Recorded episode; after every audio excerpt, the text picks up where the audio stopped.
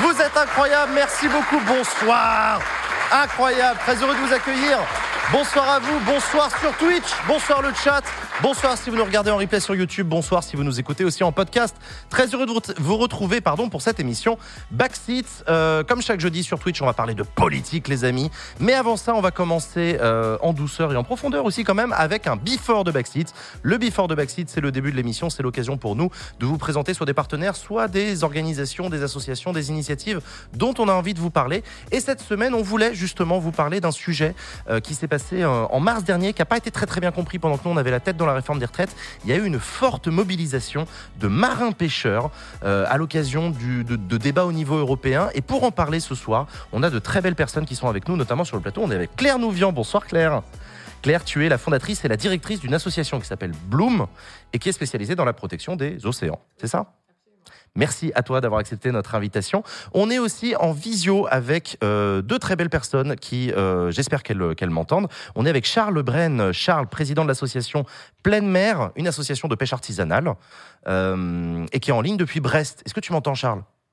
Oui, je t'entends très bien. Super. Mais écoute, Charles, ça fait plaisir de t'avoir avec nous. Euh, Charles, je vais avoir besoin de tes éclaircissements tout à l'heure. Et on est aussi avec Teddy. Teddy, de ton côté, tu es euh, marin-pêcheur. Tu es en ligne depuis ton bateau à Cherbourg. Et on peut te retrouver notamment sur TikTok. C'est toi, le pêcheur du 50 euh, sur TikTok. Ça fait plaisir. Merci d'avoir accepté notre invitation. Bon. Merci à vous trois d'être avec, d'être avec nous ce soir sur le plateau de Backseat. clairement, moi, je suis parisien, euh, je suis sympa au demeurant, mais je, suis assez éloigné des sujets autour de la pêche. Je comprends pas grand-chose à comment ça fonctionne, mais j'ai vu, comme beaucoup de gens, comme beaucoup de jeunes, euh, une grosse mobilisation en mars dernier euh, autour d'enjeux, autour de l'autorisation ou la non-interdiction, j'ai pas très bien compris, de la pêche dans des zones protégées. Charles, est-ce que tu peux essayer de m'expliquer qu'est-ce qui s'est passé en mars dernier? C'est quoi cette crise de la pêche dont parle ton association? Alors, il y, a deux éléments qu'il faut prendre en compte qui ont un peu déclenché la, crise. Euh, donc, premièrement, euh, ce que tu viens de dire, donc une, communication de la Commission européenne euh, qui parle d'une future potentielle interdiction en 2030 des chaluts et des dragues, donc des engins traînants, dans les aires marines protégées. Mais c'est une communication, c'est pas du tout une réglementation ou une loi qui sera d'office appliquée dans les États membres. et à côté de ça, on a un secrétaire d'État en France qui a mis un peu le feu aux poudres en euh, évoquant que ça pourrait être clairement euh, euh, le souhait de la Commission et l'application directe. Deuxième élément, il y a eu un jugement du Conseil d'État suite aux captures accidentelles de, notamment de dauphins tous les hivers en, golfe de Gascogne, qui, a, qui va contraindre l'État français à fermer des zones de pêche quatre mois dans l'année à partir de cette année pour ah. éviter ces captures. Pour protéger les dauphins. Voilà. Donc ça fait deux nouvelles coups sur coup qui ont été mal perçus par les marins pêcheurs. On peut, on peut, on, peut le comprendre, c'est ça? C'est exactement ça, sauf que c'est pour moi juste en fait l'étincelle.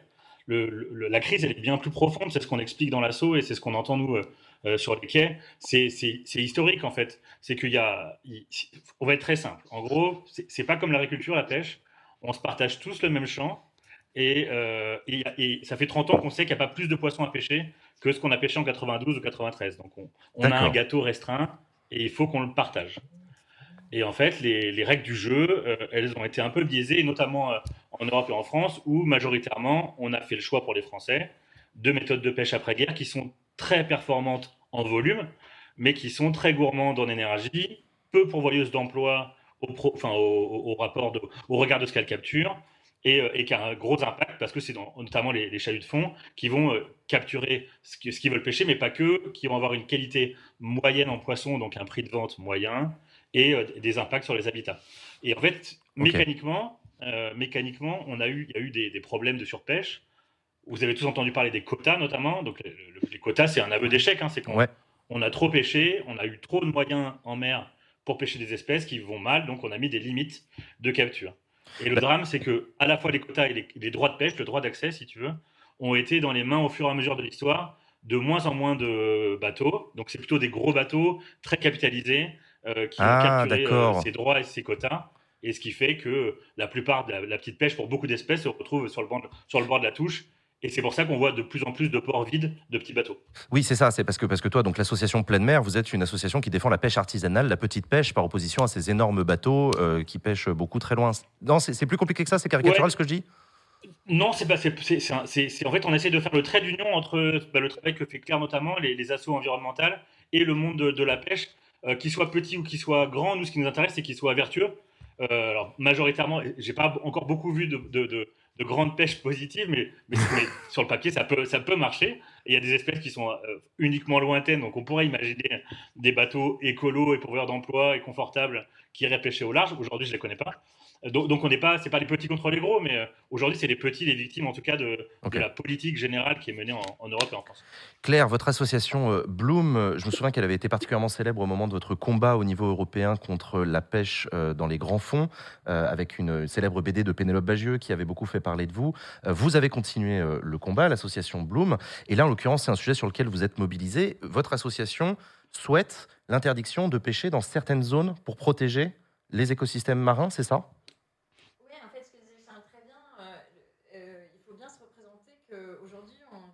Partout, partout, tout le temps, euh, et avec des bulldozers. Ok. Voilà, c'est comme ça c'est comme ça que ça se passe. Euh, les chaluts, c'est quand même des engins qui raclent le fond, qui attrapent tout et n'importe quoi. On fait le tri à bord du bateau et on rejette par-dessus bord ce qu'on n'a pas envie de garder et ce qui se commercialise pas. D'accord. Donc aujourd'hui, par exemple, les chaluts attrapent 40% de poissons juvéniles qui n'ont pas pu se reproduire. Donc c'est un gâchis, un massacre permanent.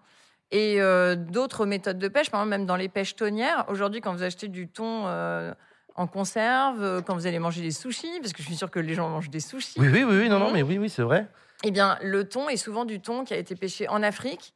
C'est un pillage des eaux africaines ah, avec un massacre, un massacre que vous ne pouvez pas vous représenter de centaines de requins, de tortues, de dauphins, de raies, etc. C'est en fait, le, quand on regarde son assiette, enfin maintenant, moi, c'est mon prisme. C'est que je sais tellement à quel point le coût environnemental, le coût en vie marine associé à un morceau de poisson dans mon assiette, il est tel que je ne peux acheter que de la pêche artisanale si elle est vertueuse. Et donc, en effet, bah, typiquement, ce dont parlait Charles, c'est-à-dire des, quand même des pêcheurs qui font de la pêche sélective et qu'ils attrapent des choses. Pas peuvent... enfin, pas oui, pas tout. Et s'ils n'en veulent pas, c'est encore vivant. Ils peuvent le renvoyer par-dessus bord sans que ce soit des énormes bouillies qui reviennent dans des filets de pêche. C'est n'importe quoi ce qu'on fait. L'océan, c'est quand même un, un, un espace sauvage. La pêche, c'est une activité de cueillette. C'est une activité de cueillette. D'ailleurs, c'est la seule activité de cueillette qui se passe au niveau mondial à échelle industrielle. Ah à part ça, on fait quoi? On va attraper quelques murs et on ramasse quelques champignons. Mais il n'y a, a, pas d'activité de cueillette qui soit structurée sur justement une immobilisation capitalistique aussi forte. Et on détruit l'océan aujourd'hui. Il faut bien se dire une chose, hein.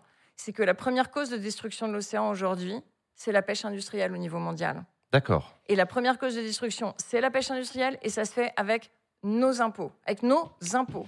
Parce que la plupart des flottes industrielles ne sont pas euh, rentables et ne seraient pas rentables. Et elles seraient même déficitaires sans des subventions publiques. Donc en fait, le modèle ne marche pas du tout. Ça marche simplement pour du gros volume pas cher, comme disait Charles, et en général pour la grande distribution. C'est pour avoir des chaînes industrielles. Est-ce qu'on a besoin de ça? Non. Est-ce qu'on choisit de manger du poisson? Oui. Si c'est un choix, ça veut dire qu'on peut peut-être ne pas en manger. Et si on décide d'en manger, alors il faut que ça contribue à maintenir des emplois sur le littoral. Il faut que ce soit des emplois vertueux. Et aujourd'hui, c'est pas du tout comme ça que ça se passe.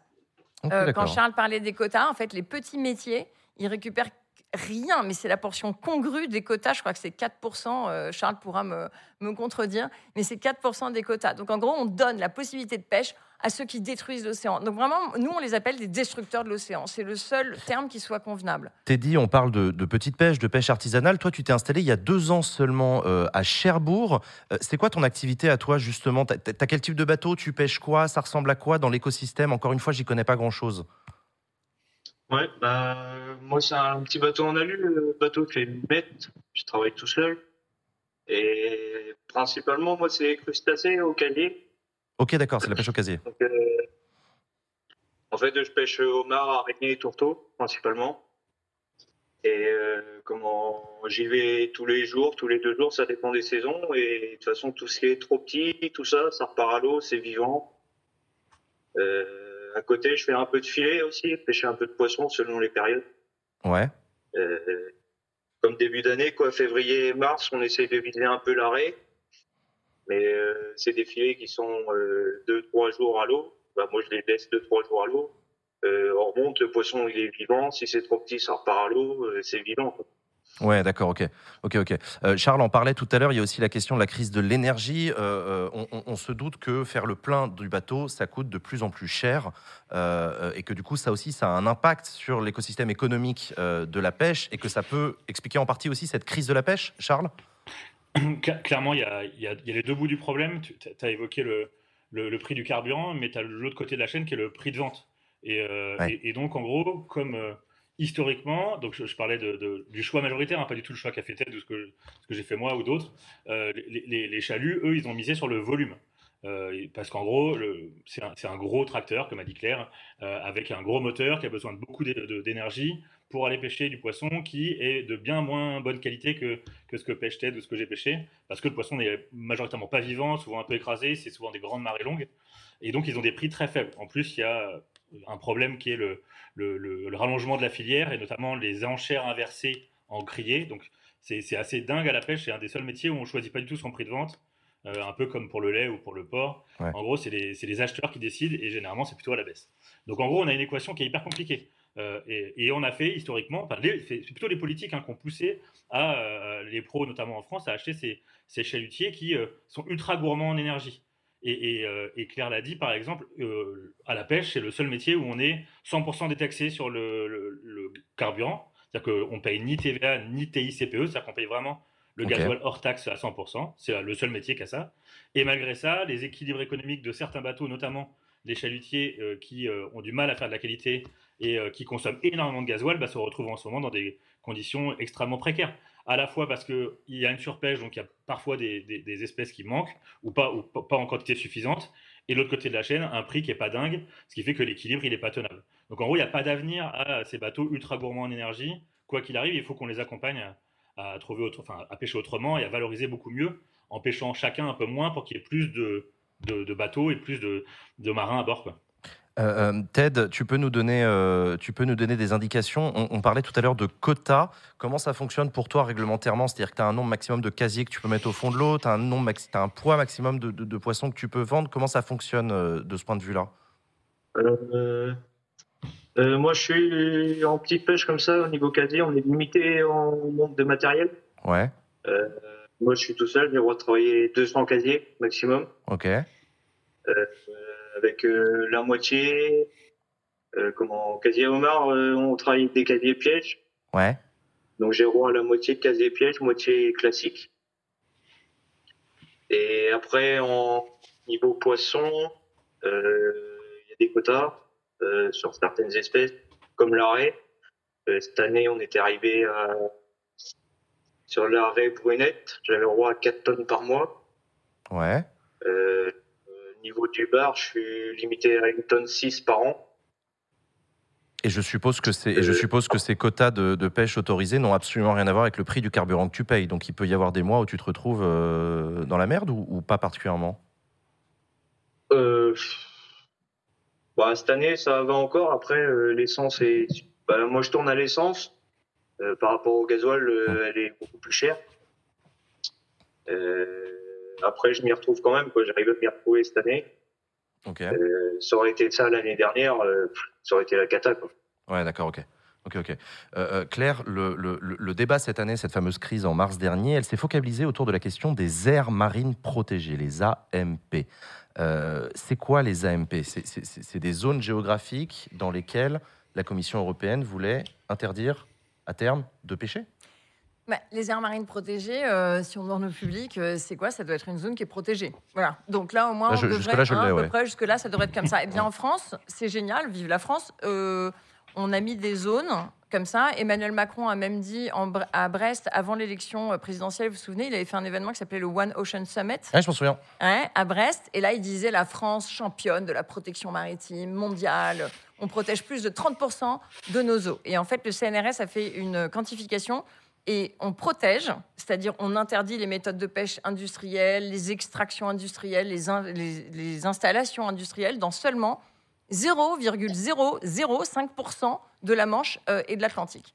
Et en Méditerranée, Ah ouais, on est à d'accord. 0,094%. Donc, on ne protège rien. Mais par contre, on appelle protéger les trucs qui sont absolument pas protégés. Donc, en fait, personne n'y comprend rien. Donc, les pêcheurs, ils disent que c'est quoi C'est Il y a des zones qu'on appelle des zones Natura 2000. Les zones Natura 2000, c'est des zones où il y a des objectifs de protection sur certaines espèces. Ce qui veut dire que par moment, peut-être qu'il y a quelqu'un qui a pas le droit de mettre son filet pendant deux semaines par-ci, deux semaines par-là. C'est pas ça une aire marine protégée. Au sens international, c'est un endroit où on interdit les extractions et les méthodes de pêche euh, destructrices industrielles. C'est hyper clair. L'Union internationale pour la conservation de la nature a tout clarifié, donc il suffit d'appliquer. Et comme depuis 1992 en France, on a un truc qui s'appelle la directive, et c'est euh, au niveau européen, une directive habitat, qui est supposée protéger les habitats. Et les habitats sous-marins, parce que sous l'eau, il y avait des forêts animales Ouais, avant qu'on fasse ouais. passer des chaluts en permanence. Et en- sur, sur Terre, on a des forêts végétales, sous l'eau, ce sont des forêts animales. Eh bien, on a tout ratiboisé, donc on a une directive habitat pour restaurer les habitats. Depuis 1992, on devrait avoir interdit les chaluts, les dragues, les engins vraiment traînants qui sont tractés euh, sur les fonds marins. Et on l'a pas fait. Et donc la Commission européenne a juste dit rappel, rappel, on est encore un peu sympa. On ça fait 30 ans qu'on attend que vous protégiez les habitats. Comme vous ne le faites pas, on vous rappelle qu'il faudrait le faire. Et euh, Hervé Berville, le, euh, Secrétaire d'État chargé de la à mer. la mer, en a profité pour se faire en fait, pour se faire connaître du grand public en se faisant passer, euh, en faisant passer cette, cette- ce papier de la Commission européenne qui n'est pas une proposition de loi, qui est un rappel à la loi, mais qui n'est pas une proposition d'interdire le chalutage dans les aires marines protégées. Il a fait passer ça pour une menace imminente et il a dit euh, la pêche française est menacée de mort. Pas demain, pas dans tout de suite maintenant. En gros, il a dit pas dans 10 ans, pas dans 20 ans, c'est demain que vous allez mourir. Donc évidemment, même les caseilleurs, par exemple, les caseilleurs, donc euh, comme euh, Teddy, Ted ou Teddy, parce qu'il y a marqué Teddy sur son t-shirt. Attends, c'est Ted ou Teddy? C'est les deux. de Ted, Ted ou Teddy, eh bien, un caseilleur qui serait typiquement la pêche artisanale aurait le droit d'aller dans les aires marines protégées si on avait des aires marines protégées en France. Eh bien, quelqu'un comme lui a pu penser, avec les propos du secrétaire d'État, qu'il n'allait plus le droit de pêcher nulle part, Alors en fait, c'est pas- pas ce que dit la Commission européenne. et pas du tout, parce qu'en fait, fait- les aires marines protégées, il y a quelques endroits où on les met sous cloche. En fait, vraiment, on arrête de pêcher. Il n'y a aucune activité humaine. Mais dans la plupart des aires marines protégées, on peut faire de la pêche artisanale, c'est-à-dire de la ligne, du casier, des- ce qu'on appelle les méthodes de pêche douces, en fait. Ce C'est des arts dormants, c'est-à-dire des méthodes de pêche qui sont compatibles avec une préservation de l'environnement. y compris dans des AMP. Et oui, en fait, les aires marines protégées, si on en avait, ce serait le meilleur moyen de protéger la petite pêche artisanale contre la concurrence directe Ouais. avec les énormes industriels. Parce que, pour rappel, l'hiver, en effet, je vois, je lis euh, des tas de. Le chat, ouais. le chat. Et euh, je vois, en fait, il faut rappeler en effet qu'il y a des bateaux euh, néerlandais, par exemple, des chalutiers qui viennent attraper des poissons sur les côtes françaises, mais qui font. Donc là, quand on parle de pêche artisanale, c'est des bateaux qui font faire moins de 12 mètres. Eh bien, ils se retrouvent dans les mêmes zones maritimes que des bateaux qui font jusqu'à 140 mètres. Ah ouais. Et ça, ça vient jusqu'à nos côtes. Vous pouvez les voir de la plage dans le nord de la France. C'est ça ce que la France permet. Et la France pourrait agir contre ça. Et c'est pas le choix qu'on fait. Parce qu'on a un gouvernement qui est gravissime anti-écologique. Alors, je suis désolée, je vais me lâcher si on parle politique. Non, non, non, non, non, attends, on va y arriver, on va y arriver, mais juste avant, parce que tu en as parlé, je voudrais qu'on regarde ensemble l'extrait d'Hervé Berville, le secrétaire d'État à la mer, qui s'exprimait en avril dernier, c'était au Sénat, et qui répondait à des questions justement sur le sujet de cette euh, initiative de la Commission. Cette proposition euh, de la Commission européenne d'interdire tout engin de fond dans les aires marines protégées a été évoquée il y a quelques semaines euh, à Bruxelles. Je le dis très clairement, ça a été rappelé par la Première ministre au Salon de l'Agriculture, par le Président de la République au Salon de l'Agriculture et par moi-même il y a de cela deux semaines au Calvados. La France, le gouvernement est totalement opposé à cette communication et à la mise en œuvre de l'interdiction des engins de fond dans les aires marines protégées. Totalement, clairement et fermement. Moi, effectivement, j'entends ça. euh, J'y connais pas grand-chose. Je me dis, il y a des encostardés à Bruxelles qui veulent emmerder euh, les artisans comme Ted. Euh, il est vachement bien, mon gouvernement. Il protège les marins pêcheurs qui sont déjà dans la galère. Eh bien oui, c'est c'est pour ça que c'est gravissime. Le secrétaire d'État a un rapport à la vérité qui est ultra souple. Je, je sais vraiment, c'est une espèce de rapport d'ailleurs à l'éthique de la parole politique euh, qui est totalement décontracté, on peut même dire euh, défiltré. Et euh, il dit n'importe quoi. Alors il dit n'importe quoi toute la sainte journée et il ment comme un arracheur de dents. Alors- Donc il a menti une fois, deux fois, dix Oui, mais fois, attends. jusqu'à ce que le secteur prenne feu. Et après, euh, il dit Les amis, je suis votre sauveur, je vais à la Attends, j'ai pas l'impression que c'est lui qui a fait prendre le feu parce qu'en en fait, ce- débat, moi j'ai l'impression qu'on est en train de revivre un petit peu ce qu'on a vécu avec les, avec les néonicotinoïdes ou avec certains pesticides. C'est-à-dire que tu as des filières euh, professionnelles qui sont en galère, il y a des problèmes, il y a l'augmentation du prix du gasoil d'un côté, il y a la baisse du prix de vente, comme nous l'a expliqué Charles tout à l'heure, et en plus de ça, il y a des normes qui viennent au niveau européen et qui risquent de tuer des métiers. On peut comprendre que le gouvernement essaie de trouver un juste milieu ou défendre l'intérêt aussi des gens qui bossent. Oui, c'est pour ça que quand, quand tu l'écoutes, tu dis Il essaie de faire ça. D'ailleurs, il est Ah malin. Et Il fait que parler. Il était député Non, avant. est-ce qu'il ne le fait pas par ailleurs Mais pas du tout. Mais pas du tout, parce que en fait, typiquement, ce qu'il devrait faire, s'il voulait vraiment protéger d'abord les pêcheurs artisans, il ferait des vraies aires marines protégées où seuls les pêcheurs artisans auraient le droit de pêcher et non pas la pêche industrielle. Deux, le même individu, quand on s'est battu contre un- une méthode de pêche qui s'appelle la scène démersale, c'est une forme de chalut, mais ultra sophistiquée, qui permet de pêcher encore plus rapidement qu'un chalut traditionnel. C'est développé par les Néerlandais. Après la pêche électrique, vous savez, on avait Ouais, je sais pas si tu te souviens, mais on avait, on avait gagné euh, contre la pêche électrique après une campagne hallucinante. On voilà, les Néerlandais sont toujours dans une espèce d'escalade technologique à la performance. Eh bien, ils ont développé la scène démersale. 98% des pêcheurs français qu'on avait sondés dans les Hauts-de-France et en Normandie voulaient l'interdiction de cette méthode de pêche qui dévaste l'océan et qui laisse derrière, euh, derrière les, les seineurs un océan, il y a le désert, il n'y a plus Un rien désert, à pêcher. Eh bien, les pêcheurs artisans et les pêcheurs français voulaient l'interdiction de la scène démersale. Euh, Hervé Berville a trahi les pêcheurs quand euh, l'interdiction était là, sur la table, à Bruxelles. Il suffisait d'adopter. La France s'est battue contre ça. Donc, il a défendu les énormes industriels néerlandais plutôt que les, les Français. Donc, c'est c'est vraiment, enfin, je sais pas, vous n'en avez pas marre, vous, de la politique, ces menteurs. moi, Non, non, non, on n'en a pas marre. On fait même des émissions sur Twitch pour en parler. Euh, Ted, euh, euh, Ted, je me tourne vers toi. Moi, moi quand j'entends ça, encore une fois, hein, je, je découvre un petit peu. j'ai- J'aimerais bien que tu me dises quel est l'état d'esprit euh, dans les ports, à Cherbourg, par exemple, chez toi, pour les marins pêcheurs. Euh, L'avenir est, est quoi? Il est, il est rassurant Vous avez peur d'avoir des nouvelles normes Vous avez peur de ces gros bateaux qui viennent tout rafler C'est quoi le. Dans quel état d'esprit t'es, toi, aujourd'hui? Ah ouais, bah, moi, moi, perso, j'ai peur. j'ai peur pour la suite. euh. Après, euh, on avance comme ça parce que bah, on n'a pas trop le choix, mais euh, enfin, quand on voit les bateaux de 140 mètres qui sont là-haut, devant Boulogne, tout ça, enfin, c'est les, les engins qui traînent derrière eux, c'est, impressionnant. Enfin, tu passes derrière, il n'y a plus rien. Quoi. Ouais. Et euh, on s'en rend bien compte en baie de Seine, euh, avant d'acheter le bateau, je travaillais euh, en baie de Seine sur un petit chalutier. Enfin, niveau macro, poisson, poisson entre deux eaux, quoi, macro, merlan, tout ça, on voit bien, hein, euh, les quantités, ça a clairement diminué, quoi. Et euh, après, nous, au niveau crustacés, bon, on n'est pas impacté parce que c'est pas ce qu'ils cherchent. Mais euh, on pense aux collègues aussi. Il y a des bateaux, je vois des bateaux qui sont là, qui font la coquille l'hiver, euh, qui normalement travaillent le chalut l'été. Enfin, il n'y a plus un poisson à pêcher. Et les gars, ils sont obligés de se diversifier. Quoi. Ouais. C'est ça le problème. D'accord, ok. Ouais, non, je, je- je Et comprends. Ça fait peur à tout le monde. Franchement, euh, après, on, on essaye de pas le montrer, mais euh, enfin, dans le fond, on a peur.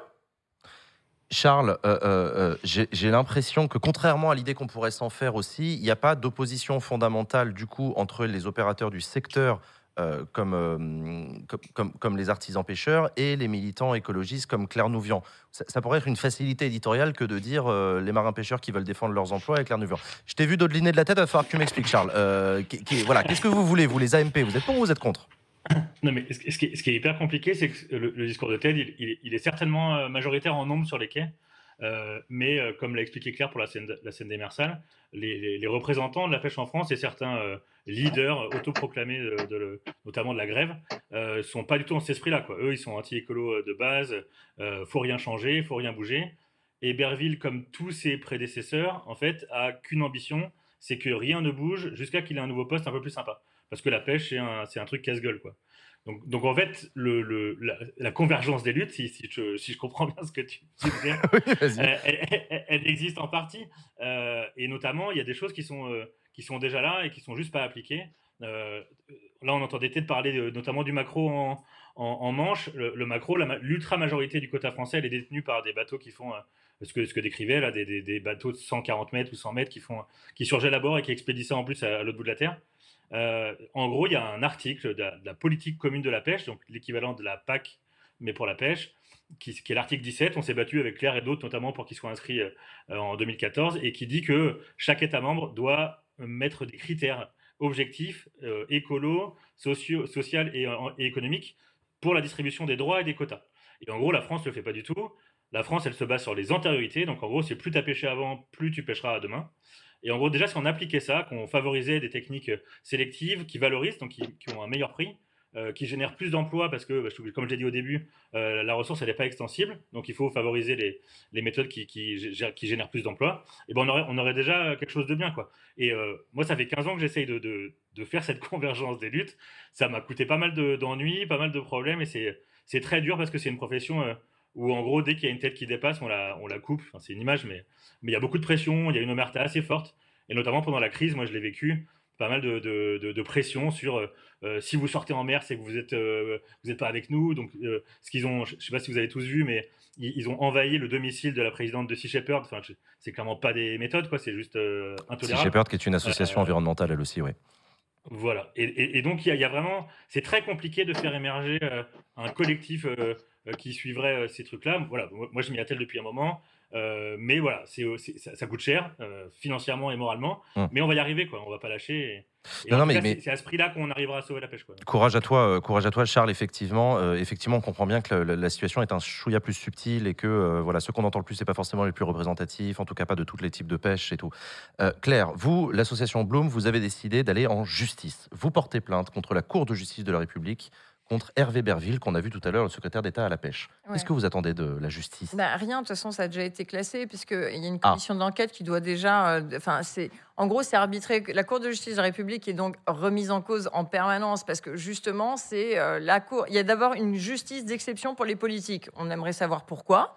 Euh, ça n'a pas lieu d'être, mais bon, vous savez que la justice en France, c'est quand même un concept sur une vraie démocratie et une justice totalement indépendante du politique. Ce n'est pas le cas de la France. Après, Emmanuel Macron voulait la supprimer, il n'a pas pu le faire en 2018, mais ça reste dans, mais dans ça reste quand même 12 parlementaires qui jugent avec trois magistrats de la Cour de casse. Donc, euh, on, évidemment, bon, on n'a pas passé la commission des requêtes, mais ça aurait pu être le cas, miracle, on aurait peut-être pu passer les fourches codines parce que le dossier était sérieux, étant donné qu'évidemment, c'est de la mentir de façon répétée aussi déterminé, avec les conséquences que ça a eu, parce que je vous rappelle que l'Office français de la biodiversité, c'est-à-dire l'administration, en fait, l'organe qui ne fait pas partie de l'administration, mais qui a quand même un, organe public qui est chargé de la mise en œuvre et de la création d'aires marines protégées, a brûlé à Brest. Donc euh, c'est dramatique.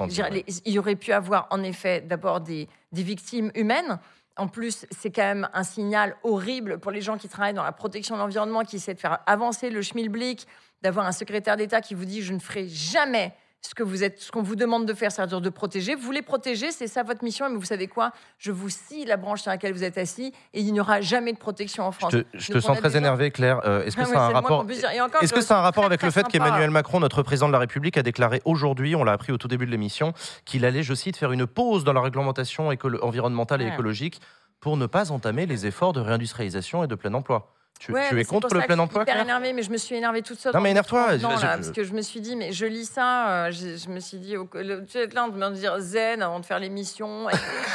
tu vas voir, c'est sympa, Backseat et tout. recruter sur les réseaux sociaux, trop bien, vous êtes actifs et tout. Mais en fait, d'abord, euh, Charles a parlé de, de Lamia SM Lali, donc, donc euh, le, président du comité des pêches national, le type qui est supposé représenter les pêcheurs, il a quand même dit en gros que le but de l'opération, c'est quand même de faire cramer sa maison et ça a été dénoncé par une eurodéputée Caroline Rose. J'ai fait un post LinkedIn et sur les réseaux sociaux. En fait, il y a des menaces permanentes. et la députée, euh, Caroline Rose, la députée écolo, a quand même dit mais c'est un fonctionnement quasi mafieux dans ce secteur de la pêche. Bah oui, euh, pseudo-mafieux, quasi mafieux, on est vraiment borderline. Et donc euh, ça, c'est la première chose. Et puis quand on voit en effet que nous, tous les jours, on a des mauvaises nouvelles, tous les jours, il y a des mauvaises nouvelles. Tous les jours, on voit la France, par exemple, en Afrique, les États du Sud se sont mis d'accord pour interdire des espèces de radeaux flottants qui agrègent le poisson. C'est des radeaux de la mort, en fait. Et ça agrège tous les tons. Et il y a des radeaux comme ça partout dans l'océan Indien. C'est une pollution marine horrible. Ils sont en train d'attraper tous les poissons jusqu'au dernier. Alors les pays du Sud se sont dit, il faut quand même qu'on se calme un peu sur ces espèces de, béquilles technologiques qu'on utilise pour attraper ouais, et Alors, ça a donné quoi? Les pays du Sud ont voulu interdire ces, euh, ces radeaux. 72 jours par an, rien de plus. C'est tout. 72 jours par an. Il y en a des milliers, c'est l'horreur. Eh bien, la Commission européenne et la France ont porté plainte. En fait, ils ont fait une objection à, cette mesure environnementale. Attends, qu'est-ce que la Commission et la France ont à foutre dans l'océan Indien En fait, tout le ton qui est pêché dans l'océan Indien, il est pêché par des Français et des Espagnols. Avec en Mayotte gros. et la Réunion, c'est ça Ouais, non, mais par des flottes européennes qui sont basées. euh, certaines ont même repavillonné leurs bateaux aux Seychelles dans un paradis Mmh. fiscal au passage. Donc en fait, non, non, mais c'est gravissime la pêche. Vous vous rendez pas compte, c'est du délire. Et nous, tous les jours, tous les jours, on a. On voit en fait, on a d'un côté des politiques qui font des déclarations, qui se font passer pour des héros dans les COP. Alors la COP 15 et la COP 21 et la COP machin, ils n'arrêtent pas de faire des déclarations, ils font des conférences de presse et par derrière, ils désinguent l'environnement, mais de façon ultra déterminée. Et en fait, quand je vois là dans le métro carrément qu'il dit on va faire une pause environnementale, mais on dit mais pause de quoi? Mais pause de quoi? Ils détruisaient l'environnement déjà tous les jours. Non mais c'est du délire. Donc en effet, nous, c'est justice maintenant. En fait, évidemment, on essaie d'a- d'agir sur la norme et de créer de la norme législative qui soit bonne, mais il y a urgence, quoi. La planète brûle. Vous avez vu ce matin, il y avait des types qui étaient euh, poursuivis et arrêtés par la police en Andalousie parce qu'ils avaient volé de l'eau, de l'eau. On en est là. Et en fait, on a le type qui fait une pause environnementale. C'est ça notre président de la République. Mais quel délire Non, vous n'êtes pas dans le même état, Si- sérieux Ah bah tu, là, tu- eh, eh, c'est assez communicatif, Claire. hein. Du coup, si on est Non, dans le même état et qu'on a envie de rejoindre Bloom, on peut pas vous retrouver. jeune. Non, non, non, Non mais c'est un monde de malade mental en C'est fait. un monde de malade mental, je suis d'accord avec toi. J'étais justement en train de dire que si on est tout colère comme toi, est-ce qu'on peut rejoindre Bloom? À fond. Les réseaux Les sociaux, réseaux sociaux. ailleurs que sur LinkedIn? Aussi. Bah, LinkedIn, Insta, euh, Twitter, euh, tout ce que vous voulez, mais il y a- nous Bloom, reste ça. Mais je vous rappelle, alors parce qu'en plus les gens Attends, ne se rendent pas compte, non mais les gens se rendent pas compte que c'est grâce et c'est seulement grâce à la mobilisation citoyenne qu'on gagne nos combats. Oui. Mais c'est que ça. C'est parce que il y a du buzz qu'ils montent en température les politiques, ils se disent mince, ça va nous coûter en réputation. Il ne nous reste que ça, les médias et les réseaux sociaux. Donc please, abonnez-vous à tout ce que vous pouvez. Eh ben, ça fait plaisir de t'avoir sur le plateau, Claire, parce que si on peut servir à ça, tant mieux. Le lien est dans le chat, n'hésitez pas à y aller. Le lien sera en description de la vidéo sur YouTube aussi. Charles, l'association euh, que tu représentes, dont on a parlé tout à l'heure, euh, attends, excuse-moi, je la retrouve. Pleine mer, c'est ça? Vous avez édité Ouais. une carte pour nous aider, nous, les consommateurs, à trouver euh, le poisson artisanal à côté de chez nous. Je pense qu'on peut la montrer, cette carte. Euh, tu peux nous Trop en parler un peu rapidement? Clairement, bah, c'est une partie de la solution. On a parlé tout à l'heure des, des carburants, mais si on arrive à faire une transition et à à avoir euh, plutôt une, une pêche vertueuse, il faut aussi qu'on arrive à, à recréer du lien entre, entre ceux et celles qui pêchent et celles et ceux qui mangent du poisson. Donc on a essayé de, de- de- de créer, enfin de, mettre en lien l'information. Donc on a créé une carte interactive où on peut près de chez soi ou là où on est en vacances, euh, trouver des endroits où euh, euh, Ted, si c'est son cap, fait de la vente directe et on peut aller acheter ses araignées et ses homards au cul du bateau, comme, on dit. Et ça permet pour les pros aussi d'avoir souvent un meilleur prix de vente. Donc c'est une des solutions économiques de raccourcir les circuits et, accessoirement de créer du lien entre un joli métier et, les mangeuses et les mangeurs de poissons, comme on dit chez Pleine Mer. Eh bah écoute, merci beaucoup à toi Charles. Donc le lien aussi est dans le chat. Je précise que vous êtes tellement nombreux que vous avez fait planter le site de Bloom. Félicitations. Non, mais en fait, il- est-ce que vous êtes sur le Non, même non, non, mais voilà, Non, non, bravo, non, on peut applaudir. Bah si, bah si. ah. Non, Ah, ils ont fait planter le site, bah, ils sont trop nombreux, je suis désolé. Vous pouvez faire planter le site du coup de pleine mer, n'hésitez pas à y aller. Et euh, on va aussi pouvoir faire planter le compte TikTok de Ted. Ted, tu vas pêcher euh, ce soir, cette nuit? Quand est-ce que tu pars? Euh, Dis-nous un peu ton, ton programme là. Non, voilà, je suis parti à 3h ce matin, j'ai fini. Là, t'as fini, tu vas te coucher, t'as bien raison. on te retrouve sur TikTok, Ted, le pêcheur du 50, c'est ça Euh, pêcheur du 50 tout court. Pêcheur du 50 tout court. Merci à toi, Teddy. Merci Charles. Merci Claire. C'était la fin du Before de Backseat. On se retrouve après un générique pour la reprise de votre émission. À tout de suite. Bonsoir à toutes et à tous. Bienvenue sur Backseat. Bonsoir. Incroyable. Bonsoir tout le monde. Quel plaisir de vous retrouver les amis. Bonsoir à toutes et à tous et bienvenue sur le plateau de Backseat. Bonsoir à vous si vous nous regardez en direct sur Twitch. Bonsoir si vous nous regardez euh, en replay sur YouTube. Bonsoir si vous nous écoutez aussi en podcast. Très heureux de vous retrouver chers amis. C'est parti pour votre émission préférée Backseat. On va parler de politique bordel de merde pendant euh, deux heures et demie. On va parler de plein de trucs avec mes chroniqueurs et chroniqueuses. On va discuter euh, de l'extrême droite avec un journaliste qui nous rejoindra tout à l'heure sur le plateau. Et en deuxième partie d'émission, nous recevrons notre invité politique. Cette semaine, il s'agira de Marine Tondelier, la secrétaire nationale d'Europe Écologie Les Verts, qui sera avec nous dans la deuxième partie d'émission. Avec moi sur ce plateau pour discuter de plein de sujets. Usul, salut Usul, Salut, comment tu vas? Oh, ça fait plaisir d'être là. Ben ouais, ça fait plaisir de te retrouver. Alors que je pourrais être chez moi à jouer à Zelda, Ah, t'as- ça fait plaisir de te voir que Usul. j'ai depuis hier. Euh, J'ai fait un sanctuaire. Voilà. Euh, bah non, mais j'avais du boulot. Je suis venu à Paris, j'en ai profité pour tourner une vidéo euh, pour Blast, le portrait de Krivine. Alain Krivine, euh, grand penseur de la gauche révolutionnaire. Grand militant, surtout, c'est pas tellement un penseur. Ben Saïd, c'était plutôt le Ouais, Ben penseur. Saïd, ouais. Euh, Krivine, c'était le dirigeant politique, c'était la militant, LCR, la Ligue communiste révolutionnaire qui a fini par donner le NPA, propulsé Besancenot en 2002, voilà. Et tu nous racontes tout ça dans une vidéo donc, qui sort sur Blast. Ça Mhm. fait partie des portraits de Blast et elle Mhm. sort dans Deux semaines deux semaines, un truc comme ça. Usul, tu es chroniqueur sur Mediapart également avec la chronique Ouvrez les guillemets. Euh, la dernière, elle était sur Marine Le Pen, on va en parler euh, du sujet. Et tu es aussi chroniqueur sur Backseat. On est avec Claire aussi. Salut Claire. Salut. Comment tu vas? Ah bah très bien, très contente d'être là. Et puis j'ai l'impression que Claire euh, Nouvian a transmis beaucoup d'énergie et pas comme moi. les, les applaudissements du public là étaient euh, bien Ah ouais. présents. Donc euh, Carrément. Claire, tu es doctorante en sciences politiques, tu es également militante écologiste, tu as été euh, candidate sous l'étiquette de l'ANUPS mhm. euh, aux élections législatives euh, l'année dernière. ouais. Merci d'être avec nous.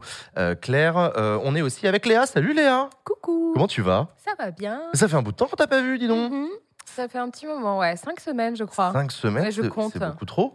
Beaucoup trop. Qu'est-ce que tu foutais? Pourquoi t'étais pas là? Pourquoi j'étais pas là? Alors déjà, là, je reviens de Lyon. Voilà, tout, pour tout vous dire, j'étais à Lyon hier pour parler euh, féminisme et politique. Oui, bon, bon, Ça l'empêche pas de venir. hein. Jules, il vit là-bas, donc. euh, oui, c'est vrai. Non, non, c'est une mauvaise excuse, Ouais, effectivement. une Mais c'était pas une excuse, Je voulais juste raconter ma vie. J'ai failli, Euh, j'ai failli la rejoindre après, ils allaient au resto Ouais, à 22h. c'est vrai. Bah, t'as bien fait de pas venir parce que C'était tard. hein. Ouais, c'était tard. Ah ouais, Puis dans le très tard. 9 ça faisait loin. Ouais, ouais, ouais. Mais c'est- t'aurais dû venir avant, en fait. Mm. Hum, vous nous dites. Hein, Bon, bref, on ouais, laisse non, entre, euh, entre Lyonnais là. ouais. Mais- oui, oui. Néanmoins, c'était très cool, mais le dîner était tard. Voilà, tout ça pour dire. euh, D'accord, bon, donc bon, ouais. J'ai mangé des ravioles. J'ai mangé des ravioles, j'étais trop contente. Ah, c'était pas mal les Ah, ravioles. Euh, euh, c'est Mm. Ah, mais moi, quand super. je vais à Lyon, c'est full, euh, full euh, tra- enfin, tradition lyonnaise, Je quoi. crois que le, le budget de production est un Je peu mange du par faf à les- matin, Arrête midi de parler de ça C'est pas du Dauphiné les ravioles Si Des ravioles de Royan. Ah ouais, donc, Ah. donc c'est- c'est une décision concertée de foutre en l'air mon émission. Là. Ça, ça- ça- ça a été vu entre vous, etc. Léa, t'étais pas là parce que tu faisais aussi la tournée des librairies pour signer ton bouquin. Et manger les ravioles. Plus de femmes en Oui, politique non, non, sorti oui, il y a un an. euh, il y a un an et qui est ressorti là en poche, effectivement. Donc, Et- du coup, on relance euh, les, les tournées, signatures, rencontres, tout ça, tout ça. Donc, c'est très cool. Et tu bosses sur un nouveau livre? Tout à fait. C'est cool ça. Oui. Tu peux nous en dire un peu plus ou c'est encore. euh, Oui, je peux, ouais. ouais, Vas-y, ouais. vas-y, raconte. Euh, là, je vais travailler sur un nouveau bouquin qui parlera de féminisme et politique. Comment faire du féminisme un véritable projet politique. Et pourquoi c'est pas encore le cas, en fait? Pourquoi, euh, finalement, on n'a pas une démocratie féministe aujourd'hui? Parce que le livre n'est pas encore sorti. Ben oui, tout à fait, voilà. Donc, euh, je serai un peu peut-être euh, la Marx euh, du féminisme. Avant l'émission, euh, Toute petite ambition. moi je pense Je que c'est totalement, possible. tu Vraiment. penses? Ouais. Non, Femme mais on entier, euh, Léon. On en parlait, on parlait ouais. avant l'émission, euh, en fait, à quel point aussi euh, les sciences politiques, la manière dont on conçoit le pouvoir et la politique ont été clairement influencées par le fait que cette science-là, elle était construite par euh, des mecs essentiellement, et elle est toujours euh, les places euh, dans cette science sont aussi occupées de manière prédominante encore par des hommes, et euh, qu'on arrivera à un pouvoir euh, féministe euh, aussi seulement si on arrive à, au niveau des sciences sociales, à changer les choses. Tout à fait. Et euh, voilà. changer notre rapport au pouvoir. Ouais. euh, Tout ça, tout ça. Mais c'est vrai qu'on a trouvé plus de femmes en sociologie, plus d'hommes en sciences politiques. Ah ouais, mais totalement. Et plus de femmes en politique. Quelque chose. Ouais. Euh, Léa, donc tu animes également le podcast politique qui s'appelle Popol, où tu couvres l'actualité politique avec des voix de femmes euh, en politique. Et on te voit régulièrement sur une chaîne de télévision qui s'appelle LCP. Oui, c'est vrai. Voilà. Tout ça, c'est vrai. Et ben c'est formidable. Merci à tous bien les trois. renseigné, dis-moi. Mais t'as vu ça Ouais. Non mais attends, les fiches sont vachement bien faites. Ah ouais, j'avoue. Ouais, ouais. Je peux te présenter, moi De quoi Et ce Ah oui, soir, oui, avec vas-y, nous vas-y. aussi, on a le plaisir d'avoir, c'est assez exceptionnel, Jean Massier. Salut Jean Bonsoir, bonsoir. Merci de Comment m'avoir ça invité. Bah ça va très bien. Ça euh, fait un petit moment qu'on t'a pas vu Ça fait un moment. En ce moment, je suis très beaucoup à la télévision. Ah oui, Euh, c'est vrai. J'adore. tout à Bah, la fait, ouais. télévision, c'est la D'ailleurs, euh, d'Internet. Tu t'es hein, pris moi. un petit shitstorm parce que t'as- t'aimes pas l'extrême droite J'ai dit que le racisme, c'était pas bien, et Ah apparemment, il y a des endroits où il faut pas le dire. Mais ça, je savais pas. Moi, je. Non, c'était beau, euh, GG Masterclass. Euh, Ok, bah, eh, merci. attends, attends, attends, j'ai vu une annonce euh, comme quoi tu vas aller dans C'est à vous Oui, Je sais, c'est sorti dans la presse, tu vas faire un peu d'intérim à C'est à vous? Je vais faire de l'intérim Ah à C'est à vous. Bah. Pa- euh, ouais, ouais, ouais, carrément. J'avais rendez-vous avec eux ce midi d'ailleurs. Euh, je vais euh, faire la chronique politique, l'édito politique de l'émission C'est à vous sur la chaîne France 5 euh, les 18, 19 et 22 mai prochains. Euh, parce que c'est le festival de Cannes, que du coup ils rotationnent l'équipe parce qu'il y a une partie qui est à Cannes, une partie qui est à Paris. Du coup, ils m'ont proposé. J'étais passé sur cet avou euh, avec Samuel Etienne il y a 2-3 semaines. On avait sympathisé. Du coup, ils m'ont rappelé en me disant bah tiens, est-ce que ça te dirait de le faire? Et j'ai dit bah ouais. Voilà. Cool. Donc édito politique. euh, merci, merci beaucoup. Bravo. Nous abandonne pas Non, quand même. hein. Ça me fait plaisir, mais euh, soyez- enfin voilà, c'est c'est 4 minutes euh, pour dire des trucs. Voilà, moi je fais des streams de 4 heures tous les jours. Mais, Ils, bou- mais ils bouffent voilà. plus en plus. Avant, il y avait de la bouffe, mais ils bouffent plus. Et bah du coup, en fait, je crois qu'on aura la partie 1 de l'émission qui sera à Paris. La partie 2, elle sera à Cannes. Et du coup, je crois que j'aurai pas à bouffer moi parce que c'est à Cannes qui bouffe. Je sais, j'ai rien compris, je sais pas. Ah. J'ai un peu peur du côté. euh, Toujours pour les mêmes, hein. Rien à voir à Ouais. bouffer. Ouais, Prends-toi euh, un petit pain au choc. ouais. Ouais, ou des raviolis. Non, mais Euh, des ravioles. Non, faut pas confondre ravioli et raviole par contre. Commence pas. quand même. hein, je- Commencez pas. Les bases. Euh, on avait un sujet dont on voulait parler euh, ce soir. Ah oui, non, d'abord il y a un jingle. C'est parti pour les sujets de la semaine. Let's go. C'est déjà le bordel. Euh, l'actu de la semaine, l'actu de la semaine. On est en plein dans l'accélération du fameux calendrier des 100 jours d'Emmanuel Macron, les 100 jours euh, qu'a donné le président de la République à son gouvernement pour remettre la clé euh, dans la machine après euh, la crise du- de, la, de la réforme des retraites? Je dis après, mais c'est tout le point d'interrogation. Où est-ce qu'on en est de cette crise de la réforme des retraites? Le gouvernement est en train de lancer tout un tas de chantiers dans tout un tas de dossiers euh, divers et variés et pas des moindres. On parle de lutte contre la fraude fiscale, on parle de, euh, on parle de réforme du, Des la Des réforme écoles. France Travail, la réforme des écoles avec le lycée Mhm. professionnel. Euh, il se passe beaucoup de choses. On voit des ministres les uns après les autres sortir, euh, parler de plein de trucs, etc. pour lancer plein de chantiers dans tous les sens. On voulait ce soir avec vous trois, moi je voulais qu'on fasse un petit peu un point sur comment est-ce que vous le sentez cette volonté du gouvernement de passer au-delà de la crise de la réforme des retraites. N'est-il pas en train de réussir? Moi j'ai l'impression. Alors moi, je suis pas trop trop d'accord. Euh. Vas-y, dis-moi Claire. que, en fait, ils ont appelé ça les 100 jours euh, de, de l'apaisement. Euh, or, en démocratie, un apaisement, ça se décrète pas, en fait. C'est pas parce que le gouvernement a décidé qu'ils allaient prendre 100 jours pour apaiser les choses euh, que les gens vont s'apaiser. Et en fait, les gens, je les sens pas du tout, du tout apaisés. Le mouvement contre la réforme des, des retraites, en fait, il est encore là. Il y a une autre date qui est prévue. Il y a les casserolades qui se, qui se poursuivent. Il y a encore beaucoup euh, d'énergie euh, militante et citoyenne qui est là pour résister à la réforme. Et surtout, en fait, du coup, ça fait vraiment comme si dans un espèce euh, d'espace-temps un peu parallèle, le, le gouvernement déroule ses 100 jours en recyclant des mesures qui étaient déjà prévues avec des bouts de ficelle. euh, Ils prennent du budget ici ou là pour faire euh, des mesures. Des et- annonces, ouais. des annonces, voilà, mais en fait, c'est des. Enfin, déjà, il n'y a rien de transformateur euh, de, de, dans les 100 jours. Et puis, en fait, on peut. Enfin, on, on réforme, même si c'était des réformes d'ampleur, on ne réforme pas un pays euh, contre et sans le peuple, quoi. Donc, cette fracture-là, moi, elle me paraît loin, mais alors extrêmement loin. euh, d'être je- euh, résolue.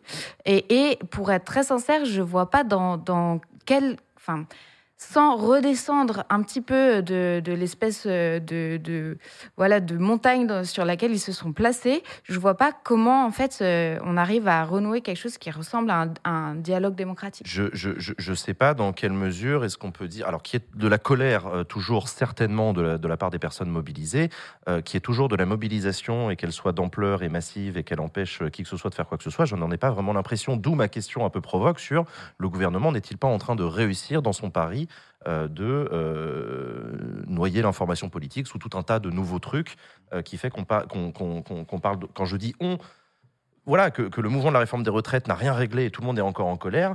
Mais là, je vois pas de manifestation massive. Les casserolades, euh, elles m'ont pas l'air de bloquer quoi que ce soit de très spectaculaire. Je, je- je pose vraiment la question de, de manière naïve, ou alors, ou alors est-ce que c'est moi éditorialement qui, euh, en fait, ai envie de passer au sujet d'après? Peut-être aussi. Donc, dites-moi un peu comment vous le voyez. Oui, Euh, bah, Usul, moi toi, moi j'ai fait euh, combien d'épisodes de SG sur la retraite? Là, j'en ai fait plein et moi aussi j'aimerais bien euh, parler d'autre chose. Mais le fait est que le problème il est toujours là et on est toujours dans ce dans le même pays qui a été transformé par cette réforme des retraites, avec des gens qui ont vécu quelque chose, qui ont fait quelque chose et qui ont changé aussi. Je veux dire, les gens changent et les gens se politisent ou au contraire se démobilisent. Et là, il me semble qu'il y a toujours une forme de mobilisation qui est toujours là. Les casserolades, il y en a eu encore aujourd'hui, euh, Ouais. Agnès Pannier-Runacher, etc. Et Macron ne manque pas d'ailleurs de, de refaire des petites phrases. Je crois qu'hier, c'était euh, euh, les gens qui manifestent contre les retraites, en fait, c'est eux qui font monter les extrêmes. Euh, donc voilà, des, des trucs un peu étonnants. Et euh, là, il y a le dialogue avec, bon, on va dire euh, l'opinion, la France. Le peuple. Et euh, il y a aussi, euh, avec quelle majorité il nous les fait les, les textes euh, suivants. Ouais, c'est là où je voulais en venir. Là aussi, pareil, euh, là, il me semble qu'ils sont toujours aussi bloqués qu'au point de départ là-dessus. Bah, c'est d'ailleurs, d'ailleurs, c'est assez intéressant parce que euh, là, là, ça devient un petit peu la mimique euh, un peu débile euh, dans, dans beaucoup de médias. C'est euh, qui va remplacer Elisabeth Borne? Elisabeth Borne va-t-elle rester? On adore ça en France. hein, le, le- voilà, le, Ah bah oui, oui. le question de, les questions du, du cheval, etc. Très bien. Euh, le- truc, c'est que euh, en fait, on s'en fout complètement. Ah oui, oui, on s'en fout. Elisabeth Borne Ouais. reste ou pas. La seule Mm. question, c'est quelle majorité en fait. Ouais. Tu Bah, peux mettre n'importe qui. C'est- pas elle individuellement, Elisabeth Borne, n'a pas l'air quelqu'un de désagréable au demeurant, même très intelligente. C'est pas le sujet. Bah le sujet, est- c'est quelle majo, Il y, a, en fait. bah, il y a- il y a surtout une crise parlementaire, en fait. Léa. qu'on n'a pas connu depuis. euh, ah bah oui, c'est quand même assez inédit. Je veux dire, sous Sarko, on n'a pas connu ça. Sous Hollande, on n'a pas connu ça. Euh, Enfin, on peut remonter. Hein, euh, on n'a pas connu ça depuis quand même des décennies, Mm. des quinquennats, plusieurs quinquennats. Sous Pierre Des Mauroy. quinquennats ou des quinquennaux? Des quinquennats. Des quinquennats. non, je déconne. Oh, ça va. Je vous ai entendu là. non, mais tout ça parce qu'on parle de crise et tout. Alors, forcément, tout le monde fait la gueule. Non, mais la réalité, c'est qu'on en est là. Et effectivement, avec quelle majorité? Je veux dire, avec quelle majorité déjà au lendemain des, des élections législatives? Aujourd'hui, avec quelle majorité, sachant qu'il y a quand même une partie euh, du Parlement qui est quand même très, très, très, très, très fâchée, je veux dire. Mm. Euh, Charles de Courson qui est quand même en train de faire copain-copain avec Sophie Binet, personne l'attendait. Alors franchement, moi, je me l'attendais pas du Là, tout. là, c'est magique. clairement, là, j'ai vu les photos passer hier en mode limite selfie avec euh, toute euh, le, enfin, avec Charles de Courson, euh, l'un des représentants du groupe des Mm. indépendants à l'Assemblée nationale, qui d'ailleurs dépose une, une proposition de loi d'abrogation de la réforme des retraites qui sera Mm. discutée le 8 juin prochain, et Sophie Binet, la nouvelle patronne de Mm. la CGT. Donc ils sont en train de préparer ça. Donc, Ouais. Le 8 juin prochain, on a une grosse mobilisation. Je pense que les gens ne sont pas prêts à lâcher l'affaire. Les gens se, comment dire, se, enfin, se mobilisent. Toujours autant, c'est moins visible. Hein. C'est aussi- Mm. c'est pas parce qu'on n'en parle pas dans les médias aussi que les gens ne sont pas là, se mobilisent. Euh, faut voir aussi. Moi, j'étais à Lyon quand Macron était là. Le périmètre de sécurité, Ah ouais. frère, t'as peur, quoi. Mm. Enfin, franchement, moi, j'ai halluciné. Ma mère habite pas Alors- loin. Euh, ils avaient, ils avaient bouclé tout le quartier, c'est-à-dire qu'ils escortaient les gens jusqu'à chez eux. Ouais. Il y avait une dame qui avait une casquette. Ils lui ont demandé de l'enlever. Une casquette avec écrit quoi dessus Ah, rien. Ah d'accord, une casquette. Non mais genre c'était lunaire quoi. Donc forcément il y a des gens qui flippent, Non, ça, des gens ça, flippent effectivement, je suis d'accord avec toi. ouais. Euh, on voulait, je, genre avec ma mère, on était en mode gaulerie, on va demander aux voisins de, de se mettre à la fenêtre et de mettre des casseroles. Alors personne n'était chaud, quoi. Genre tout le monde flippait, les gens ont peur de se mobiliser. Et ça, c'est une réalité qu'on n'a pas connue depuis très très très très très longtemps aujourd'hui. Moi, ce que je vois, c'est qu'en fait, on a ce que Rancière a théorisé dans ce qu'il a appelé la haine de la démocratie. Une Jacques Rancière. Jacques Rancière. Jacques Rancière, c'est un très grand penseur, euh, philosophe, euh, plutôt à gauche, plutôt marqué à gauche, on va dire, qui a quand même théorisé le concept de la haine de la démocratie. Et là, on est là, c'est-à-dire cette, cette élite, cette élite pardon, oligarchique qui est en train de dire, mais on s'en- en fait, on s'en fout de ce que vous nous racontez. Nous, on continue, on continue à, driver, à driver le bateau, on continue à faire nos trucs, etc., etc. On a, on, on- on- effectivement, on annonce des choses. On ne sait même pas si on va vraiment pouvoir les faire, parce que a-t-on ou pas cette majorité nécessaire pour aller plus loin? Bonne question. Je veux dire, ils ont fait ils ont reculé sur le PG à l'immigration parce qu'ils n'avaient plus l'aval de LR, etc. Là, ils sont en train de redis- rediscuter, Finalement, ce sera en de devoir juillet ce sera convoquer tout le monde. Et c'est pas, c'est pas encore certain d'ailleurs. hein. Ouais, Les discussions sont vrai. encore en cours. Donc on voit bien qu'il y a effectivement, je pense, une crise de la démocratie parlementaire et une crise de la démocratie sociale. Ça, c'est clair. Ah, Et plus t'as ça de on y va- devenir, euh, tu vas même carrément devenir la Marx du marxisme. hein. L'international féminin. Bah, il, lui manquait quand même un. Faut mettre un- capitaliste à un moment dans le raisonnement. Ouais, il lui manquait bon. un, Et regard un peu, euh, un, un regard un peu féministe à Marx quand même. Euh, Claire, Euh, ouais, en fait, moi je pense que le problème, est- enfin, c'est ce que souligne Léa aussi, c'est qu'on a un pouvoir qui gouverne avec une arrogance que son assise populaire euh, et électorale ne lui permet pas, en fait. Donc il y a vraiment un, un écart entre le style de gouvernement que qu'ils utilisent, c'est-à-dire euh, la force et on trace et on, on applique notre projet, euh, et euh, le résultat des urnes, et aussi juste l'ambiance générale du pays, que c'est aussi le devoir d'un gouvernement et d'un président de, de sentir un minimum. Quoi. Enfin, je sais qu'à travers euh, 15 rangées de CRS et de flics, c'est un peu plus difficile de sentir les, les choses, mais il y a quand même ça. Mm. Euh, et, euh, et en fait, je pense que et ce que tu disais, Usul, euh, sur la manière dont ça, effectivement, ça, ça, c'est peut-être un peu moins visible, c'est peut-être aussi moins relié par les médias, parce que les médias eux-mêmes ont envie de, parler autre d'autres chose, choses. ouais, mais en fait, un mouvement social, c'est pas ça commence tel jour, ça termine tel jour. Oui, on et revient après, pas au monde- début. voilà, en fait, Non, non, non, ce, ça, mouvement, ce mouvement, c'est la cristallisation déjà de quelque chose qui s'était fracturé au moment des Gilets jaunes, parce que c'est aussi, on le voit lo- localement, Mais entre c'est temps, il a toute la sociabilité des. Gilets jaunes qui s'est réorganisée avec les syndicats Mm. dans, dans les bus, pour l'organisation des trajets pour aller en manif, etc. c'était ça a réactivé des réseaux Et dans toute la manière dont euh, aussi la question démocratique est venue au centre au moment du 49-3, qu'est-ce que c'est? Ça, c'est Nuit debout qui revient. Donc en fait, même si on a, on a un épuisement, enfin un ralentissement relatif euh, des casserolades à terme, etc., etc., euh, ça ne veut pas dire que c'est la fin du mouvement et ça ne veut pas dire qu'on va pas retrouver euh, ces personnes-là avec ces idées-là qui vont revenir à, à d'autres moments. Et donc, plus Ouais. je termine, je termine. Non, vas-y, vas-y. Et en fait, la lame de fond, et ce qui a dénoté ce mouvement, c'est qu'il y a une fracture idéologique, un décrochage avec l'idéologie dominante. Et donc, l'idéologie dominante, elle, elle domine sans assise dans euh, les imaginaires politiques des gens. C'est-à-dire que le néolibéralisme de Macron, les gens n'achètent plus. Oui, oui, la, vie, enfin, la vie qu'il autant- a envie de qu'on mène, les gens, ils n'achètent plus. Et c'est vrai dans les, dans les générations les plus jeunes. La conception du monde du travail, de la, de la vie en général, en fait, il n'y a plus personne pour y croire. Et c'est ça qui est en train de se passer et, et qui... C'est un moment dans lequel, du coup, il y a une espèce de recherche euh, Ouais. d'alternative. C'est encore un peu confus, mais Voir une certaine forme de ringardisation du pouvoir, en fait. On Ouais. est dans Ouais. un gouvernement pas seulement- Après, je veux ringard, dire, quoi. si la lame de fond que tu fais remonter jusqu'à jusqu'à Nuit debout avec le mouvement des Gilets jaunes derrière, euh, etc., oui, ça c'est sûr, elle va pas s'arrêter, mais de toute façon, tu l'as dit, elle a démarré il y a tellement longtemps qu'elle va Mais durer on peut la faire remonter avant. hein. Ah, mais on peut la faire remonter très très loin. Le truc, c'est non, que mais cette, vraiment, lame- parce que vraiment. il y a- cette y lame a de des- fond, elle n'a pas de traduction politique, démo- euh, démocratique dans les urnes. Et, et c'est- notre problème vient en grande partie de là. Non, mais c'est la forte abstention des jeunes, c'est la forte abstention tout court, la forte abstention des jeunes. Euh, on en parlera de la deuxième partie C'est de un autre problème. Oui, mais ça, ça, veut Mais dire attends, on réduit la démocratie C'est facile de taper sur le gouvernement, c'est aussi charge à l'opposition de proposer des alternatives euh, qui remportent des élections. Non, mais là, on vois. parle, on parle d'idéologie. On parle d'un modèle de société, d'un endroit vers lequel on voudrait aller ensemble. Ça, Moi, quand je fais les, les- les portraits et que je remonte un petit peu dans le temps, par exemple, j'ai fait un truc sur Jospin. À un moment, Jospin, il essaie de nous amener quelque part. Il croit que la mondialisation, on va faire un modèle social quand même. Et les gens, il les embarque quand même un peu. Même si, pas complètement, parce que le signal faible à ce moment-là, c'est qu'il n'est pas au second tour. Et qu'il y a quand même des gens qui votent, notamment à l'extrême gauche. Mais euh, voilà, il y, a- il y a quand même un projet dans les années 90, dans les années 80. On, en- on va quelque part.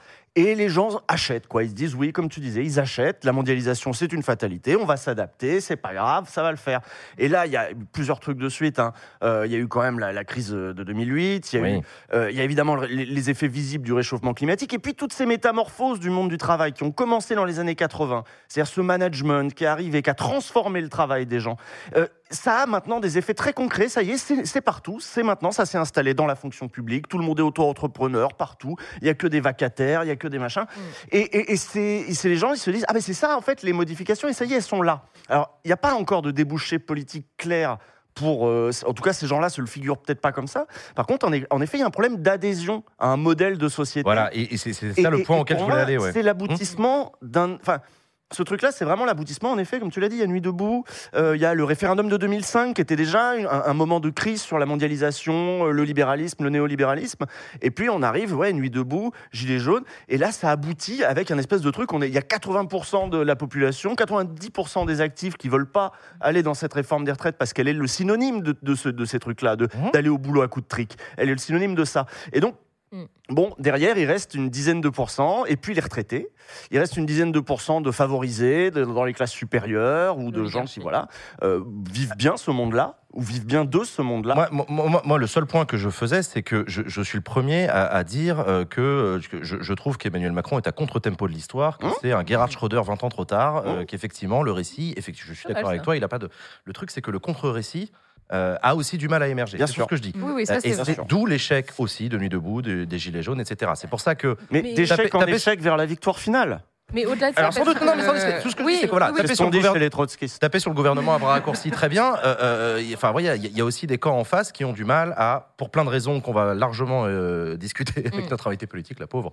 Euh, voilà, il y a aussi un problème démocratique dans la capacité d'une alternative à émerger. Mais oui, mais au-delà de ça, sur, alors il y a à la Bien. fois effectivement ce récit, euh, ce problème de récit qui est effectivement, ça c'est vrai sur, sur le plan idéologique, sur le fond de ce qu'on nous propose, je pense qu'il y a effectivement un ras-le-bol. Il y a aussi bah, le fait que finalement le modèle dans lequel nous sommes est en train de s'essouffler, hein, et à plein d'égards, que ce soit en matière de droit, euh, de liberté fondamentale, que ce soit en matière environnementale, etc. On voit très bien qu'on ne peut pas continuer comme ça. Mais c'est tout, tout de même une très belle avancée déjà. Je pense qu'on est quand même davantage majoritaire dans ce pays pour considérer que le modèle sur lequel on est en train de fonctionner, à savoir ce modèle capitaliste, ne fonctionne pas. Je sais pas, il faudrait des petits papiers Ça, dans les grandes boîtes. pour À mon avis, il y a quand même un peu de ça. Et au-delà de ça, il y a aussi un autre problème, et je pense que c'est aussi pour ça que ça a du mal à, à- à émerger, c'est que nos, nos, nos institutions politiques sont quand même gangrénées par ceux qui ne sont pas d'accord pour changer de récit, en fait. hein, euh, ça, faut quand même le dire. On n'a pas un a- truc assez souple qui On a- permette et- et d'encaisser par ces ailleurs, chocs-là, en fait. Au-delà, tu vois, effectivement, de la participation démocratique qui est quand même assez résiduelle, hein, on est dans un modèle démocratique représentatif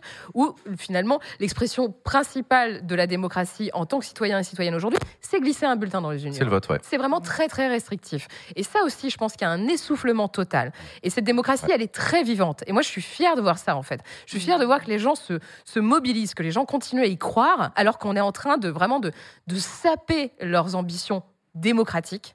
Et on se rend compte qu'en fait, non, euh, le peuple est là. Et le peuple est la majorité. Et il y a des choses qui vont changer. Et c'est inéluctable. Et tant mieux. Et on va y arriver. Je, suis bien d'accord. Je suis bien d'accord. Je Et dis, ouais. je, je- je- je- encore une fois, hein, encore une fois, c'est c'est que c'est comment est-ce que ça se fait que 90% des actifs sont opposés à la réforme des retraites, mais qu'il n'y a pas 90% de bulletins dans les urnes Mais en faveur de quelqu'un d'opposé à la réforme des retraites? Tu vois, En on en fait- revient là et on, on le verra au moment des européennes, on l'a vu au moment de la présidentielle et des législatives. Évidemment, je suis le premier à, à contester le caractère institutionnel de notre système, euh, euh, de notre système de des élections présidentielles. Ça m'énerve, mais Mm. ok. Euh, au moins, enfin, en tout cas, ça existe. Donc, veux dire. La faute n'est pas que du côté euh, Non, du gouvernement. Non, tu vois, il y a, il y a aussi un, y a aussi enjeu c'est- derrière de C'est la fabrication faute des gens qui votent pas. que c'est Alors, l'abstention en fait partie. c'est peut-être prendre le- les choses peut-être dans, dans le mauvais ordre parce que un, un parti c'est quoi? C'est la cristallisation euh, des euh, mouvements de pensée, des, des imaginaires politiques euh, qui se passent à un niveau plus profond dans, dans la société. Et en fait, ça se, ça se cristallise en force électorale euh, majoritaire au moment où il y a une clarification sur ok c'est- quoi le nouveau grand récit, enfin le, le récit auquel on a envie d'adhérer. Et peut-être qu'effectivement, en fait, ça prend un peu de temps pour que ça se, ça se consolide et que ça se traduise de manière euh, plus fluide en vote.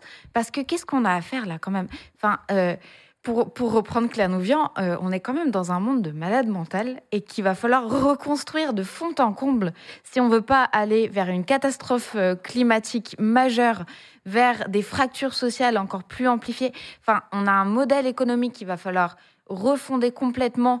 Euh, il va falloir qu'on change d'indicateur, qu'on sorte du seul PIB, de la seule croissance comme, comme euh, mesure de est-ce qu'une nation ou un, enfin, une société va bien. Enfin, c'est c'est immense le chantier. Absolument. immense. Absolument. Et donc, je veux ouais. dire, ça prendra du temps Ouais, et ça ouais, ouais. prendra, ça prendra des détours, ça prendra la forme de, de mouvements euh, qu'on, d'ailleurs, qu'il n'y a pas vocation à vouloir contrôler ou quoi que ce soit. Ce sera un processus, je pense, euh, long, mais on n'a pas d'autre choix que, que Bah, d'espérer qu'il y ait Après, c'est vrai que euh, l'alternative à gauche, euh, désolé, mais on la voit pas émerger, quoi. Alors que là, c'est quand même un, un moment euh, idoine, en quelque sorte, pour effectivement. Oui, je. je Ah ouais, non, mais idoine, rancière. euh, Non, Ouais, je sais, je suis Pub. revenue en pleine forme. quand tu les gars. regardes ça, tu reviens en pleine Ah, ouais. Non, mais- Non, mais voilà, il- c'est le moment, quoi. Je veux dire, que fout la gauche? J'ai Alors, envie de leur demander, quoi. Qu'est-ce que vous faites, quoi, à part être là Eh ben justement, non, non, mais moi, je- moi, je, moi, je pense que cette réforme, que ce mouvement contre la réforme des retraites est aussi un moment bienvenu pour la gauche, qui Mais est bien content d'avoir un truc qui, où on est tous d'accord pour dire que c'est n'importe quoi ce que fait le gouvernement. Euh, ça leur fait du bien à la gauche parce que du coup, on parle pas d'eux et que du coup, non mais, il n'y a rien qui est construit par et il y a ailleurs. absolument rien qui est construit et c'est assez dramatique malgré la bonne volonté de beaucoup de gens, etc. Tout à fait. tu- encore une fois, tu vois l'ambiance des discussions à gauche sur les réseaux sociaux, c'est le pire endroit, mais même ailleurs. Ouais, Putain, les gens sont d'un niveau de colère, de haine, etc. en- entre gens de gauche. hein, c'est Ouais. assez, euh, assez hallucinant. Il y- avait quelqu'un dans le chat qui faisait remarquer qu'il y avait un, grand manque de diversité politique ce soir dans les chroniqueurs. Je suis absolument d'accord. C'est pas grave. On va quand même parler de Laurent Wauquiez à un moment. Oui, je voulais, je peux juste En bien, hein, bien sûr. Je peux juste prendre un tout petit peu le contre-pied sur euh, euh, la, la gauche euh, partisane. Euh, parce qu'en fait, Vas-y. je trouve que c'est un truc qu'on ne dit pas assez. Mais le travail d'un militant dans un parti, euh, c'est énorme et c'est important, en fait.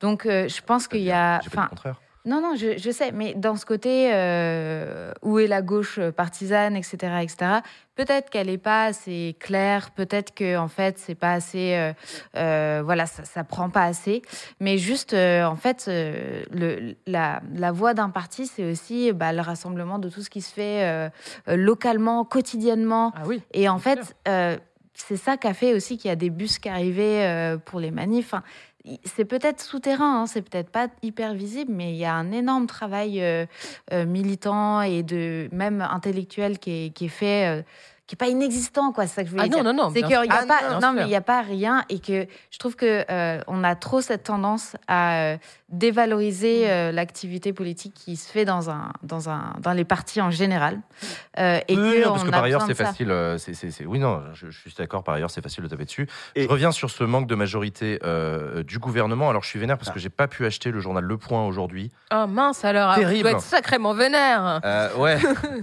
c'est rare hein, que je sois vénère de pas pouvoir lire Le Point, mais il se trouve que dans Le Point aujourd'hui, euh, sorti aujourd'hui, il y avait le grand retour politique de Laurent Wauquiez. Laurent Wauquiez, le président Ah de la région euh, Auvergne-Rhône-Alpes. Double somme. qui se prépare pour 2027 et il faisait sa, sa, sa- sa fameuse rentrée politique parce que la particularité c'est que lui il a quand même vachement gardé le silence pendant toute la séquence Mhm. euh, de la réforme des retraites Très juste. et là il fait son, il fait son retour dans une interview dans laquelle apparemment il pose quand même un certain nombre de bases de la reconstruction de, de, de la droite républicaine que j'aurais bien voulu lire parce que c'est typiquement le genre de truc qui a été lu avec beaucoup d'attention à l'Élysée pour Mhm. savoir justement sur la base de quoi est-ce qu'il est éventuellement possible de faire une coalition Et nous, il fallait qu'on le lire. Bah, j'avoue que moi j'étais bien préparer tentée. dans les devoirs. C'était bah, pour préparer l'émission. Ah, Non, mais donc du coup, voilà, j'introduis Non, juste le sujet pour dire que j'ai pas Est-ce grand chose qu'on à a en dire parce que j'ai pas lu cette même interview. Putain, il a me- même pas écrit de, bouquin. Normalement, on écrit un bouquin quand on fait Non, ça. il, a dit qu'il avait, ça. il a dit qu'il avait changé. Comme non, ça, non, on il- fait la, la tour. Il y a Donc j'ai eu que des bribes. Euh, N'empêche que c'est sur ce type de base-là que se construit ou pas des majorités à Mm. l'Assemblée nationale en ce moment, que les discussions ont lieu. Euh, c'est sympa de discuter de la gauche, tout ça, tout ça, on peut le faire pendant des heures, mais il se passe aussi des trucs à l'Assemblée et la question de la capacité du gouvernement à continuer à réformer ou pas se pose en grande partie avec ce qui est Mm. écrit dans cette interview, plus qu'avec nos discussions euh, sur la gauche. Parce que bon, une majorité à gauche, personne n'y pense. hein, je- J'ai vu un, un graphique euh, passer euh, tout à l'heure euh, qui mesurait le, le vote des groupes euh, par groupe parlementaire, euh, combien avaient voté pour les textes du gouvernement. En gros, que 50%, dans 50% des cas, LR votait les trucs du gouvernement. Ouais. On- juste en dessous, c'est le RN avec à peu près 40. Mm. Et après, ça redescend doucement comme ça jusqu'à arriver au plus bas, LFI avec 17 seulement. Euh, donc, en effet, c'est LR euh, qui est l'allié naturel, mais bon, ça, on le sait depuis longtemps. Sarkozy a essayé de leur expliquer et tout. Le problème, c'est que LR, ça se tient plus, il n'y a plus de chef, il n'y a rien. Et puis, surtout, j'ai l'impression aussi que euh, bah, euh, les macronistes sont radioactifs, en fait.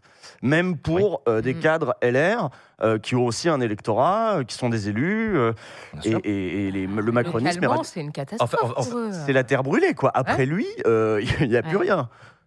Donc, Jean et son obsession des institutions. Bah, bon, il tient qu'à un moment, il y a des lois qui sont votées, tu vois. C'est Ouais, quand même un peu là que ça se passe, quoi. Je... Désolé. ouais, non, Vauquier, Vauquier, je lui prévois pas un grand avenir. euh, Non, mais je- hein. moi je sais même pas quel avenir on prévoit aussi pour les républicains. Enfin, ça, là justement Ah bah. ce que tu dis, on Ouais. parle de travail intellectuel. Là aussi à droite, ils commencent à s'interroger sur c'est quoi l'avenir du truc. J'ai pas grand chose. Je je suis pas, je suis pas assez basé pour dire que euh, il y a une grande partie de la droite qui veut un destin à la Mélanie et qui va finir par accepter de rentrer dans une logique avec Marine Le Pen Mhm, parce que de toute façon mhm. c'est elle qui sera présidente en 2027, etc. Je ne sais pas. En Non, mais- revanche, je vois que de l'autre côté, là aussi je suis d'accord avec toi. Euh, LREM c'est radioactif, enfin, Renaissance c'est radioactif, et que les républicains, je veux dire, les élus locaux de droite, etc., ils disent non, non mais attends, moi je vais pas monter sur le Titanic maintenant, en Mmh. 2027 Ouais. ils sont cuits. Mmh. Euh, nous, si on veut faire remonter quelque chose, ne serait-ce qu'à minima sauver son poste, mais en mieux refaire naître une droite de demain, ça va pas être avec, euh, avec les macronistes. Ouais. Donc je sais, je, je- Il y a- je pense qu'il y a, il y a plusieurs scénarios qui sont possibles. En fait, ça se trouve, euh, bon gré mal gré, le groupe LR va tenir euh, dans un espèce de, de semblant d'opposition au gouvernement, justement parce qu'ils n'ont pas beaucoup d'intérêt en fait à, s'allier avec ouais. les macronistes. Ou alors, on peut voir une espèce de lente décomposition euh, de, du groupe LR prise par prise. C'est-à-dire que les macronistes vont réussir à accrocher euh, telle ou telle personnalité euh, du, du groupe et que du coup, ça va lentement en fait s'effondrer parce que, enfin, sur la base des égaux et des, des ambitions de, individuelles. Parce que Ouais. à partir du moment où C'est il y a comme ça plus que ça se cette. passe depuis six ans. hein. Bah oui. Oui. Ouais, ouais, ouais. Après, Le, le député euh, contre lequel j'ai fait campagne dans le 91, euh, Robin Reda, c'était l'ancien bras droit de Pécresse. Et entre euh, la présidentielle et la législative, il a viré euh, Macron euh, parce que c'était pas vendeur, quoi. Pécresse, euh, elle avait fait euh, 5 ouais, y a petits des opportunistes. Et, en fait, donc, il y a, ça, ça peut se poursuivre, en fait. Il peut y avoir euh, des, des décrochages du groupe euh, par. Au niveau par national. Mais attention, Ouais. ce qu'il faut pas oublier, c'est que LR, ils ont Oui. quand même une implantation au niveau territorial qui est assez vénère. quoi. Ouais. Et Mm. solide. Encore aujourd'hui. Genre très, très, très Surtout dans des zones rurales, mais ils commencent à être challengés euh, par le Rassemblement national. Oui, Ah, ça, dépend, c'est vrai. Surtout dans le Ils et sont clairement pas challengés par Renaissance. C'est pas leur problème. Ah non, non, non, non, au niveau local. Donc non, je pense qu'ils ils ont quand même une carte à jouer. D'ailleurs, il y a des sénatoriales qui arrivent. Ce Absolument. sera peut-être un test. On va voir ce qui va se passer pour LR. On rappelle, Est-ce que LR va, euh, garder sa majorité au Sénat? Bonne question. Parce que le Sénat est quand même renouvelé pour moitié, ce qui n'est pas rien. Donc affaire à suivre. Mais euh, non, je pense qu'il y a quand même euh, cette implantation territoriale et locale, au même titre que le PS. hein. Mmh. Le PS, c'est le caillou dans la chaussure à gauche parce que tout le monde est là, bah merde, ils ont quand même une implantation territoriale qu'on peut pas nier et on peut pas faire sans eux. Il y a quelqu'un euh, il y a ça aussi. Il y a quelqu'un dans le chat qui demande quid des textes euh, dont on a parlé au début de, au début de la discussion. Bah, effectivement, ça fait partie de ce programme des 100 jours. Des discussions sont Mm. ouvertes avec les partenaires sociaux sur la réforme du travail et sur la réforme de la, du partage de la valeur dans l'entreprise. Donc des discussions devraient reprendre dans les, dans, dans les semaines et les mois qui viennent. La CGT comme la, CG la CFDT ont annoncé qu'ils iraient euh, participer aux discussions, aux échanges euh, au, bout du, au bout du bout. Donc, euh, donc, donc ça finira par se faire, mais à quel prix pour le gouvernement, ça on verra bien. Euh, Il y a des élections au MEDEF aussi pendant ce temps-là. Il va falloir garder un œil dessus. Oui. Parce que Mmh, Geoffroy Roux de Bézieux va être remplacé. Il y a trois candidats qui ont été présentés hier, euh, mais c'est pour cet été, je crois, hein, le vote. Mais entre-temps, Ah, il, ça, j'aime bien ça. bah, il va y avoir une campagne interne Mmh. qui va être intéressante parce que. Euh, en- en typiquement, vrai, les- non, non, un débat- hein, non, mais imagine Usul qui stream. Ah ouais, euh, un débat des trois droitos qui qui est- qui et tu commentes en live, c'est parfait. quoi. Bah ouais, mais justement, parce que, parce que toi, tu es bien placé pour savoir que le MEDEF peut pas être le MEDEF de la même manière en fonction de qui est au gouvernement, de quelle manière, etc. Et de moments où il faut accepter de rentrer dans la discussion avec les syndicats, CF 35 heures, euh, etc. Mmh. Il y a d'autres moments où il faut être euh, ferme, strict, machin, pendant Sarkozy, par exemple. Des moments où il vaut mieux euh, être discret et les laisser faire, en ce moment. Oui, non, mais voilà, c'est ça. Et il y a aussi des moments où, et c'est toi qui le disais dans je sais plus quelle vidéo, que parfois aussi tu dois décrocher ton téléphone et dire au gouvernement d'arrêter de déconner parce que, Ah oui, en fait, oui, ça arrive aussi. ouais. ça arrive aussi. Clair. Donc, c'est, enfin voilà, le, le- le patronat lui aussi, a- a- et à mon avis aussi, il y, a, il y a aussi des têtes pensantes du côté du patronat qui s'interrogent sur le sens euh, profond en disant, mais en fait, il y a un moment où juste euh, ça, n'a plus de sens, les gens veulent plus travailler aussi pour de Oui. très bonnes raisons. Enfin, tu vois, c'est il y a un Mm. moment. Paradoxalement, c'est ça aussi la démocratie sociale. hein, c'est, euh, Paradoxalement, oui, eh c'est ça. oui. Les patrons ou les petits patrons, même parfois, qui disent en fait non, euh, ça, ça fait Mhm. plus rêver personne là votre truc. Donc voilà. Donc d'où l'ouverture de discussions sur la participation et l'intéressement dans les entreprises, la répartition de la valeur dans euh, la, la- répartition de la richesse créée, la question de la lutte contre la fraude fiscale. Donc j'ai l'impression aussi que Ouais. le gouvernement envoie des petits ballons d'essai euh, dans des zones très consensuelles. Par exemple, Gabriel Attal, ministre du budget, qui annonce un grand plan de lutte contre la fraude fiscale Mm. en disant que c'est juste Et Et social. social. ah, c'est- c'est le en même temps. Ça ne nous a pas échappé à nous. C'est le en même temps, effectivement. euh, mais j'ai l'impression que sur le premier quinquennat, ils en faisaient vraiment un paquet sur la lutte contre la fraude sociale. Aussi parce qu'il y avait le rapport de la Cour des comptes sur le sujet. Et que sur le deuxième, là, je, je l'ai senti, Gabriel Attal a appuyé un peu fort sur le côté fraude fiscale en Mhm. disant elle est intolérable dans le, par les temps qui courent, etc. On demande Mhm. des efforts aux Français. C'est pas, pas acceptable de continuer à avoir des gens aux Seychelles et tout. Oui, mais bon, sur, euh, sur fraude fiscale, euh, en fait, il y a, il y a la question de la fiscalité en général, et je pense qu'il y a un peu un scepticisme sur euh, leur capacité à, enfin, sur leur volonté réelle de lutter contre la fraude fiscale, alors qu'ils ont largement euh, baissé, enfin, ils ont été très, très accommodants avec le haut de la, de la, de la fourchette euh, d'un point de vue fiscalité, en Et fait. les entreprises. Donc, ça, ça peut et faire partie du deal, justement. Oui, mais qui Oui. se réveille. on a- non, mais on a transformé la France en paradis fiscal. C'est perdant-perdant en plus. Quoi. c'est- Ouais. Non, mais Enfin, je veux dire, c'est- ça, ça a pu faire Enfin, par le nous, passé. pas C'était au moment de- du opt-in ou de opt-out, je sais plus, c'était au moment de Nicolas Sarkozy qui, en gros, avait dit un truc un peu similaire en disant Attendez, je vous ai fait, la, Mm. je vous ai fait le bouclier fiscal, Mm. euh, vous n'avez plus aucune raison de frauder. Mm. Donc, il y a un moment, je vais taper d'autant plus fort Mm. que j'ai créé les conditions pour que vous reveniez. Mm. Donc, ça aussi, parfois, c'est du rapport de force avec ces grandes fortunes en leur disant euh, Non, non, mais là, c'est bon, enfin, il faut arrêter de déconner. En fait, si vous, si vous êtes toujours en Suisse là, alors qu'on a mené toutes les réformes fiscales que vous réclamiez, c'est que vraiment, vous êtes des connards. Et donc, euh, on, on a raison de taper. Ouais, mais il y a, il y a tellement de moyens en fait euh, par lesquels euh, ces grandes fortunes peuvent optimiser leur fiscalité que en fait ça va être un coup d'épée dans l'eau. Et euh, les, là ils ont du coup dans l'annonce il y a on va ajouter euh, 1500 contrôleurs fiscaux. Donc mettre plus de moyens humains pour C'est justement bien, c'est faire le réclamé par travail. la gauche depuis Euh, 10 ans. oui, mais en fait, ça correspond à moins que ce que Macron a A supprimé supprimé. depuis 2017. En dans, fait. les, dans les directions les contrôleurs fiscaux. Dans les contrôleurs fiscaux ou dans les directions Dans, de la finance dans les publique contrôleurs, au niveau de- des moyens humains alloués à la euh, lutte à- contre la fraude fiscale. Voilà, exactement. T'as Donc, t'as vu les horaires d'ouverture des centres de finances publiques euh, C'est entre 15h et 17h C'est euh, pas dans les centres de euh, finances publiques que tu luttes le mieux contre la. Non, mais je veux dire, il y a de moins en moins de fonctionnaires. De Ah, ça, oui, Quand je parlais de New ça, Public, de, management, on a dégraissé euh, tout un tas de, de- de- y compris, et puis voilà, des gens qui se retrouvent euh, euh, en, en sous-effectif, en fait, sont en Mm. sous-effectif, partout comme dans la justice, Bien sûr, comme, mettre comme un peu partout dans n'importe quel service public. Puis les inspecteurs du travail, notamment les trucs qui vont faire des contrôles, euh, tout ça. Alors ceux-là, Oui, évidemment. inspecteur du travail, oui, ça c'est. Ouais. Mm. Mm. Euh, euh, dernier sujet dont on voulait parler aussi, parce que ça fait un an que la guerre en Ukraine a été euh, déclenchée. Alors, on, on va pas, on va pas faire semblant de faire de la géopolitique. On est tous dans un petit peu l'attente d'une d'une contre-offensive de la part de, de l'armée ukrainienne. Euh, ceci étant, quand on préparait cette émission, on s'est tous les trois dit aussi que, tous les quatre, pardon, on s'est on s'est un peu dit aussi que la guerre en Ukraine avait fait bouger des curseurs en France sur un certain nombre de sujets. Mhm.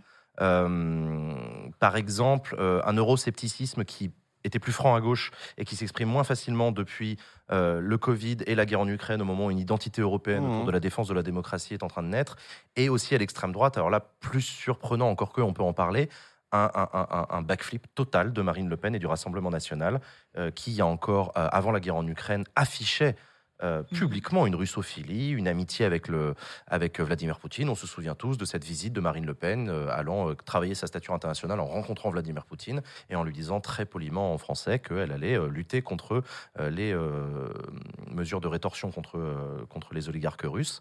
Là, un an plus tard, le Rassemblement national, face à la guerre en Ukraine et compte tenu de l'évolution du conflit et des opinions publiques sur le sujet, Jordan Bardella a clairement dit euh, on est pro-ukrainien, euh, on n'aurait pas dû soutenir euh, Vladimir Poutine autant. Enfin voilà, un backflip total qui, j'ai l'impression, passe complètement. euh, Désolé, on n'a pas fait exprès. Ouais, non mais, non, mais voilà, c'est ça. J'ai l'impression qu'il y a une capacité de caméléon de, de- de ce camp Ah bah, politique ça, vachement plus spectaculaire euh, que ce qui peut se passer dans d'autres Ouais. camps. Je suis le seul à, à voir ça comme ça ou- Non, mais c'est du même ordre, en fait. euh, Enfin, c'est c'est la, même tendance à l'institutionnalisation et à- au, au lissage, euh, parce que ça devenait euh, in- complètement inacceptable et complètement inaudible d'être euh, sur la- leur ligne précédente, et surtout incompatible avec la volonté de prendre le pouvoir dans Bah oui. une France et dans, qui est dans un monde où il y a cette guerre-là. Euh, donc, en fait, ils ont changé. Et le, le mot caméléon, il est parfait. Euh, je veux dire, euh, et un autre exemple, et après on repart sur l'Ukraine, mais aujourd'hui, le communiqué de Marine Le Pen suite à la démission du maire de Saint-Brévin et qui dit Ah ouais. honte au président Macron de ne pas l'avoir soutenu face, précises. face, face aux extrêmes. Donc il y a un maire euh, qui euh, a démissionné et quitté. Euh, sa ville euh, parce qu'il y a eu une pression, bah, pas qu'une pression, des, des crimes perpétrés. Il y a eu, enfin, son, son attaque, véhicule ouais, ouais. et sa maison ont été Mm. incendiés par des groupes euh, fachos euh, pour euh, protester contre l'installation d'un centre de demandeurs d'asile dans, dans le village. Et donc, il, s'est- il a demandé une protection euh, à l'État qu'il n'a pas eu et il a été forcé du coup de démissionner et de, de- de quitter la ville. Euh, et donc, euh, pour illustre, ça illustre aussi cette capacité de changement comme ça euh, du, du RN. Euh, C'était quand même l'extrême droite qui était responsable de cette situation. Et euh, Marine Le Pen arrive quand même à dire euh, euh, la République est attaquée et, euh, et c'est c'est le gouvernement le responsable. Nous, euh, Mm. sous-entendu, nous, en fait, on sera l'ordre, Mm. on, sera, on sera plus responsable qu'eux, on sera plus à même de combattre les extrêmes qu'eux, mais en, en récupérant euh, la, le narratif de la Macronie sur nous sommes l'apaisement et l'ordre. Le Le rassemblement. reste, le, voilà, Ouais, le l'apaisement. Rassemblement. ouais, ouais. Et le reste, c'est les extrêmes. Mais, euh, mais voilà, donc, euh, pardon, je nous ai fait dévier de- du sujet sur lequel tu Non, mais ça, participe. Non, non, non, mais ça participe parce que tu l'as expliqué de cette stratégie encore une fois de dédiabolisation. Je sais que c'est un lieu commun, mais le changement d'opinion du Rassemblement national et de Marine Le Pen sur la question de l'euro en 2012, 2017, euh, Ah, la question cher. hein. de la réforme des retraites, Mhm. euh, pareil, elle était pour 67 ans, elle est passée à 60 ans. En un claquement de doigts, enfin voilà. Euh, et là, sur la question de l'Ukraine, les nouvelles alliances. Et effectivement, je suis d'accord avec toi, tout ça se place pas seulement dans une stratégie de dédiabolisation, mais aussi de préparation à l'exercice du pouvoir Ah bah, par Marine Le Pen, parce que c'est vachement difficile de prendre le pouvoir en voulant sortir de l'euro en étant pro-Poutine.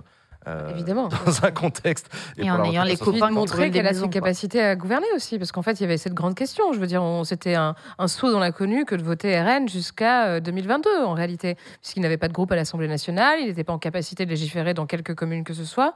Bon, les choses ont quand même évolué dans leur sens, euh, avec un groupe qui est quand même relativement bien structuré, il faut quand même le dire. Hein, ils foutent le bordel, certes. Alors, moi, je dis pas que c'est le meilleur. nationale Ah bah oui, quand même. pas un travail incroyable Non, sur le ne fond, font pas hein. un travail Ouais, incroyable sur le fond, mais Au ils foutent pas le bordel, en fait. Ah, ça, Et c'est ça. Elle, elle les tient, euh, et Marine Le Pen fait ce travail de présidente de groupe où elle les tient en faisant en sorte qu'il n'y a rien qui dépasse, mais que ce soit vraiment sur le fond comme sur la forme, même s'il y en a qui, évidemment, ça reste des fachos, donc à un moment donné, ben, Ah, ça, bah, dépasse. c'est Naturel, Euh, ouais. Voilà, c'est c'est évident, mais n'en demeure pas moins qu'il y a aussi cette volonté de s'inscrire effectivement dans quelque chose de, de républicain, de légaliste. Le discours du 1er mai au Havre, c'était euh, Pouvoir d'achat, pouvoir d'achat. pouvoir d'achat, pouvoir d'achat, mais pas que. C'était ne répondez pas avec des casseroles, répondez par les urnes. Pourquoi? Parce que élection européenne, élection européenne, on sait très bien que la RN fait des scores faramineux. D'ailleurs, on va en parler avec Marine Tondelier. hein. Euh, et, on va se retrouver encore. Elle est, en campagne permanente.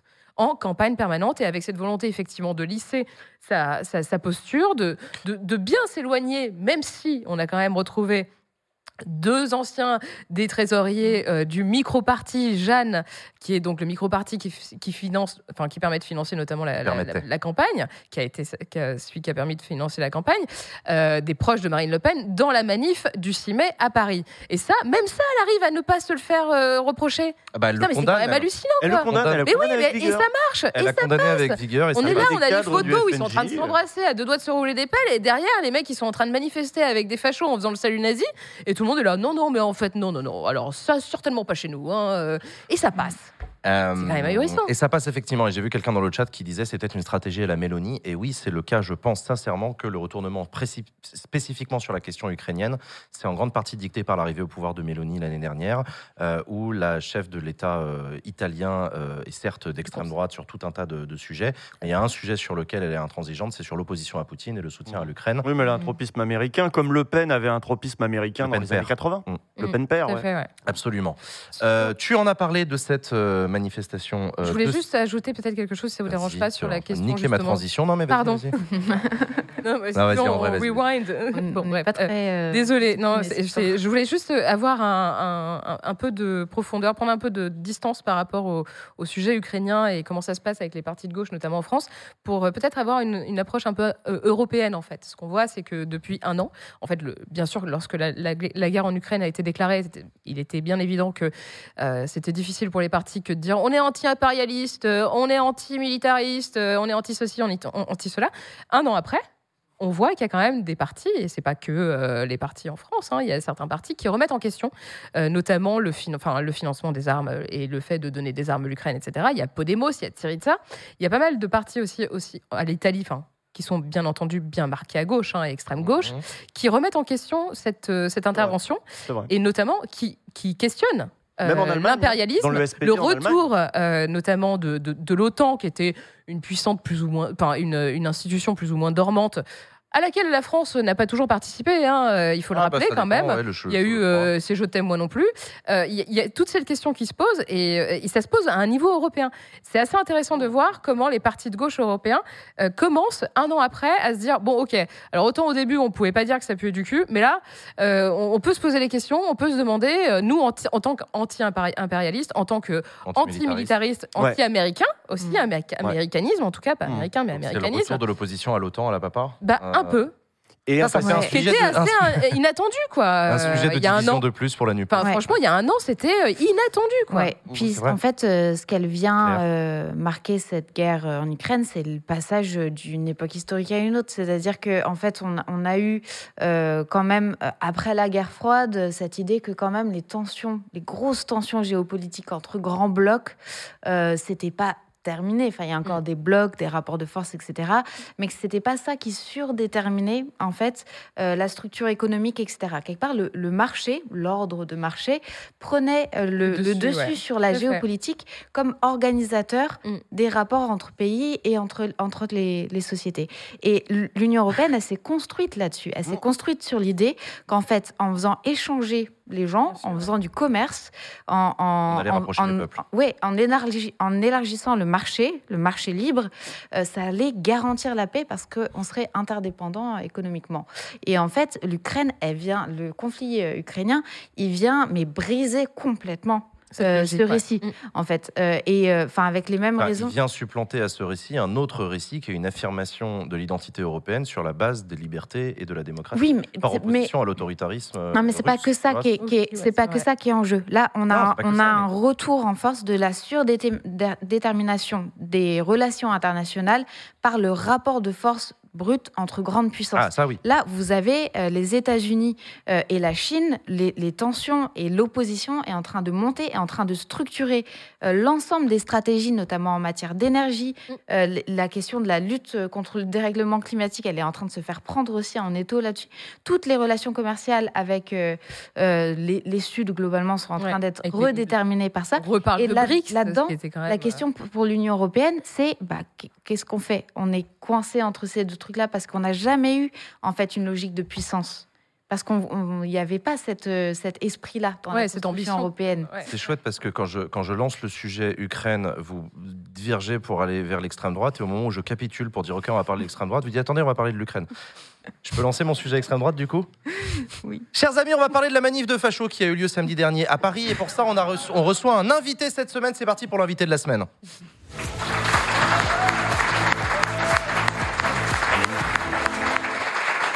Et j'accueille sur ce plateau qui nous rejoint Yann Castagnier. Salut Yann. Merci à toi d'avoir accepté notre invitation sur le plateau de Backseat. Yann, tu es photojournaliste, tu es spécialiste de l'extrême droite et tu couvrais cette fameuse manifestation euh, samedi dernier pour Mediapart. Merci d'avoir accepté de venir en parler avec nous. Avec plaisir. Qu'est-ce qui s'est passé, bordel de merde, samedi dernier? Moi, je suis comme tout le monde, je me réveille et je vois des images hallucinantes. Euh, C'était quoi cette manif? C'est qui? Ces gens qui s'est passé? Pourquoi cette date? Explique-nous, Alors, en fait, contextualise. en fait, c'est le comité du 9 mai euh, qui célèbre, alors pas le 9 mai, mais chaque samedi qui approche du 9 mai, donc là c'était le samedi 6 mai, euh, la mort en 94 de Sébastien Desieux, qui en fait est, a, fui tout simplement euh, la police et est arrivé sur un immeuble et est tombé. Et ce qui s'est passé, c'est que du coup, ils rendent hommage chaque année à Sébastien Desieux et ils se rassemblent. Alors, en général, c'est le GUD qui organise. Euh, Le but, c'est le groupement Union oui, Défense. pardon, le groupement Union de Défense. Alors là, on les voit effectivement euh, sur euh, une des photographies. est Donc, une association historique d'extrême droite étudiante, oui, Oui. euh, qui est un groupuscule qui était très présent à Assas, en fait. ah, qui a une université à Paris. Ouais. Voilà, exactement. Et du coup, en fait, le GUD, ben, on voit qu'il y a des croix celtiques, etc. Et ils sont présents pendant euh, longtemps à Assas. Euh, et en fait, derrière, ils vont, euh, ils vont un petit peu disparaître et ils vont re- ressurgir en 2022. Voilà. D'accord. Globalement. Et donc, pourquoi Donc, c'est chaque année que cette manifestation a lieu. Oui. Pourquoi on n'en a pas parlé l'année dernière? Pourquoi on en parle cette année? Est-ce qu'il y a eu un, qu'il y a eu une raison particulière pour qu'on en parle cette année? Il y a eu plus de manifestants? C'était quoi Ouais, alors, il y a eu plus de manifestants puisqu'ils étaient euh, 550, en fait. Cette année, donc, on en parle plus pour ça. Mais il n'y a pas que pour ça, c'est parce qu'aussi le GUD a été reformé en 2022. Il avait un petit peu disparu. Et en fait, avant, c'était le Bastion Social qui avait repris la, la suite. Et le Bastion Social a disparu parce qu'il a été dissous. Et du coup, le GUD, Par le gouvernement. par le gouvernement, et du coup, le GUD a été ravivé aussi par quelqu'un qui s'appelle Marc de Cacré, en fait, qui bascule dans tous les groupuscules au fur et à mesure. Donc moi, c'est quelqu'un que j'avais croisé à l'Action française en 2015. J'avais fait une immersion pendant six mois, un reportage auprès de l'Action française, et il était déjà euh, à la tête de certaines actions, en fait, en réalité. Il a des problèmes avec la justice en ce moment. Il hein. a des problèmes à la justice, tout à fait. Il a un certain nombre de, euh, de procès en cours. Euh, et c'est lui, en fait, qui avait participé aussi, et c'est pour ça qu'il est poursuivi, euh, à Villepinte. Chez Zemmour, oui, bien sûr. Voilà, pour le meeting de l'agression. Zemmour. Exactement. Et en fait, ce qui se passe, c'est que ce Marc de Cacré, euh, bon, il vient d'une grande famille, il a une certaine aura, on va dire. Euh, il est parti, alors avant la guerre, en Ukraine, apparemment, pour s'entraîner peut-être. Euh, et, euh, et aussi, il a été photographié, en fait, Kalachnikov à la main, en Azerbaïdjan, lors du monde du Haut-Karabakh. Donc, il a une vraie aura. Il arrive, son but, grosso modo, c'est d'arriver à faire une espèce d'union. Euh, alors, on appelle ça l'ultra-droite aujourd'hui, moi, ça me dérange un peu. Mm. Euh, voilà, ouais, enfin, c'est des, néo- des néofascistes. Oui, puis surtout, en fait, l'ultra-droite, on dit la droite, et du coup, ça donne un côté parlementaire. Ouais. Alors que le GUD. Ça normalise l'extrême droite, du En coup. fait, c'est par, c'est par opposition à l'extrême droite qui joue le jeu de la démocratie en présentant des candidats et l'ultra droite, c'est les- tous les groupuscules de rue violents. J'en sais rien, je, je dis ça avec. Oui, non, mais facilité, c'est ça. mais si, si C'est ça, mais le problème. hein. Ouais, c'est ouais. qu'en disant droite, on a l'impression que c'est la droite parlementaire. Alors qu'en fait, non. Euh, ça n'a rien à voir. C'est la droite euh, très, très, très à droite, qui est fasciste, qui est violente, euh, et dont le but, en fait, est d'agresser des personnes, de viser. Ils ont agressé le Saint-Sauveur, etc. Enfin, C'est voilà. la question que j'allais te, que j'allais te poser pour les personnes qui sont peu habituées à suivre la politique, Ouais. qui ont vu ces gens masqués de noir, avec des drapeaux noirs, avec des croix celtiques dessus. Mm. Ce sont des groupuscules militants qui se situent politiquement à l'extrême droite, qui sont racistes, qui sont homophobes, qui sont antisémites. Oui, oui. Comment est-ce que tu les, comment est-ce que tu aides les gens à les situer Oui, ces on, peut dire tout ça à la fois. hein. Des suprémacistes blancs. Les euh, suprémacistes ouais. blancs, d'accord, ok. Mais en fait, il y a, on va dire que dans les groupuscules d'extrême droite, il y a une espèce de panel sur Mm. quelles sont les actions à utiliser, une espèce de panel de, de l'action politique. Vous avez, entre guillemets, euh, j'allais dire les gentils, mais l'action française qui, du coup, est royaliste, nationaliste, catholique, qui sont plutôt ceux qui sont euh, très intellectuels, euh, Ouais. hyper cultivés en termes d'histoire et tout. Moi, franchement, c'est des gens avec qui, parfois, j'ai eu des discussions intéressantes en termes d'histoire. Ils sont hyper calés. Parfois, ils peuvent avoir des liens avec euh, l'église, le diocèse, Ouais, ouais. curés qui connaissent, etc. Ils sont quand même implantés dans une certaine notabilité aussi Oui, oui. locale, les bonnes Oui. familles. etc. Exactement. Ça, c'est l'action française. Il y a beaucoup de gens qui sont Souvent, la ouais. fraternité Saint-Pédis, euh, voilà, et où il y a vraiment un truc euh, qui euh, est marginal chez eux, c'est de faire le coup de poing. Ça arrive, mais ça reste marginal comme action. Eux, ce qu'ils veulent, en gros, c'est abat la République, vive la monarchie, vive le roi. C'est c'est les philo, oui, c'est ça, ils écrivent des articles. Voilà, exactement. d'accord. Ok, ok. Action française 2000, Ça, qui est c'est leur journal. francise. Voilà, Darmanin avait publié dans leur revue euh, dans Ouais. sa jeunesse. Et donc, à la... ouais, c'est vrai. Et à la base, en fait, les, deux gars étaient à l'Action française. Ensuite, il y a eu Génération Identitaire qui est montée. Dont on se souvient, oui. Voilà, qui eux étaient un peu plus euh, adeptes du coup de poing déjà. Euh, on, a, on se rappelle, alors nous on avait fait une enquête pour Libé pendant, avec Robin D'Angelo euh, pendant près d'un an sur ça s'appelait Génération identitaire à découvert, où déjà on avait montré les liens des hum, parlementaires locaux, enfin pas parlementaires justement, des candidats locaux du RN à l'époque Front National euh, qui étaient soutenus par des identitaires dans leur campagne en fait, aidés. Donc ça c'était un premier lien qu'on faisait et qui était euh, hyper important pour nous. Et Génération Identitaire, à force de euh, trop remuer, se sont fait dissoudre. Et puis ensuite, il y a eu le Bastion Social, où là, il y a des anciens de l'AF, de l'Action française, qui, euh, parce qu'ils trouvaient que l'Action française était un peu trop molle, ça ça tapait pas assez, grosso modo, euh, ont transféré vers le GUD. Et il y a donc ce fameux euh, de, de Cacqueret et euh, Aloïs Vo- Vojinovic, à chaque fois j'ai un petit peu du mal avec son nom, euh, voilà, qui a aussi transféré euh, sur le GUD. Et, euh, et ils se retrouvent là, en fait, à tous les deux, de, deux anciennes de l'Action française qui ont décidé de, de muscler le jeu. Et il y a une espèce d'aura qui s'est créée. Et puis, ils ont fait quelques coups voilà, ces derniers temps qui ont aussi attiré du monde. Ils avaient attaqué une école en 2018, euh, Mhm. le meeting de Zemmour, le Saint-Sauveur. Ouais, de- c'est c'est une nébuleuse qui est quand même assez composite. Là-dedans, tu vas avoir des gens qui sont fans de Napoléon, des gens qui sont fans du roi, des gens qui sont fans d'Hitler. Euh, des gens qui sont fans de. Enfin voilà. Mais dans tous les cas, et dans tous les cas, en tout cas, ceux-là, ils se retrouvent tous, en général, pour voter Zemmour ou Marine, ça dépend, euh, qui a fédéré un petit peu tous ces, tous ces gens-là. Et puis, tu as d'authentiques euh, néo-nazis. Et quand on parlait de le- de- de- d'une gradation, ouais, tu disais Action française, ensuite Génération identitaire qui faisait des trucs un peu plus comme.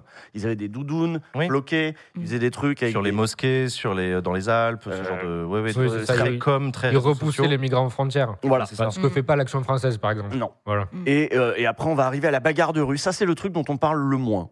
Vraiment, c'est le truc dont on parle le moins, mais qui est le rue. plus efficace, si tu veux, sur le terrain.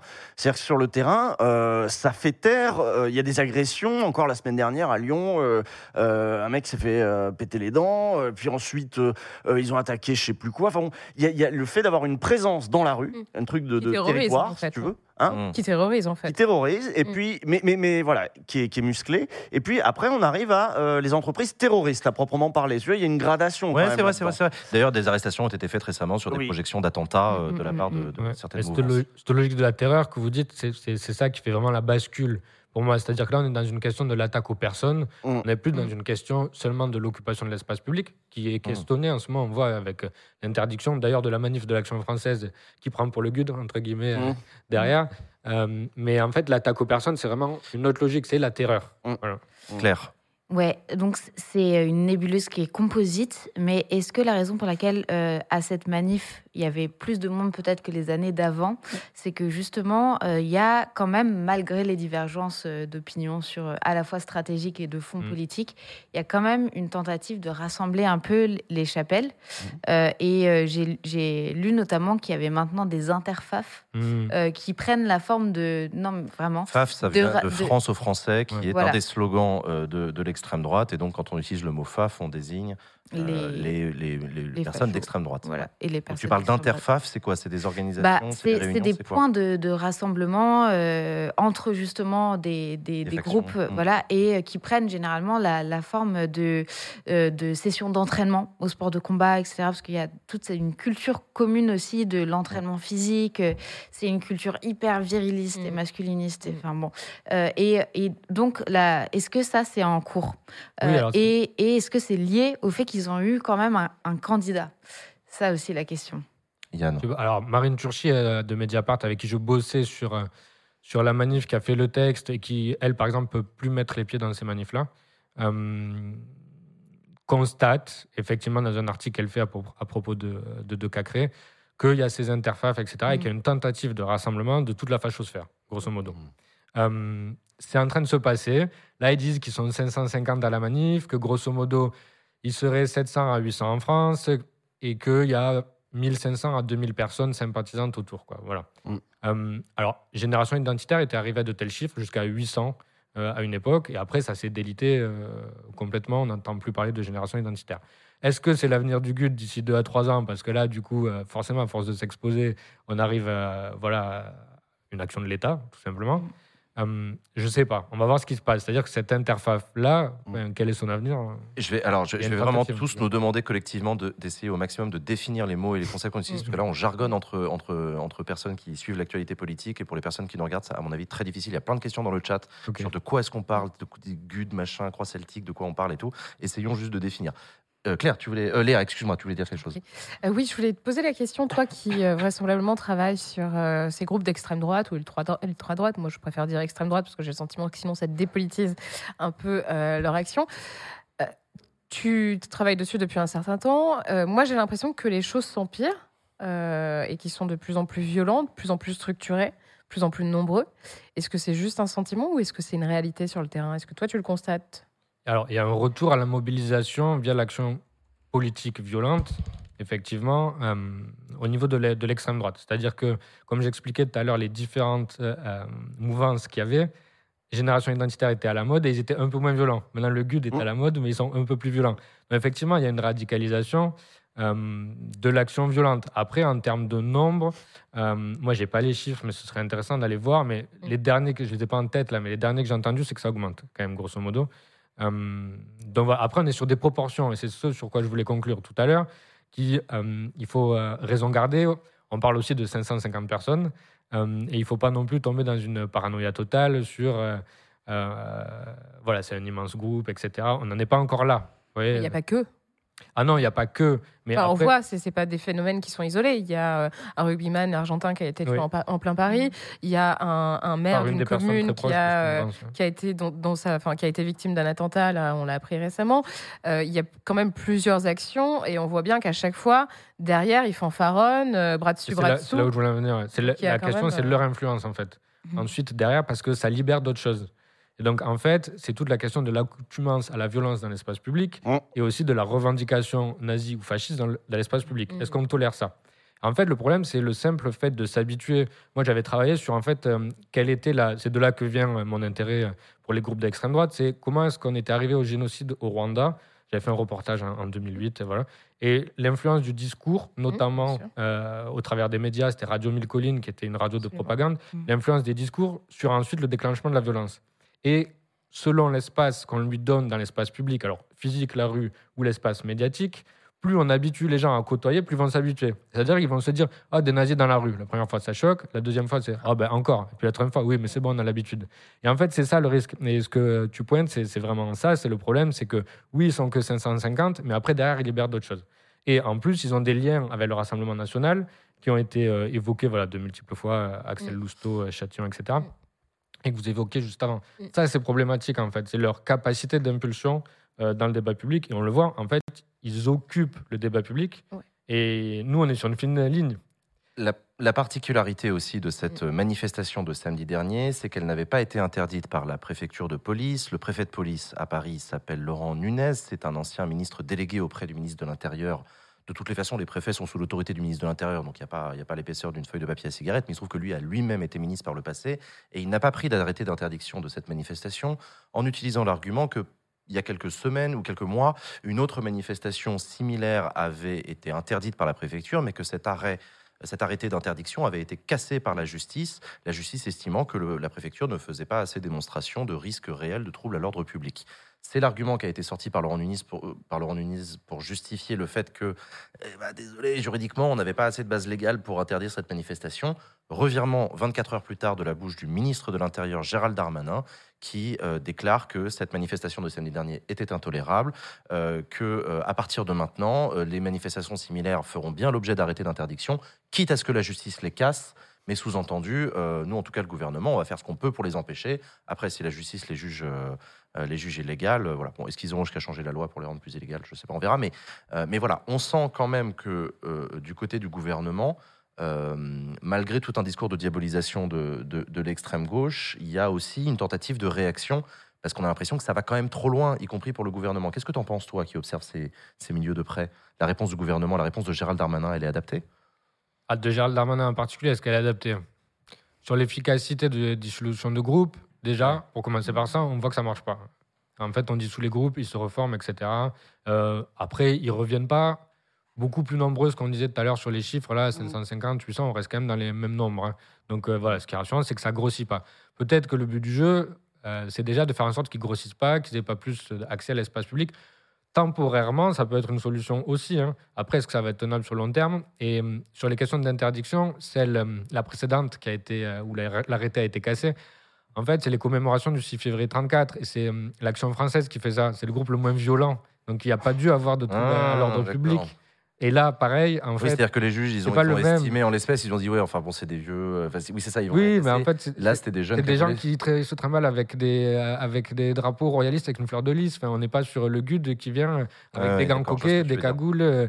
qui ont le soleil noir tatoué. C'était pas les mêmes personnes. Ok, ok. D'accord, l'arrêté, s'est fait casser, c'est normal. Il y, avait, il y avait vraiment, je pense, objectivement, pas de risque à trou- de trouble à l'ordre public. Tu veux dire que le préfet aurait très bien pu arrêter, prendre un arrêté d'interdiction de cette samedi, oui. Ouais. Et qu'un juge aurait estimé que, effectivement, d'accord. Non, je vois ce que tu Ben, veux en fait, si on se retrouve avec une mouvance où c'est qui est quand même menée par un mec qui pose avec une Kalachnikov à la main euh, au Karabakh, enfin, il y a un- Ouais. Oui, non, il y a une différence avec une le- différence. Usul. Une, une petite incise, Vas-y, hein, parce vas-y. que Et après, on va on, on passer. parlait du niveau de violence euh, que ces groupes euh, euh, euh, imposaient dans, dans des villes, euh, dans des centres-villes. Euh, et par exemple, là, on, on a pu les voir lors des blocus euh, dans des lycées ou dans des facs. On a pu les voir, y compris à Lyon, faire le tour des lycées pour débloquer eux-mêmes les lycées. Un groupe de 30, j'en avais parlé ici euh, parce Ouais, que je m'en c'était arrivé souviens. le matin même. Et euh, donc, ils vont imposer un niveau de violence euh, dans, le, dans la rue qui fait que bah, bah, derrière, va falloir une réponse. C'est là qu'arrivent les antifas, si vous voulez.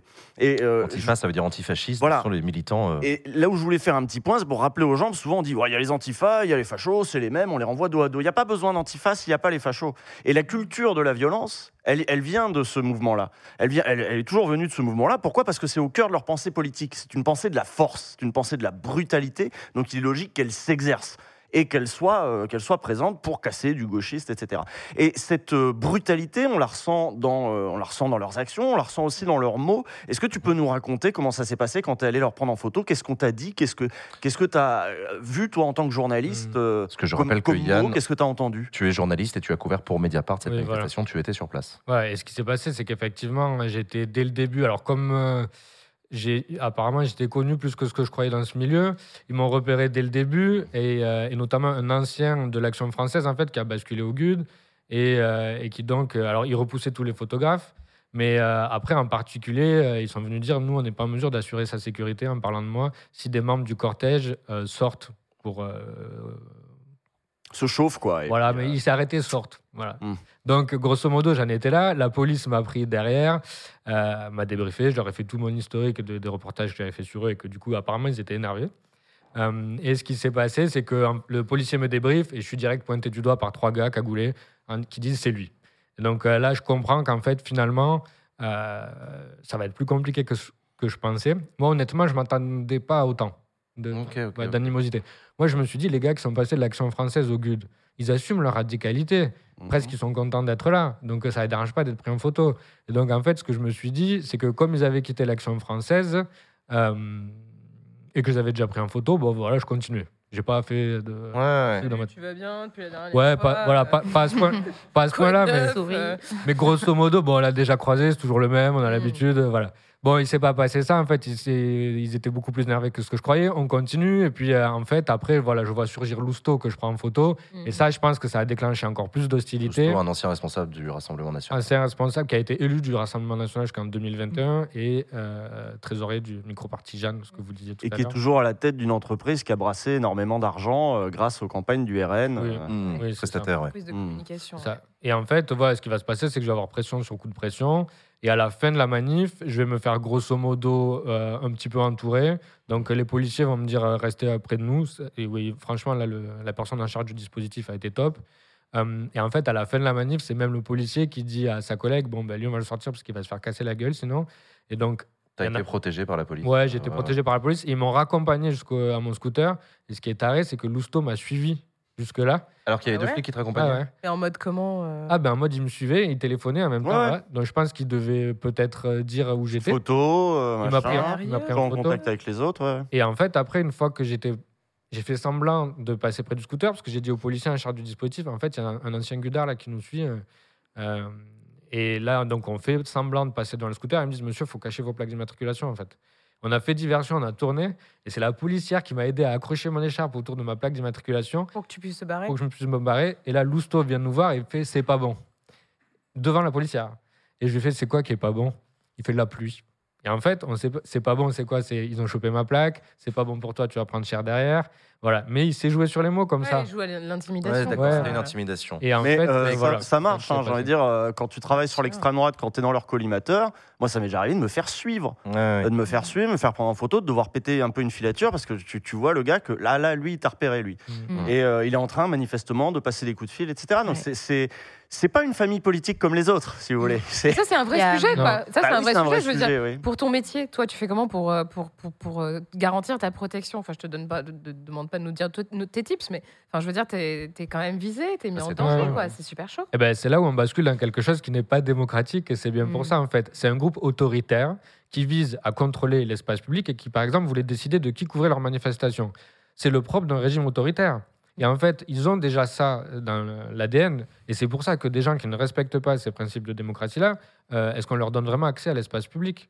C'est- C'est c'est une vraie question. C'est tout le sujet euh, politico-juridique qui est posé autour de la base pour euh, interdire ou pas ces organisations. Ça a déjà été traité en partie par le, Conseil d'État, mais aussi la question de l'autorisation de manifester. Peut-être que la jurisprudence va évoluer Mm. ces prochains temps. Yann, merci beaucoup d'être venu nous en parler. Yann Castagnier, on retrouve les articles que tu as écrits sur ce sujet sur le site Mediapart.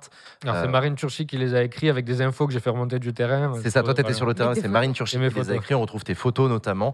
Merci beaucoup, Yann, d'être venu beaucoup, sur le merci. Plateau de Backseat nous parler de cette euh, manifestation. Merci. Chers amis, avant la pause, je tenais à vous annoncer euh, des bonnes nouvelles.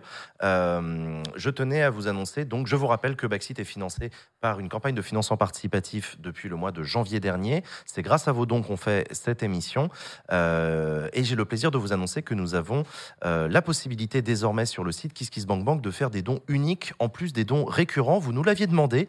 Les équipes de KissKissBankBank ont travaillé ces dernières semaines à notre demande pour développer cette nouvelle fonctionnalité. Donc maintenant, vous pouvez toujours faire un don récurrent si vous le souhaitez. Je vous rappelle qu'à partir de 5 euros par mois, vous avez accès à toutes les VOD des émissions euh, Backseat avant leur publication sur YouTube euh, le dimanche, donc euh, en exclusivité dès, le, soir de, l'émission, après l'émission.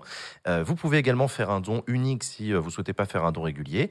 Voilà, en termes d'étapes, on en est où sur l'argent? J'ai fait un point hier, une vidéo va sortir sur la chaîne Backseat pour vous expliquer où est-ce qu'on en est.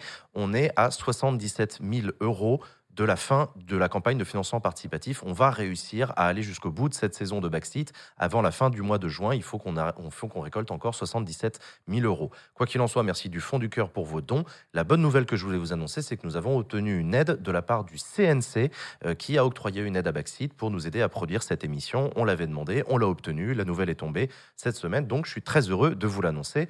Euh, on a été soutenu. On va continuer à faire des émissions très très chouettes avec des partenariats, avec des before, etc. voilà, mais merci pour votre mobilisation, merci pour votre soutien financier à cette émission. C'est grâce à vous qu'on l'a fait et j'espère qu'elle continue à vous plaire. Chers amis, on marque une pause de 10 minutes. On se retrouve après la pause. Ce sera notre invité politique qui sera avec nous sur le plateau, la secrétaire nationale d'Europe Écologie Les Verts, Marine Tondelier. À tout de suite après la pause. Bonsoir à toutes et à tous, bonsoir, bienvenue sur Maxi, bonsoir Bonsoir le public, merci d'être là, vous êtes merveilleux, bonsoir à toutes et à tous et bienvenue dans cette émission Backstreet. Très heureux de vous retrouver sur ce plateau. Bonsoir, vous qui nous regardez sur Twitch. Bonsoir le chat. Vous êtes en face de nous, vous êtes avec nous pendant toute l'émission. Bonsoir si vous nous regardez sur YouTube. Bonsoir aussi si vous nous écoutez en podcast. Chers amis, nous allons recevoir notre invité politique euh, de la semaine, Marine Tondelier, la secrétaire générale d'Europe Écologie Les Verts. Mais avant de l'accueillir, nous allons écouter la euh, chronique que vous attendez tous. C'est parti pour la vie d'Adèle.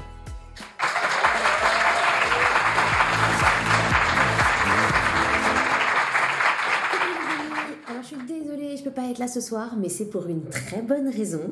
C'est parce que je suis partie en expédition sur les traces de notre émission préférée. La telenovela de l'année, la série dont les scénaristes ne font jamais grève.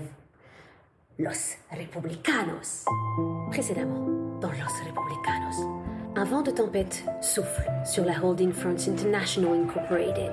Dans l'entourage d'El Macron, on multiplie ruses et manœuvres pour étouffer le bruit de las cacerolas. Bruno El Mayor, trésorier de la organisation, homme de chiffres, mais aussi de lettres, dont la plume n'a d'égal que l'élégance, essaye de nous distraire avec ces mots que la décence la plus élémentaire m'interdit de consigner dans cette chronique. Et puis, non, bah, finalement, c'est public, hein, euh, de toute façon. euh. Elle me tournait le dos. Elle se jetait sur le lit. Elle me montrait les renflements bruns de son anus. Oscar, tu viens? Je suis dilaté comme jamais. Ainsi, pour tenter une ultime diversion, il parla de Fion. Et pas de Francesco Fion, l'ancien homme de main de Nikos Alcobar qui serait aujourd'hui à la tête d'un négocio des charcuteria en Russia. El Macron doit-il se séparer de l'inflexible Lisa Laborna? Et dans ce cas, où recrutera-t-il son nouveau bras droit? Sera-ce au sein du clan rival Los Republicanos De leur côté, Los Republicanos, encore meurtris par le poison de la division, doivent désormais reconstruire leur union. Pour cela, ils ont organisé un séminaire des cohésions à la Maison de l'Amérique latine. Un hasard Hmm, Je ne crois pas. Los Republicanos regardent la vie d'Adèle. Et rien de tel pour préparer l'avenir qu'un débat sur la fin de la vida, l'équivalent républicano d'un spring break à Tijuana. Un autre sujet était néanmoins sur toutes les lèvres. Qui prendra la tête du clan pour briguer la succession d'El Macron en 2027 Ricky Ciotito souhaite éviter une élection interne pour désigner le prochain chef du cartel. Pour lui, le candidat naturel est Lorenzo Vauquier Pontobasta. Lorenzo, qui attend son heure retiré dans les volcans du Guatemala d'Auvergne, où il se prépare mentalement et physiquement pour son destin. Mais Lorenzo est-il le mieux armé pour rouler jusqu'à la victoire? Et c'était une fois encore, sans compter sur le jeune et ambitieux Aureliano qui, recto en sus botas, pourrait bien être un opposant féroce de Lorenzo. Aureliano souhaite en effet que le candidat du cartel soit Le candidat naturel, quitte à fâcher lorsque je vais le dire, c'est celui qui aura des idées nouvelles. Aureliano pense-t-il à ses nuevas ideas tous les matins en se rasant? Lorenzo Vauquier réussira-t-il à se relancer? Francesco Fillon diversifiera-t-il son activité d'import-export? Vous le saurez en regardant la suite de Los Republicanos. Ah, Les amis, franchement, quel euh, voyage incroyable, quel, quel moment inouï. On, a vécu tout ça à, l'autre bout de la Terre.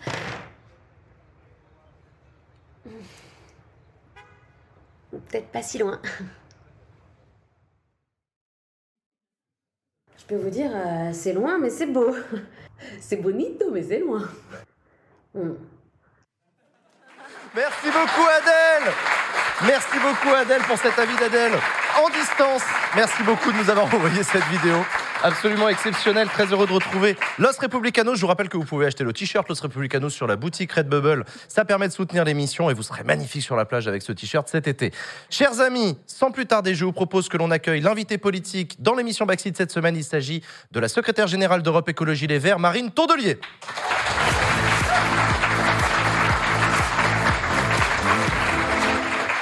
Bonsoir Marine Tondelier.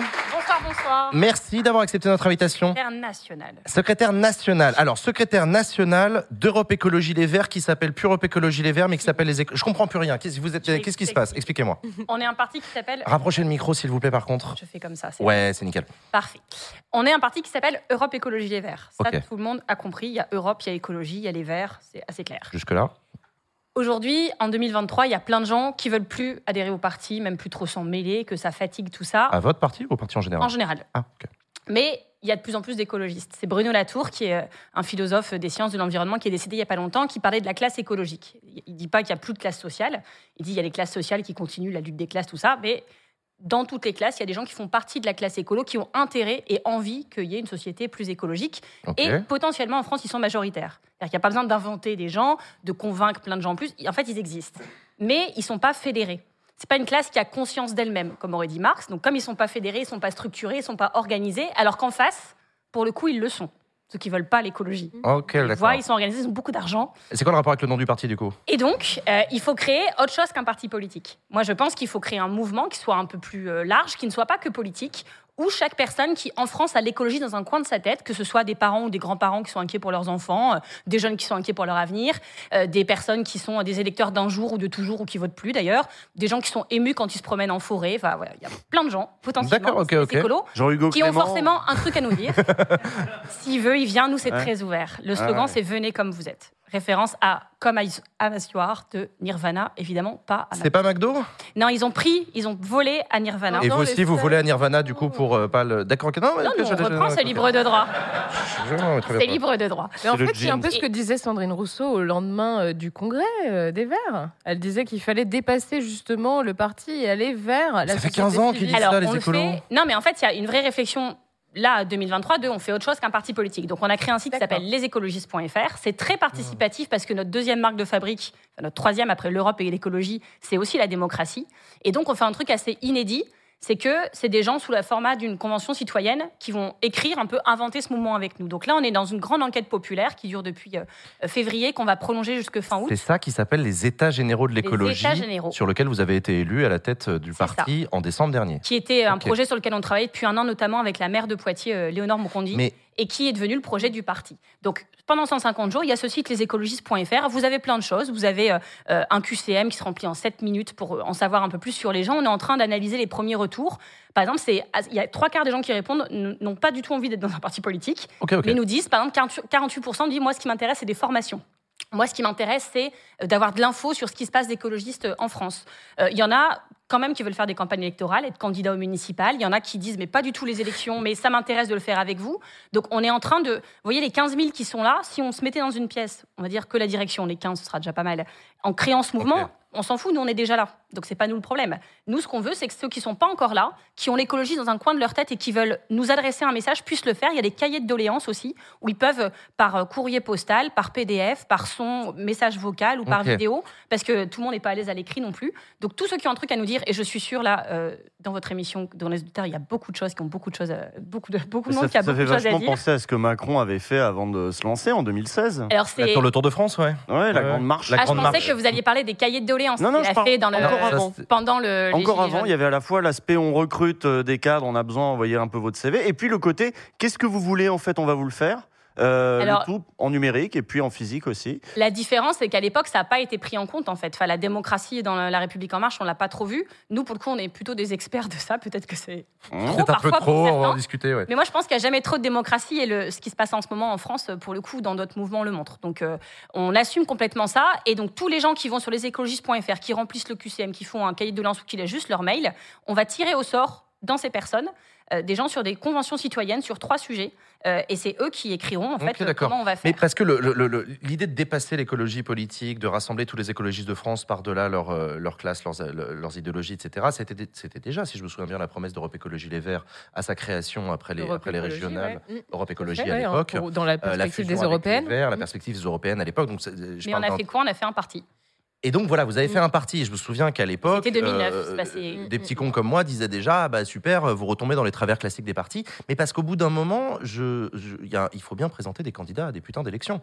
Donc, il y a- il y a- Oui. C'est pour ça qu'il faut est-ce qu'il y a un moment où vous n'arrivez pas Oui, c'est ça. Voilà. Est-ce que, Mais il est-ce faut qu'au bout du bout, on ne retrouvera pas dans un parti? Et il faut autre chose. Peut-être qu'il faut les deux. Peut-être qu'il faut un parti dans un mouvement. Peut-être qu'il faut un mouvement et séparer un parti. En fait, ça, Genre un mouvement avec plusieurs partis? Ah, ça c'est encore autre chose. Mais, non, mais on avait fait le pôle écologiste et il y avait déjà plusieurs euh, partis écolos pour le coup. Et c'est, et c'est pas grave. Moi, je pense que Oui, c'est vrai qu'il y a le pôle écologiste. c'est ça. Et, et en fait, tout ça n'est pas très grave.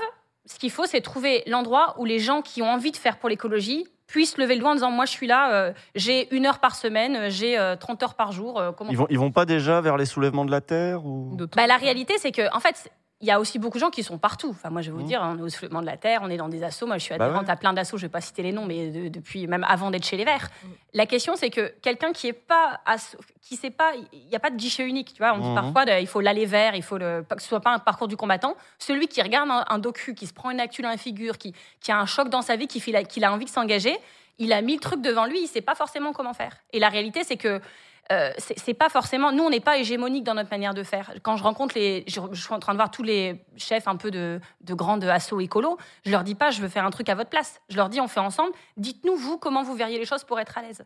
Euh, Il y, a- il y a, par exemple, à FNE, il y a plusieurs centaines de, de France milliers Nature de personnes Environnement. qui, qui- qui reçoivent leur newsletter. Il y a Greenpeace, il y a la Ligue de protection des oiseaux. Et chacun est à son poste. Chacun est utile. La question, c'est si moi, je suis écolo, j'aimerais savoir, j'ai une minute dans la journée, je veux signer une pétition, j'ai qu'une minute, c'est quoi le truc euh, cette semaine qui monte, par exemple? Euh, Comment on se coordonne mieux aussi? Claire, toi, tu connais bien notre invité, je crois. Oui, oui, oui, on se connaît, on a, on a pu militer ensemble euh, un moment. Et moi, j'avais une question par rapport à, à l'histoire de l'écologie politique. J'ai l'impression que, en fait, euh, ce que, enfin, ce qu'a été ELV avant d'être ELV, euh, toute cette histoire-là, ça a été absolument déterminant pour que le, le- ces sujets-là soient présents dans le champ politique. Et là, j'ai l'impression qu'en fait, c'est plus tout le monde euh, s'empare du terme écologie et donc il y a une espèce de déclinaison. On a une écologie capitaliste et libérale qui est pas transformatrice, mais ça existe. On va avoir une espèce d'écologie d'extrême droite très localiste, très repliée, etc. Et donc en fait la question c'est est-ce que ça suffit aujourd'hui de dire les écologistes parce qu'on a aussi des gens comme euh, Hugo Clément qui nous disent que c'est ok qu'en fait on va aller parler jusqu'à valeurs actuelles ou autres. euh, Enfin. sous la bannière les écologistes. Donc en fait, Bah, comme Azure, ouais. comment, euh, voilà. Alors c'est exactement pour ça qu'il faut euh, mettre de la politique dans tout ça et que moi, en général, quand on me dit c'est bon aujourd'hui l'écologie est partout, je constate qu'en général, plus elle est partout, plus elle est nulle part et que c'est justement un moment où il faut se réemparer aussi du sujet. Euh, c'est le moment en fait le plus grave, c'est parce qu'il y a la prise de conscience et donc on se dit bah c'est bon, tout le monde a compris, donc ça va aller. Et c'est justement le moment où euh, en fait, on voit bien, Macron a annoncé aujourd'hui qu'il fallait mettre une pause réglementaire dans les, les, les- Mm. les trucs écolos que peut voter l'Europe. C'est-à-dire que la, la France entière, à coup de casserole, Mm. lui demande de mettre une pause dans la réforme des retraites. Lui dit euh, Je vous ai compris. Maintenant, l'Europe, vous arrêtez de faire de l'écologie. Enfin, c'est- c'est absurde. Et donc, Ouais. oui, c'est dangereux. Après, sur. euh, le- le- enfin, l'écologie politique euh, que, que- qu'on porte toutes les deux, moi, je, je- on a milité ensemble. hein. C'est, c'est- moi, j'ai parfois des gens d'extrême droite, vu le territoire où je milise, qui me disaient euh, Non, mais c'est très bien tout ce que vous dites sur l'environnement, on est d'accord, mais pourquoi, pourquoi vous êtes tout le temps à Calais avec les migrants C'est quoi le rapport? En fait, le rapport, c'est que quand tu es écolo, tu travailles le rapport euh, au vivant, à ton écosystème, et qu'il n'y a pas dans la hiérarchie, tu vas pas dire là, il y a les Yorkshire, les bébés dauphins, les bébés phoques, et puis euh, il y a les migrants tout en bas, ça, je m'en fous. Ça marche Mhm. pas. Euh, Il y, a, il y a- il y a Ok. une bienveillance une collective, et une, cohérence, voilà, euh, ok. il y a une cohérence entre le fond et la forme, par exemple, Et, et puis sur les solutions qu'on qu'on propose. Ouais, et, et du coup, dans cette spécification du projet politique qui doit arriver euh, après, est-ce que du coup, ça, ça, ça débouche pas quand même sur un arc politique qui correspond à celui dans lequel ELV, c'est-à-dire l'accord avec la, la NUPES, est-ce que c'est c'est pas cet espace politique que, ce, que le mouvement des écologistes vient irriguer Je pense euh, que Fabien Roussel serait ravi de t'entendre, lui qui euh, rêve de porter l'écologie avec nous. En fait, pour moi, la NUPES, c'est autre chose. La NUPES, c'est une coalition de partis politiques. Ouais. On l'a faite pourquoi? Parce qu'il y a eu cet échec majeur de 2022, qu'il y a eu un succès euh, relatif au, au législatif, succès parce qu'il y a eu plein de députés, euh, il y en aurait beaucoup moins sinon, relatif parce qu'on a fait tous ensemble, tout mouillé euh, et tous ensemble, 25%. Mm. Même les nuls en maths comme moi savent que pour gagner la présidentielle, il va falloir 50. Mm. C'est un vrai problème de la Ve République. C'est-à-dire qu'on est arrivé pas- à un vous moment... pouvez pas comparer les législatives avec, euh, avec la présidentielle. C'est pas tout à fait la même chose. Bah, c'est pas la même mobilisation. euh, Oui, mais pas c'est quand mêmes- même un scrutin uninominal à deux tours, c'est le même problème, quoi, et même conséquence. C'est-à-dire Pas d'accord. pas y pas la même participation. En fait, moi, ce que je trouve, c'est je vois que- pas en quoi c'est un problème de devoir faire 50% pour gagner une élection. parce que dans la, en fait, dans la Ve République, euh, il y a deux choses à expliquer. Dans la Ve République, on voit bien la présidentielle. Ouais. Normalement, c'est l'élection où tout le monde s'y intéresse, c'est l'élection phare. Ouais. Un peu trop d'ailleurs, ça rend tout le monde fou, même quatre ans avant, je, je constate. Mais donc, c'est l'élection phare. Euh, et donc, normalement, c'est l'élection à laquelle tout le monde a envie de participer. Mhm. Dans un monde normal, à l'élection présidentielle, quel que soit le mode de scrutin, il faudrait un écolo, un communiste, un socialiste, un insoumis, euh, et puis tous les autres. Il y en a plein d'autres aussi. Les gens choisissent qui ils préfèrent, et puis, euh, vous savez, on disait au premier tour, on choisit, au deuxième tour, on élimine. On Mhm. peut plus faire ça. Pourquoi? Parce que l'extrême droite a tellement monté qu'en fait, au premier tour, on choisit quel sera le candidat contre l'extrême droite. Et donc, dans cette cinquième République malade, on est obligé maintenant d'être tous ensemble sous forme de coalition. C'est ce qu'il faudra faire en 2027. Moi, je le dis très clairement, je suis une des seules à le faire. je veux un ou une, peut-être qu'on va se poser la question, candidate unique pour 2027. Euh, et je dis pas le préalable, c'est à condition qu'il soit écolo. Parce que si tout le monde fait ça, en fait, ça Ouais, ouais, n'a ouais. pas de sens. On va- on- on- je suis très claire là-dessus, je pense pas que tout le monde le soit.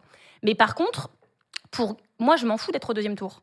Et je pense que tous les gens pour qui on se bat, qui votent pour nous ou pas d'ailleurs, parce qu'on se bat parfois pour des gens qui votent plus ou pas pour nous, on se bat quand même pour eux, ils s'en foutent qu'on soit au deuxième tour. Euh, les- les- ce qu'ils veulent, c'est qu'on gagne. On doit gagner, transformer Mais pour ça, la Il faut société passer au second tour. il faut passer au second tour. Mais ce que je dis, c'est que c'est n'est pas une fin en soi. Quand on ne va pas choisir le meilleur candidat, le Ah, meilleur parti pour être au deuxième tour. On doit gagner et transformer. C'est-à-dire que les qualités requises peuvent être, par exemple, de pouvoir fédérer, dialoguer, apaiser. Enfin, il y a un moment où il faut faire attention à ça. Tout ça, moi, il n'y a pas de problème. Pendant qu'on en discute euh, sereinement, tout ça. Mais les autres élections intermédiaires doivent être un moment où on va progressivement passer de ce socle de 25, alors peut-être qu'avec notre participation, il est à 30, tout ça, mais il n'est quand même pas à 50. Ouais. Et donc, on a besoin tous de progresser. Une coalition de plusieurs partis, c'est déjà composé de plusieurs partis, parce que je vous assure, j'aime beaucoup Fabien Roussel, on est du Nord tous les deux, on, se- on se croise, on s'entend hyper bien, mais on ne porte pas le même projet politique. Bah, Moi, j'ai rien contre les communistes, j'espère que les communistes n'ont rien contre les écologistes, on n'est quand même pas d'accord sur tout, et c'est pas grave. Mais donc, dans cette coalition, on est capable de se mettre d'accord sur l'essentiel pour gouverner le pays, mais elle ne progressera que si chaque parti progresse. Et donc, moi, en tant que secrétaire national d'Europe Écologie Les Verts, je fais ma part. J'appelle ça, on cultive notre jardin. Et donc, on fait en sorte que l'écologie, elle progresse. Mais c'est pas contre euh, les gens d'à côté. Il faut que tout le monde progresse. Et donc, quelquefois, on sera ensemble comme à la présidentielle. Et puisque je sens le sujet venir, puisque je suis interrogée à peu près toutes les heures dessus, pour les européennes. euh, qui Eh ben non, scrutin j'allais pas parler de Ouais, ça. moi, Ah bah parfait, on n'en parle pas Je voulais revenir sur d'autres trucs. Non, mais si Non, vous mais voulez, donc- Marine Tondelier, on va en parler. allez, Visiblement, allez, vous insistez. Mais euh, moi, je Non, voulais mais- parler d'écologie, mais après, c'est vous qui voyez. Bah, Non, non, c'est- on fait les deux en même Blague à temps. part, on va en parler évidemment parce qu'on est casse-couilles dans cette émission. Mais avant ça, on voulait quand même Je parler pense pas aussi. autant que moi. Euh, Il y a y, des- il y a des gens qui discutent et qui phosphorent sur l'écologie, et puis il y en a qui en font. J'ai vu, ils n'arrêtent pas de parler Fabien Roussel. Je parle notamment, mais oui, oui, je sais pas pourquoi il se prend des balles depuis tout à l'heure alors qu'on a. En plus, j'ai dit que je l'aimais bien. Mais en plus, ouais, ouais, non, mais on va en parler. Mais avant ça, il y a une écologiste qui est venue sur ce plateau il y a quelques semaines euh, et qui, elle, pré- enfin, prétend et, et- et- et valorise le fait qu'elle fait de l'écologie concrètement dans un Eh contexte particulier. C'est Barbara Pompili, une ancienne de votre parti, qui a quitté le On a parti pour rejoindre Emmanuel Macron. On a un extrait qu'on va écouter de Barbara Pompili dans l'excellente émission Backseat qui parlait de ça. Parce que moi, je veux bien que tout le monde se projette à 2027. Pendant ce temps-là, pendant ce temps-là, Ouais, ouais. pendant ce temps-là, la planète se réchauffe. Mm. Pendant ce temps-là, on a des problèmes en cascade qui nous tombent sur la tête à cause du réchauffement climatique, qui touchent tous les aspects de notre vie. Et puis, bah là, du coup, plus personne s'en occupe. Et ben moi, je considère que si on s'en occupe pas pendant 4 Ouais. ans, c'est criminel. C'est criminel de pas s'occuper d'écologie et de discuter euh, pendant des heures de la philosophie du pourquoi du comment de réinventer la politique. Alors, je pense que ces sujets, ils sont urgents, mais que c'est aussi urgent de, bah, de sécuriser notre avenir et donc de prévoir l'outil euh, mouvement qui permet de relever ces défis. C'est un moment, si on fait que les urgences tout le temps, on se projette pas, on construit pas, on n'y arrive pas non plus. Mais là où Barbara Pompili a raison, vous voyez, je suis sympa, c'est que enfin, quand elle dit le mot criminel, ça, ça- ça paraît dur. D'ailleurs, si c'est moi qui le disais, euh, j'aurais euh, plein de trolls sur Twitter qui disent elle a encore pété un câble, etc. Pas dans Et cette émission en tout cas, mais ouais. ouais. Parfait, c'est pour ça que je suis venue. Mais la réalité, c'est que les enfants, attention, c'est le moment où je casse l'ambiance, mais les enfants qui naissent en 2023, on ne sait pas leur garantir que la planète sera encore habitable quand ils auront 30 ans. C'est ça la réalité.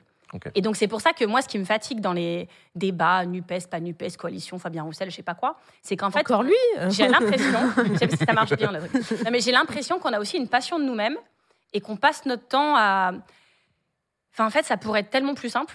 Euh, et, et je trouve que, le, le- y compris les journalistes, pas, je parle pas de vous spécifiquement ici, mais euh, quand je lis la presse politique, ce n'est que là-dessus. Qui est content avec qui, qui s'est disputé avec qui? On dirait euh, une telenovelas, quoi. On dirait, On dirait de la politique. Bah, Oui, mais en fait, euh, Non, mais- aussi ça. vous le disiez tout à l'heure, vous le disiez tout à l'heure vous-même, il faut créer l'outil qui permet de créer les conditions demain. Donc c'est pour ça qu'on pose ces questions-là. C'est parce que cet outil-là, ça évidemment, intéresse mais gens. en fait, on en vient beaucoup à parler de stratégie électorale, de pourquoi, de comment. Et c'est aussi Mm. la Ve République qui arrive à son terme. C'est- en fait, c'est c'est pas les journalistes qui posent la question, Et le problème. C'est, le- symptôme du fait qu'on est au bout, on est dans une impasse démocratique en réalité. Ouais, enfin, le jour où on passera une sixième république, il y aura toujours des engueulades entre partis, il y aura toujours une gauche divisée dans ce pays. hein. Je crois que Jules voulait parler, Voilà. comme je l'ai question. Ah, mais c'est moi qui distribue la parole. Il y a Léa d'abord et Usul juste après. D'accord. Et tac J'ai essayé. Désolé, Euh, Usul.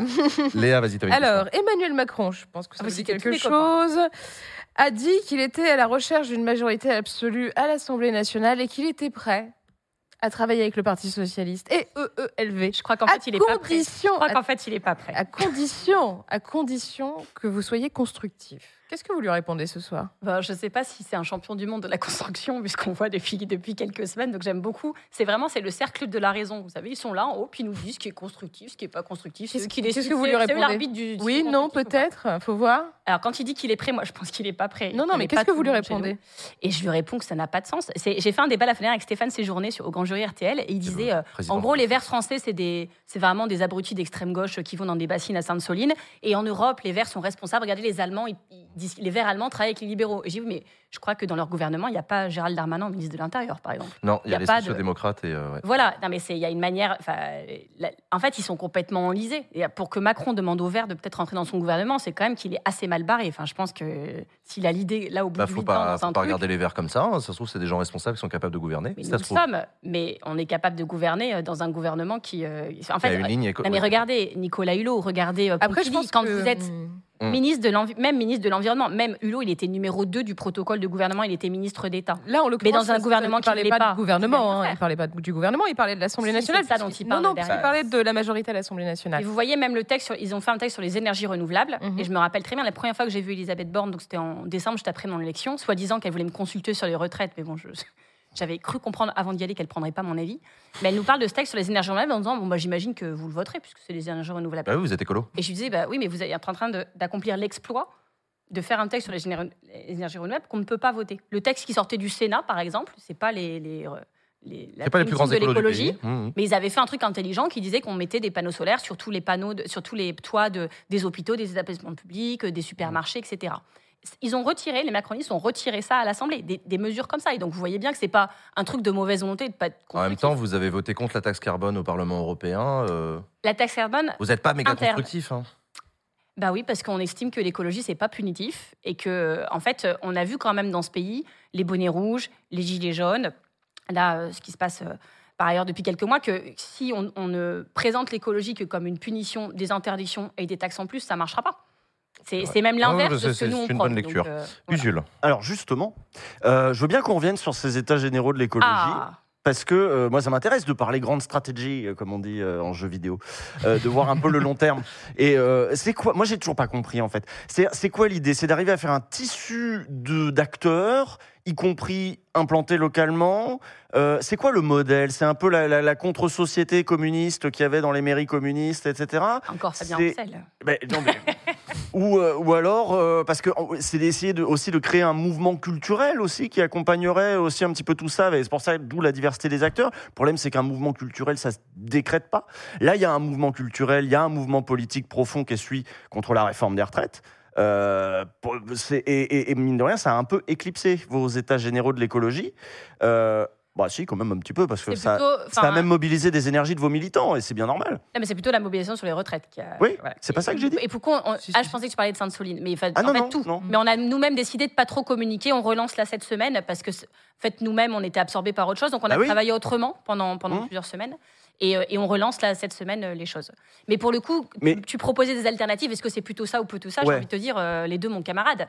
C'est Mmh. que la bataille culturelle, évidemment qu'il faut la mener. Alors, même si elle progresse de fait, pas juste grâce au verre, mais grâce aux catastrophes climatiques que chacun constate hein, au quotidien. Mais moi, j'ai discuté avec Cyril Dion, on discutait de, vous, sa- vous savez, la- l'American Way of Life. On disait ça à un moment. Vous regardiez les séries, les films, vous voyez, partout le modèle américain. Et donc, tout le monde y voyait ça à la télé de- depuis les années 50. Et il disait, bah, moi, je veux ça. Un pavillon, le labrador, les deux enfants, le serre-tête et la grosse bagnole.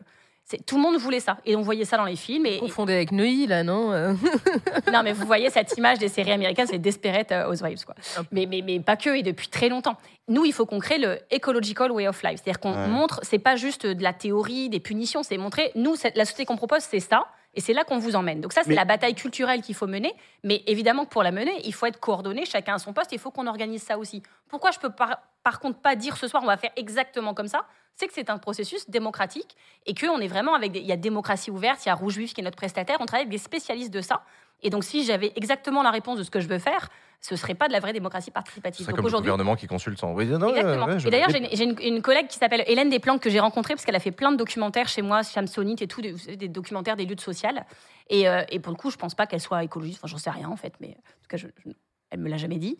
Mais elle, elle bosse sur les cahiers de doléances. Elle est allée chercher dans les sous-sols de- des préfectures les trucs où il y a des millions de Français qui étaient en mairie. On leur a dit c'est le plus gros exercice démocratique jamais fait.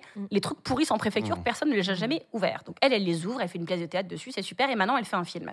Et elle m'a appelé en me disant bah, j'ai vu ton truc. Et ce que je trouve super, c'est que tu réhabilites en fait la démocratie participative, parce que Macron, il a sali le concept.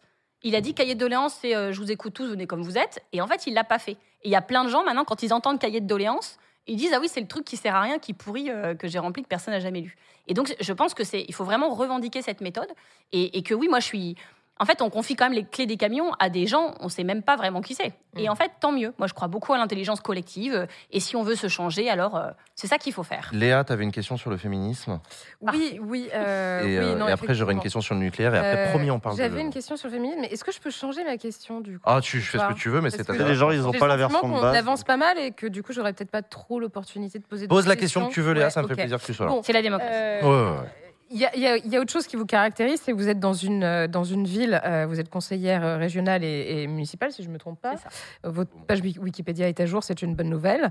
Euh, Il y a des gens qui à la- Hénin-Beaumont, qui est une, une- un bastion de, de l'extrême droite, hein, clairement, et donc vous êtes dans l'opposition depuis des années dans cette, dans cette mairie.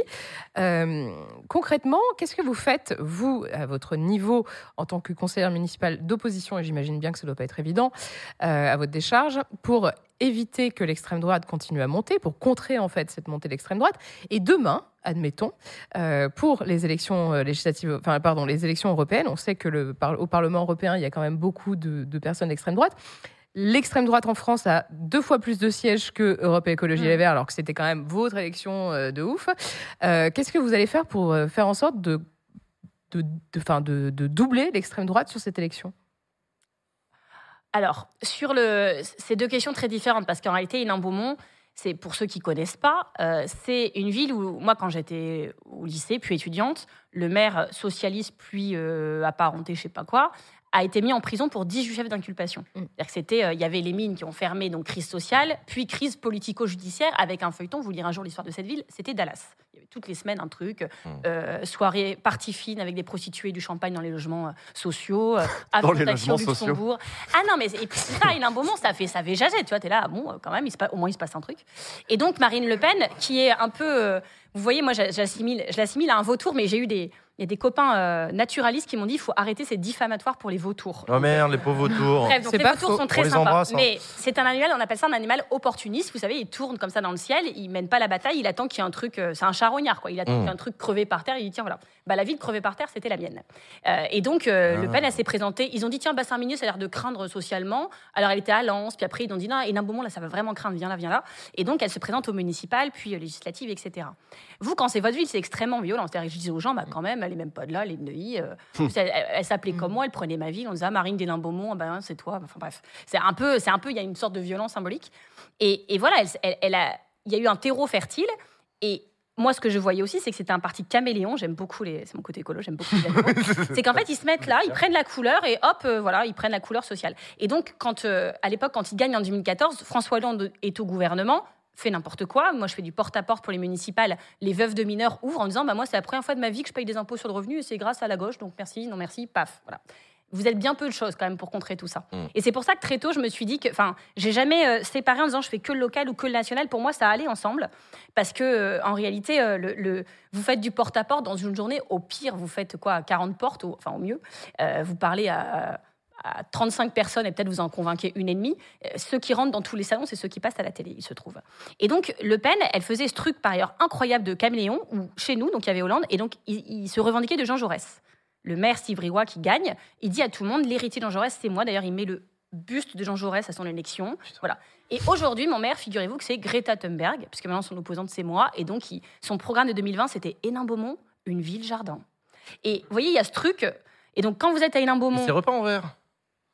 Ah ben ils me mettent des. Alors ils ont coupé beaucoup d'arbres, mais j'ai gagné au tribunal. Donc Non, maintenant ils disent ouais, en fait c'est con, donc ils changent. C'est vraiment un parti opportuniste et très. euh, Certes. Voilà. Bon, La- ça, c'est le constat. ça, coup, en fait quoi, la, le- démagogie et le populisme, c'est hyper dur à combattre. Ouais. Parce qu'évidemment, moi, sûr. je peux vous montrer le journal municipal où depuis du coup que j'ai 26 ans, tous les mois, j'ai mon portrait euh, en quatre paragraphes euh, où c'est n'importe quoi. Mais les gens, j'ai même un- quelqu'un parce qu'il disait c'est une bobo parisienne, c'est bobo parisienne. Et un jour, quelqu'un des jeunes d'écolo, il a il a le concours de Sciences Po Paris, il est dénin. Je dis, bah, franchement, bravo. Et il me dit, tu me diras où tu habites à Paris pour que je prenne un truc à côté? Je dis, mais je n'habite pas à Paris, j'habite à Hénin. Il fait, non, mais je sais, mais tu as une adresse à Paris que tu dis pas pour pas que ça sache. Mais enfin, non. il avait tellement lu dans le journal municipal et c'est tout le temps comme ça. Les gens croyaient que j'étais, je cumulais. Je dis, mais je cumule pas, j'ai j'ai pas compris, j'ai cumule quoi? Bah, je sais pas. Non, mais ça- d'accord, tu vois, il y a un truc très. Quand tu es du tout seul, tu peux ouais. pas. Et donc, ce qui est dramatique sur la stratégie du parti Vautour, c'est qu'ils vivent. En fait, ils, ils prospèrent moins sur leurs forces que sur nos faiblesses. Et quand tu vois là en ce moment sur les retraites, ils servent à rien. Dans le débat à l'Assemblée, ils servent à rien. dans le débat, dans le, dé- dans le mouvement social, ils sont pas là. Ils attendent et en fait notre médiocrité, celle d'Emmanuel Macron qui fait son truc, qui est en train d'énerver tout le monde, même ses électeurs euh, du premier et du deuxième tour, et à côté le fait qu'il y ait du mal à avoir une alternative crédible à tout ça, un chemin d'espoir et de victoire pour 2027, Ça, fait que quand tu vois, ouais. tu dis bon bah vraiment si tu veux plus Macron, tu dis bon bah la seule qui peut gagner c'est elle. Et ça c'est hyper. Donc je pense que il n'y a de pas de réponse facile. De il a pas de réponse S'il y avait une réponse facile en Mais- 10 secondes, je vais te dire. euh, Non, non, non, j'entends bien, mais est-ce que vous avez une stratégie au moins, ne serait-ce que euh, euh, sur la stratégie électorale en fait? Qu'est-ce qu'on fait? Qu'est-ce que les Verts vont faire en 2024 pour éviter euh, que le parti euh, le- du Rassemblement national ait deux fois plus de députés alors que c'est l'élection euh, par, par définition de- d'Europe Écologie Les Verts? Donc c'est pas qu'une question en fait des Verts, c'est une question que chacun doit se poser. Et nous, on fait notre part. On fait notre part par deux choses. On a recréé une commission extrême droite que moi j'avais créée dans le temps et à un moment j'avais dit il faut passer le relais parce que c'est déjà toute la journée. Si le soir mes trucs pour les Verts c'est de rebosser sur l'extrême droite, je vais devenir euh, ça, ça va pas aller quoi. Et il y a personne. Enfin voilà, j'avais trouvé pas de repreneur. Et là euh, c'est Raphaël Rémy Leleu qui a pris le flambeau, qui a créé ça et je, je vois qu'il y a une envie de, de bosser sur les programmes, sur les stratégies, etc. Au niveau des états généraux de l'écologie, on s'est aussi fixé comme objectif d'aller renouer avec certains territoires, les territoires euh, euh, ruraux, la France périphérique. Et ce qui est intéressant d'ailleurs, c'est dans le nombre de répondants, les 25 000 répondants aujourd'hui, euh, on sait qu'il y a, il y a 47% des Français qui habitent dans des villes de plus de 100 000 habitants. Et donc on aurait pu dire, bah, comme chez les Verts c'est encore pire, 60% de leurs répondants seront des grandes villes. Et c'est l'inverse. Il y a que 22% des gens qui ont répondu à notre questionnaire qui sont de grandes villes. Donc ça veut dire qu'on arrive euh, à aller chercher aussi, dans les aussi, euh, territoires. mhm. Et c'est vrai que c'est aussi des questions d'incarnation. Moi, je suis pas d'Île-de-France, une grande ville, je suis euh, des Beaumont dans le Pas-de-Calais, comme Claire, t'es de Morson-sur-Orge, on peut le dire. Et donc, je pense que c'est important aussi d'avoir des incarnations Ouais, c'est euh, vrai. qui représentent Ouais, la France. sûr. Quand vous dites on vous représente, mais que il y a un moment où je pense 90% des gens des Verts qui passaient à la télé pour le parti, qui étaient des écologistes, il n'y a pas de problème, hein, mais ils habitaient dans le triangle d'or euh, Belleville, République, Bastille. Ça ne veut pas dire qu'on peut pas être écolo quand on habite là, euh, bien au contraire. Mais le mec qui habite à la campagne, on dit si, si, on t'aime, si, si, on te parle, si, si, on a plein de trucs pour toi, il n'est pas obligé de se sentir représenté. euh, Il quand faudrait en- que tu en forces ne l'accent parce que Fabien Roussel, il force l'accent un peu. Ouais, mais alors, euh, je, je peux faire, mais euh, je ne vous le souhaite pas. Moi, j'avais une, j'avais une question aussi sur une thématique euh, importante euh, sur le, sur, le, sur le plan de l'écologie qui, qui, qui touche quand même beaucoup de gens. C'est la question de l'énergie, de la production d'énergie et de l'électricité. Euh, on l'a vu avec la crise en Ukraine, on l'a vu avec la nécessité de, de, de, de, de l'autonomie stratégique européenne promue par absolument tout le monde. Euh, le président de la République a lancé un grand plan de renouvellement du nucléaire. Et il se trouve, j'ai l'impression, peut-être que c'est une perception, mais j'ai l'impression que le mouvement anti-nucléaire a beaucoup perdu euh, de, Ouais, sa, vrai. de sa hype qu'il avait encore dans les années 90-2000, où c'était un peu naturel quand on est de gauche d'être anti-nucléaire parce que ça faisait partie de l'altermondialisme. Alors qu'aujourd'hui, bah, beaucoup de. Voilà, je, moi, je, constate que beaucoup de jeunes qui regardent, euh, qui regardent mes émissions, ils sont totalement écolos et totalement pro-nucléaire, voire même totalement écolos, donc totalement pro-nucléaire. Hmm. Est-ce qu'Europe Écologie Les Verts est toujours anti-nuc aujourd'hui? Oui, je vais vous expliquer pourquoi. Alors, on peut être anti-nuc et, et écolo? Oui. Alors, comment on fait? Je vous explique. Euh, la première chose, c'est que je pense qu'on a failli sur un truc. Et moi, très sincèrement, même là, quand je suis devenue secrétaire nationale pendant les vacances de Noël, en fin d'année, je me suis vraiment reconfrontée au problème parce que ça me- je vois tellement de jeunes qui m'interpellent sur les réseaux sociaux, j'ai accepté de me reconfronter en disant si j'avais leur âge maintenant, Mmh. j'arrive Mmh. à l'écologie, je vois la fin de. Parce que c'est Ouais. ça qui se passe. Hein. Ouais, absolument. La fin, c'est l'effondrement. Les gens disent bon, euh, ok, la- la- les déchets qui pètent dans un million d'années, on s'en fout, nous on a trois ans. Ça, je peux, je peux entendre qu'on dise ça aujourd'hui. Et donc, je me suis reconfrontée en, en me, dans un milieu- non. non, mais nous, le problème, quand, Ouais, on est- d'accord, quand ok. je suis arrivée à l'écologie, c'était les déchets, c'est pour un million d'années, on va les enterrer, on sait pas où, on les retrouvera jamais. Il y a une centrale qui va péter euh, dans 100 ans de je sais pas quoi, la montée des eaux. Et, et c'était Mmh, loin. D'accord, ok. Euh, c'était potentiellement prêt, mais le, le problème était aussi de long terme. Et aujourd'hui, les gens disent tes déchets dans un million d'années, franchement, on s'en fout, on sera plus là, euh, on va tous crever. Donc là, on veut J'ai vivre. pas euh, l'impression que c'est ce que disent les, les pro- il y a quand même beaucoup Peut-être certains, mais Enfin, moi, c'est beaucoup l'argument que j'ai. Après, et, Il y a et une donc, la mère génération des de batailles, Tchernobyl et Tchernobyl, c'est loin. Alors, a- Fukushima, c'est loin géographiquement. C'est la mère des batailles, c'est le climat, et donc pour gagner le climat, il faut le nucléaire, et donc euh, voilà. Euh, et donc je pense justement que c'est au moment de Fukushima qu'on a tout perdu. Mm. Moi, en 2015, quand il y a eu Fukushima, je me suis dit, on a gagné. Plus personne après Fukushima, parce que Tchernobyl, on disait c'était chez les pauvres, c'était du tiers-monde, euh, mais là, c'était les, Jap- les Japonais, c'était sérieux. Et en plus, c'était une catastrophe climatique dont on sait qu'il y en aura de plus en plus. Moi, j'habite à côté de Gravelines. Mmh. Euh, pour le coup, euh, la centrale, elle est construite en dessous du niveau de la mer et c'est la plus grosse d'Europe. hein, donc, euh, t'as pas trop envie. Voilà. Et pendant la tempête, à Ablaye, en Gironde, il y avait, on, est- on a frôlé vraiment l'incident. Et donc, on disait ça. Et en 2015, on dit bon, bah voilà, c'est QFD. Là, les gens, le, le débat est terminé, en fait. Plus personne, d'ailleurs, même François Hollande, il fait ses trucs. On dit plus personne ne va oser reporter ce truc-là. Et donc, bah, comme on est écolo, on a plein d'urgences, la biodiversité, le climat, machin truc, on part sur les autres trucs. En restant anti-nucléaire, mais c'est pas de ça dont on parle tous les jours. Et pendant ce temps-là, qu'on fait les autres, ils ont mené la bataille culturelle. Ils, ont, ils se sont organisés dans l'ombre, on n'a pas vu venir le truc, avec pour le coup beaucoup, beaucoup, beaucoup, beaucoup de pognon, un pognon de dingue. Et quand tout d'un coup c'est sorti, la BD, le truc, le film, les conférences, euh, Jean la star hein. Jean Covici. Mm. et on n'a pas le Jean Covici anti-nucléaire, en fait, c'est ça le problème aussi. Et peut-être qu'il y en a plein, mais voilà. Je Et sais donc, pas si c'est la personne de Jean Covici qui séduit. J'ai c'est la l'impression que c'est l'argumentaire aussi. Non. Il y a aussi Et l'argumentaire. donc, Je- ce qu'il faut bien comprendre, c'est que le, le- le fabuleux discours, la fabuleuse légende des pro-nucléaires où tout va bien, ça n'existe pas. C'est une légende. J'ai pas l'impression que c'est ce qu'ils disent en plus. Mais d'accord, Non, mais moi, je te dis ça. Les, Ouais, ouais. les 6 EPR que promet Macron n'existeront pas. Ça ne se fera pas. On n'a plus les moyens industriels. On ne sait pas le faire techniquement. On ne sait pas le faire. On n'a pas le fric pour le faire. Et regardez à Flamanville, le seul nouvel EPR qu'ils ont voulu construire, ça devait ouvrir en 2012. Mmh. Écoutez, 3 milliards d'euros. On est en 2023, on ne sait toujours pas quand ça ouvre, c'est la merde totale et ça a déjà coûté plus de 20 milliards d'euros. C'est le plus grand fiasco industriel français de- Ça d'après-guerre. change rien à l'objectif. Et donc, quand tu as un prototype qui marche pas, nulle part dans le monde, tu dis, bah moi, du coup, je, ma solution pour sauver et le climat et la crise énergétique, c'est que les trucs comme à Flamanville, je vais en faire six. Mm. Ok, super. Et donc, ça n'existe pas. Et ce qui est dangereux, c'est qu'on base, vous voyez, tout le- l'argument sur le climat et tout, les accords de Paris, on doit baisser de 50% les émissions pour euh, 2030. On- toute notre stratégie est basée sur le nucléaire, sur ces six EPR qui n'ouvriront jamais avant 2030 d'ailleurs. Euh, le gouvernement du 2035 et les rapports secrets euh, de- dans le ministère qui fuitent disent non, mais ce sera plutôt 2040. Et en fait, ce sera peut-être jamais. Et pendant ce temps-là, comme ça coûte un pognon de dingue, tout l'argent qu'on met là, on ne met pas dans l'éolien, dans le photovoltaïque, dans les autres énergies, donc on prend un retard considérable. L'Allemagne, on peut critiquer qu'ils ont du charbon et tout ça. C'est vrai, on préférait qu'ils n'en aient pas. Sauf qu'ils sont en train d'en sortir et qu'ils ont 49% de, leur électricité vient de l'éolien et que ce sera en 2030 80%. Et nous, on sera où? En train d'attendre nos EPR qui marchent pas. Donc moi, j'en veux pas à ceux qui sont pour le nucléaire. S'ils veulent venir en débattre chez nous, tous les verts du monde, ils arrivent chez les Verts et ils sont anti-nucléaires. Donc c'est peut-être pas un hasard non plus si on fait partout dans le monde le même constat. Et voilà, ils sont les bienvenus, mais je pense qu'on les convaincra. Et puis si on les convainc pas, c'est pas grave, c'est la démocratie. Claire. Ouais, je pense, et c'est lié à, à tout ce dont on parle là, euh, la question qui se pose pour euh, LV, c'est aussi l'arrimage avec le mouvement climat euh, qu'a qu'a émergé, où il y a une grosse partie, effectivement, qui sont euh, plutôt pro-nuc, qui, qui voient le nucléaire comme une partie du mix euh, énergétique futur. Et, euh, et en fait, c'est du coup euh, leur lien avec l'histoire de l'écologie politique qui a été fondamentalement antinucléaire depuis ses débuts, l'histoire longue.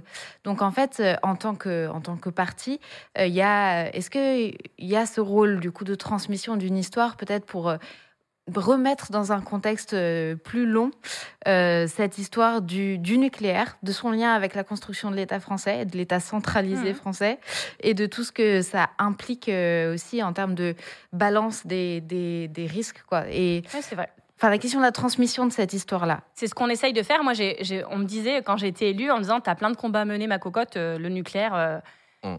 enfin, protège-toi. Et moi, je puis tu l'as dit un peu plus tôt, il y a une demande de formation aussi, et c'est très intéressant ce que disait Claire sur la Oui, oui. transmission. Euh, je suis allé aux journées d'été des écolos cet été. C'est un truc aussi qui revenait de ah ben je sais pas, il y a pas de formation, c'est qui les intellectuels, c'est quoi qu'il faut lire. Bon, t'as cité la tour, mais euh, il y, a il y a une histoire qui est plus longue qui passe. Là, tu aussi- parles sur le nucléaire ou en général Je parle en général dans la culture écolo, mais normalement le nucléaire ça fait partie des, des fondamentaux. de- de- dans- Évidemment. Parce Et là, on a fait nous une marrant. masterclass pour les journalistes sur le nucléaire euh, avec nos experts. Donc il y avait Bernard Laponche qui est quand même il est polytechnicien et, et il était dans les premiers à construire la centrale nucléaire et c'est ça qui l'a convaincu qu'il fallait plus Ouais, vrai. Euh, Il y avait euh, évidemment euh, Negawatt, il y avait euh, Pauline Boyer qui bosse chez Greenpeace, et, et c'était hyper intéressant parce qu'il y a plein de journalistes qui disaient bah oui, euh, enfin c'est les Verts qui ont organisé ça en disant voici nos experts et ils vont vous expliquer et vous êtes pas- enfin vous êtes d'accord ou pas d'accord à la fin, mais au moins vous aurez eu aussi euh, nos arguments. Et ça, il faut qu'on le fasse Mmh. plus sur ce sujet et sur d'autres. Mais vous savez, la formation, ça se fait bien ça prend du temps, de l'argent. Et je rappelle juste Mmh. ici qu'on n'en a pas. Euh, que euh, les gens disent c'est bon, maintenant vous avez eu des maires et tout ça. Oui, mais les- ça rapporte pas beaucoup d'argent au parti d'avoir un maire. Et vous avez des députés, oui, mais le financement public sur ces députés, il sera effectif à partir d'octobre. Et donc, on est vraiment dans un moment où on est en train de se reconfigurer. Quand, on- quand je suis arrivée à la tête du parti, il y avait cinq salariés au niveau national. Mais est-ce qu'une des Et donc, victoires je vous culturelles là-dessus qu'on a plein de choses à faire, on le sait, ça fait partie du plan sur le mandat de tout ce qu'on doit Dernière faire. et on est en train Ouais. voilà, d'avancer là-dessus. Et finalement, une des victoires culturelles de- du mouvement écolo sur le nucléaire, c'est d'avoir euh, les insoumis qui sont anti-nucléaires. Oui, oui, oui. Ça, fait du bien parce que je peux dire que le débat au Sénat, on était un Mmh. peu seuls, euh, c'est-à-dire les 10 sénateurs. Et à l'Assemblée, on a des alliés. Il faut qu'on ait un peu plus. Une partie du groupe socialiste aussi euh, euh, tient bon sur le sujet. euh, et il faut qu'on convainque encore d'autres personnes, pas juste par principe, bien les centrales, c'est cool, mais de. Vous êtes en train de miser toute notre stratégie climatique énergétique sur un truc dont vous savez que ça ne marchera pas et pas dans les temps voulus. En parlant des insoumis, tiens. Allez. euh, les insoumis, dans cette très belle émission, il y a quoi Un peu plus d'un an maintenant, ils nous disaient plutôt crever que de faire alliance avec euh, les SOSDEM euh, euh, des Comme quoi, tout le monde peut changer d'avis. Ensuite, il y a eu la NUPES. Voilà, et, et là, euh, et là, et là, ils disent, il y en a dans le chat, ils sont vénères. hein. Ils disent, oulala, les écolos, ils veulent pas faire alliance pour les euh, pour les Européens. Ah, ça revient. Hein. Euh, dis donc, vous divisez la gauche. Bah oui, faudrait arrêter de diviser la Oui, je gauche. pense Faudrait que- arrêter, s'il vous plaît, de diviser la gauche. Je pense que tout est de ma faute. Je Ah bah. pense aussi. Voilà. Bah, un Parce peu. que chez les Verts, il y en a qui disent qu'il faudrait peut-être la faire quand même, la liste commune. Il y a Alors, des voix qui sont la. Notamment les militants et militantes. Non, mais. Comment qu'on fait du vrai. coup alors Ah, Marine Cordelier, Non, y aura-t-il une liste commune NUPES aux élections européennes l'an prochain? Alors, je vais vous dire, même si euh, je me mettais à genoux devant Emmanuel Bompard pour lui dire enfin, Manu, j'accepte ça. proposition. euh, et il n'y a pas de liste NUPES aux européennes? Même Fabien Roussel ne veut pas. La proposition qui est faite. Ah, est C'est pas sympa c'est d'envoyer bon, la faute sur le voisin. Mais non, mais en fait, à un moment, je veux bien être le bouc émissaire de toute la gauche. Alors, on est en train de se poser voulez- une question fictive. Parce que non seulement il en veut pas, mais je vais vous dire que l'argument de dire c'est bon, on donne la tête aux écolos, la tête de liste aux écolos, je suis pas sûre que ça le convainque davantage. bah, c'est pas Oui, écolo, c'est la vérité. vrai, c'est vrai. Donc, il y a des élections où, on doit être en- où la coalition doit fonctionner et on la fera fonctionner. Moi, je milite vraiment pour qu'on parte en 2027 ensemble. Et je remarque qu'on a beaucoup plus de mal à en parler, parce que c'est plus loin, mais ça, ça arrive maintenant. Et pour le coup, c'est beaucoup plus stressant de voir Marine Le Pen arriver à l'Élysée euh, que euh, une élection à la proportionnelle à un tour, où en fait, euh, euh, c'est le scrutin nous qu'on demande pour partout. C'est peut-être ça qu'il faut rappeler, C'est le truc ouais. le plus démocratique. C'est le truc qui permet à chacun d'aller sous ses couleurs, sans prendre de voix aux voisins, d'empêcher quiconque d'arriver au deuxième tour. Je sais pas, il n'y a, a pas de deuxième tour. Et donc, si on veut envoyer un maximum de députés écologistes et de gauche au Parlement européen, je pense que c'est ça qu'on veut. Je vous rappelle que le, au niveau européen, c'est des coalitions à la fin et qu'entre faire une coalition plutôt avec la droite ou plutôt euh, avec la gauche vers nous, ça va se jouer à une dizaine de députés. Et que peut-être qu'il faut mieux faire 35 séparément que 25 ensemble. Et ce qui se passe, Et moi, je peux 50 vous dire- ensemble, c'est. Non? Ah, Allons-y, mais il va falloir commencer à tracter tout de suite. Et c'est Ce que pour je veux faire juste vous 20 dire, c'est que moi, séparément. j'entends aussi. Quand vous dites aux Français. Les électeurs, ils peuvent sanctionner la désunion. Non, mais quand- évidemment, quand vous dites vous préférez être ensemble ou pas ensemble, vous préférez l'union ou pas l'union, évidemment que les gens disent bah, je préfère l'union. Il Bah oui. n'y a même pas le reste de la question, c'est union. C'est le bon sens. Sauf que euh, je peux vous dire que les questions européennes, c'est celles qui clivent le plus entre nous. Je dis pas pour insister là-dessus, Mais- c'est vrai. Les votes sont communs euh, Ça, en, é- en Manon- énorme Je veux bien répondre là-dessus, mais vas-y, pose sur Manon. Manon Aubry, elle est venue à la même place que vous. Elle disait dire, franchement, c'est pas indépassable. Euh, on a déjà fait un énorme travail. La LFI a bougé, c'est vrai, sur un certain nombre de curseurs en 10 ans. On les félicite. Oui. Non, mais c'est Oh là bien. là, eh, vous facilitez pas la tâche. hein. Non, mais Non, mais je vais expliquer est-ce que c'est pourquoi. vraiment indépassable Je vais c'est- expliquer sais sur pas le possible, chiffre de Parce que si vous dites ça, je vois pas pourquoi vous auriez un même candidat en 2027. hein. Si vous me dites maintenant sur les Tu vas questions voir qu'on va y européennes. arriver. Si on les, Ah non, si mais on les alors 10%, expliquez-moi parce que Non, mais on me dit, il n'y a que 10% de votes dé- différents au Parlement européen. Déjà, c'est 20. Par ailleurs, le Parlement européen, c'est un endroit où tout est négocié tout le temps. C'est-à-dire que le taux de vote commun, il est beaucoup plus important au Parlement européen qu'on peut se l'imaginer au Parlement français. Euh, par exemple, Bah, tant mieux. entre Manon Aubry et les votes de, le- de La République En Marche, il y a 67% de points communs. Je ne pense pas qu'ils sont à 67% d'accord. Quand on regarde sur les commissions précises où il y a des désaccords, notamment la commission Affaires étrangères, et la commission, elle s'appelle Droits humains. C'est pas un détail pour nous, les droits humains. Je pense pas que ce soit un détail non plus pour la FI, mais Oui, on voilà. parle de l'Ukraine, des Ouïghours, etc. Sur ces votes-là, il y a 40% de différence. Et c'est et et c'est pas juste une question de qu'est-ce qu'on vote au quotidien, c'est aussi une question de vision de l'Europe. Une Europe forte et fédérale, c'est ce que nous, nous pensons que l'Europe est la solution plus que le problème. Vous L'Europe avez bien- d'aujourd'hui, oui, mais voilà. Mais on Vous n'est avez pas bien d'accord vu sur que la, quoi la stratégie de notamment d'Emmanuel Macron en ce moment, c'est de pointer les divisions au sein de la Nupes. Euh, créer Évidemment. une séquence dans laquelle vous partez divisé. Offre une opportunité, c'est-à-dire sur tous les plateaux, on sur tous les plateaux, on va vous poser les mêmes questions que nous. C'est quoi qui vous différencie? Vous serez obligé de pas dire très, très les. Ouïghours, Ouais. euh, le, voilà. Et, Marine Tondelier n'a pas tort. une musique, Mais on n'a c'était pas très- besoin de ça. Je pense que c'était pas très opportun. En plus, on était en plein dans les retraites. C'était ça qu'il fallait mener comme combat. On disait, on laissera pas Macron tourner la page des retraites, on laissera Bah, on pas y Manon. encore, hein. Et qu'est-ce On qu'on- est encore, Oui, mais je remarque que c'est plus des retraites qu'on me parle sur le plateau parce qu'il y a une stratégie de communication pour remettre ce sujet sur le tapis euh, des européennes à laquelle on avait répondu pour le coup, Euh, plutôt clairement. Non, Marine Tondelier n'a pas tout à fait tort. Moi, je connais, un, euh, je connais un mec sur Twitch. Ce serait le premier si vous étiez unis à dire Mais qu'est-ce qui vous unit vraiment en fait? Vous êtes d'accord sur rien? Non, mais c'est pas faux. c'est Et pas par faux. ailleurs, moi, je vais te dire que j'ai des électeurs d'Europe Écologie Les Verts qui, si c'est une liste, même tu vois, on ferait une liste écolo, puis il y a des socialistes qui viendraient, puis peut-être quelques insoumis et tout, peut-être qui voteraient. Mmh. Mais NUPES, ça veut dire Jean-Luc Mélenchon. C'est comme ça dans l'imaginaire collectif. C'est normal, c'était lui le Premier ministre. Ah, de c'était lui moins le en moins, quand mais moi, hein. je connais aussi beaucoup d'adhérents et d'adhérentes qui sont favorables à une liste commune. Il y a des... peut-être t'as peut-être un prisme dans les adhérents que tu connais. Ah, mais Mais certainement. parce que donc il y a en fait d'un côté des gens qui sont plutôt des électeurs à nous qui diront mais moi je suis très déçu par ce qui vient de se passer, je peux pas voter pour une liste pareille et de l'autre côté des eurosceptiques qui vont dire il faut qu'on vote pour une tête de liste écolo mais moi je suis pas d'accord, euh, c'est pas ça l'Europe et qui et donc en fait les voix s'additionnent pas dans les élections comme ça. Pour ce qui est des militants écolos, il se trouve Ah, que- à voir, à voir. Non, oui. non, mais il se trouve par ailleurs que je suis à la tête d'un parti qui est extrêmement démocratique. Et au Congrès, on a discuté de ce débat. Il y a des gens qui disent c'était il y a longtemps. C'était dans tous les textes de motion. Les gens ont été Non, assez mais ça, c'est le même argument que Macron qui Et dit j'ai été non, élu non, sur un programme. Non, non. Au euh, deuxième tour, cette phrase sur les européennes, c'est la phrase dont on a le plus débattu. Elle a été écrite euh, avec toutes les têtes de liste et c'est vraiment fait l'objet de beaucoup de débats. Je veux bien que six mois après, les choses, on dit c'était il y a longtemps, mais enfin, franchement, en décembre, on n'est quand même pas complètement débile. On savait qu'il y avait les retraites, on savait qu'ils n'allaient pas s'améliorer sur le plan environnemental, tout ça on le savait. Donc on peut redébattre en permanence. Moi, je constate aujourd'hui que j'ai une ligne et je suis élue pour défendre cette ligne. Ça ne veut pas dire que je rediscute pas en interne, on passe notre temps à ça. J'ai un bureau exécutif mardi, on a eu un conseil politique. Évidemment qu'on réfléchit, on n'est pas complètement bête et insensible à ce qu'on entend dans l'opinion.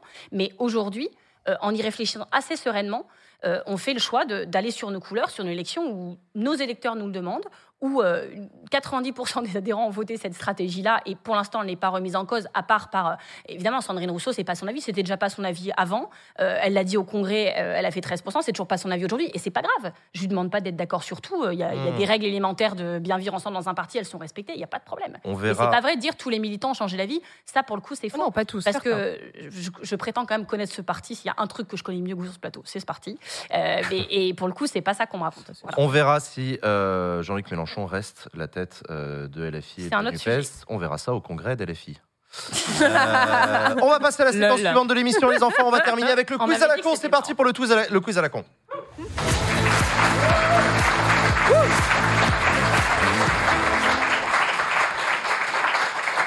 Le quiz. Alors, si elle est drôle, la blague sur le congrès LFI, je la fais à chaque fois. Mais tu l'as fait toutes les semaines. Oui, mais elle est un peu drôle quand même.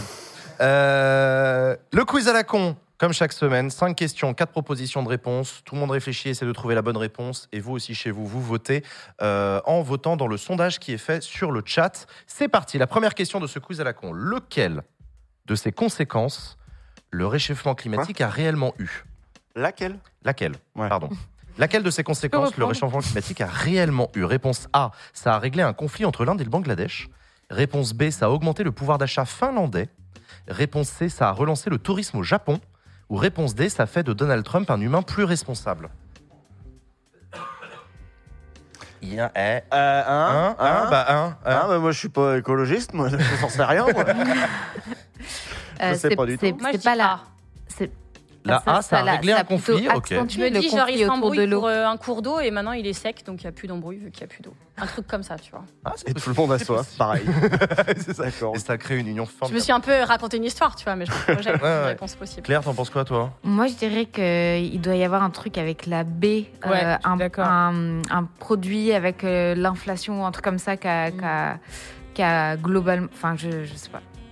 Mais Euh, j'ai une intuition sur la B. Ah, moi, je parce que A. Possible aussi. Pouvoir d'achat finlandais, ouais. Moi, j'imagine euh, le volcan en Islande. Je vois pas pourquoi. Alors, je sais que la Finlande et la- l'Islande, c'est pas tout Ah non, à fait mais à côté. que tu vas nous foutre la honte là. Mais euh, je me dis, ça a dû avoir une répercussion sur, des, sur un truc finlandais. C'est le peuple de la neige, le peuple du Nord. Mais Tous la- ces gens-là, ils sont très protestants. Tu sais. J'ai compris la question, mais j'ai pas non, compris mais, la non, réponse. mais tu vois, enfin, je sais pas. Il y a dû avoir un truc où les gens se sont dit, ok, bah on va plus en Islande, on va en Finlande, je sais pas. D'accord. Euh, Alors, Mais non, mais ça n'a rien à voir avec au le pouvoir demeurant, tu d'achat, sais que le réchauffement quoi. climatique n'a rien à voir avec l'activité volcanique. Mais Moi, je sais qu'il y a des gens qui achètent des Non. terrains dans, le, Oui, c'est vrai. dans ces pays-là. Alors, oui. Parce qu'ils disent quand il fera plus chaud. Le permafrost, tout ça. euh, Ouais, non, mais ils achètent Non, en c'est pas ça, le Suède, en. Nouvelle-Zélande, en justement, disant quand quand il sera dans le monde à plus ce sera 4 des terres degrés, ça Non, mais en plus, je dis n'importe quoi parce que ça a augmenté le pouvoir d'achat des Finlandais. ça n'a Eh, aucun pas sens. tous en même temps, là, en haut. les, les agriculteurs, ils ont peut-être vendu leur terrain à des ultra riches. qui Je mélange les super réponses, en bunker fait. dans, dans le nord. Mais je sais plus qui avait dit euh, la fonte du permafrost euh, dans le nord de la Russie, c'est une super bonne nouvelle. Oui, parce qu'il c'est des opportunités des- oui. économiques. Ah, on mais c'est Poutine faire- qui a dit ça. des gisements. Non, non, mais c'est quelqu'un en France qui avait dit ça. Euh, Ah, faut, faut aussi regarder le bon côté de la chose euh, et Poutine l'a assumé. Ouais, ouais. Ok, ok. Ah bah c'est Mais ça. en après, qu'en Finlande, des- ils ont, Bah, voilà. trouvé des sources de Bah, je sais pas quoi, de gaz, de je sais pas quoi. Ouais. Ah bah oui. Ça répond pas à la question, du coup, vos réponses. La A. Réponse A pour. Usul, euh, le- l'Inde et le Bangladesh ont fait la paix sur un sujet. La B. La réponse B, les Finlandais ont gagné du pouvoir d'achat. La B aussi. La B aussi pour Léa. Toujours Ah. la A Ouais. Pour euh, Marine Tondelier. Le chat grave. a voté pour la réponse A et c'est la bonne réponse. Bravo, Ah. absolument, oui, oui, que oui, c'était oui. la bonne explication? Alors, depuis, je, je vais lire. Depuis 1981, l'Inde et le Bangladesh se disputaient une île située dans le golfe du Bengale, baptisée New Moro par les Indiens et South Talapati euh, pour les Bangladais. Euh, mais le réchauffement climatique a réglé le problème avec la montée des eaux et l'érosion. L'îlot a simplement disparu sous les flots. Ah, C'était un truc, un bruit qui s'arrête. Bien vu, Super. bien vu, C'est comme vu. quand il y a eu la Corée du Nord et la Corée du Sud avec le mur, là, les 10 km de vide où ça a recréé, euh, il y a des espèces de Ah ouais. qui avaient disparu, qui ont réapparu du fait de la guerre et de ce no man's land. La DMZ. Voilà. Euh, bon, bah voilà, donc euh, donc c'est la bonne réponse. Deuxième question de ce quiz à la, de ce quiz à la con. Un Oui. jean, combien ça coûte? Alors, La boisson ou La blague, c'est un Jean. Un Jean, combien ça coûte? Réponse A, la consommation électrique annuelle d'un congélateur. Non, c'est vraiment un jean, hein, c'est pas voilà. Ah, Euh, la consommation électrique annuelle d'un congélateur. Réponse B, Si, en 285 douches. Mm. Réponse Ouais. C, 3 pleins de voitures. Réponse Ah D, non. 3,99€ par mois si c'est Jean Massier. La blague est valide. moi je dirais la B. En équivalent, Ouais. combien ça coûte un jean? C'est le, B en, en haut. Ouais, en eau. Mm. 285 Je douches. crois que c'est pire. C'est combien une douche en- Parce que moi je suis streamer, Bah, je ça connais dépend pas. combien Ça de dépend temps des Je- douches. je- Mais Ça dépend combien de temps tu la prends en fait. Et avec combien le de truc, personnes c'est que ça peut être A, B et C. Non, mais, non, mais Oh. euh, Ouais. ah, C'est se vrai. fabriquer Il y a un du jean, pétrole ça, aussi dé- dans le- ça dépense de l'eau. C'est vraiment la Il y a chercheuse du aussi plateau. du, quoi. du pétrole et, et, euh, et ça peut Et être toi, t'as un euh, jean de en merde qui usage coûte, des euh, machines pas euh, de, de l'électrique. Un jean, la consommation annuelle d'un- d'un d'un congélateur pour un jean, ça me paraît quand même beaucoup. Ah non, non. Bah, non, mais franchement, c'est un désastre des, écologique. des grosses le jean. machines. Ah ouais euh, Et la D est vraie aussi, c'est que t'as peut-être un jean pas cher. Que t'as acheté, euh, je sais pas. Ouais. 3,99€ un On jean a, on a le droit de Par donner mois. quatre réponses. T'en as un Oh. par an et il coûte, euh, tu vois. Dans l'oreillette, on Bah, précise faut la que c'est compter, 35 hein. litres une douche. Je vous remercie dans l'oreillette. Donc euh, A, B, C, D. Euh, mon dernier mot, Jean-Pierre. Non, il y a non, faut forcément une, choisir. une bonne réponse. Euh, Moi, je ouais, sur moi, Shine, je- ah oui, sur Shine, ouais. Ah, ah, ah. Euh, Qu'est-ce que- qu'est-ce qu'on en pense, Léa? Moi, je dirais la consommation électrique annuelle d'un congélateur Mhm. en termes de coût environnemental. Ok, d'accord, d'accord. Réponse A pour Léa. Usul, t'en penses quoi? Tu restes sur la B, toi? Ouais, ouais, la B. Ouais, Tu restes sur la B sur la douche? Ouais, ouais. Ok. Ouais, pareil, c'est un Mm. équivalent en douche qui la donne souvent. En équivalent douche, Ah, d'accord. pareil, je reste sur ma première intuition. Marine Tondelier, pareil. Le chat aussi répond réponse B à 77%. Et c'est la bonne réponse. Bravo, bravo, bravo, bravo. on est pas mal. On est fort en écologie, nous. On hein. aurait dû parier de l'argent. Je vais montrer mon t-shirt Jado. Voilà. T'as vraiment mis ton t-shirt, Jago Alors, Oh là là combien de douches? Combien de douches pour produire ce t-shirt Je m'en souviens de ce eu visuel. chez quel vous, je l'ai eu à votre gênant. siège. C'est un produit très écologique. C'est le, le maire. D'ailleurs, euh, le fait même le que tu le qui a écrit quoi en réutilises dessous montre. il y a écrit. Ah, c'est Le J, c'est le S. Le J, c'est le S. C'est le S. Ouais, ouais, ouais. Et euh, apparemment, vous n'avez pas tout liquidé le, le maire. Non, on a des mugs aussi. Euh, en Jado, restait pas j'adore si mal. vous voulez. bah ouais, Je j'en ai deux chez moi Si vous maintenant. avez besoin de pyjama, Euh, ouais, N'hésitez pas à acheter sur la boutique. C'est moi de qui les ai offerts d'ailleurs. Euh, c'est possible. ouais, euh, C'était bien la réponse B. La production d'un jean consomme de 7000 à 10 000 litres d'eau, soit environ 285 douches à peu près. Une douche, c'est entre 25 et 35 litres. Euh, ça consomme environ 43 kWh, alors qu'un congélateur à l'année, c'est plutôt 300 kWh. Ah.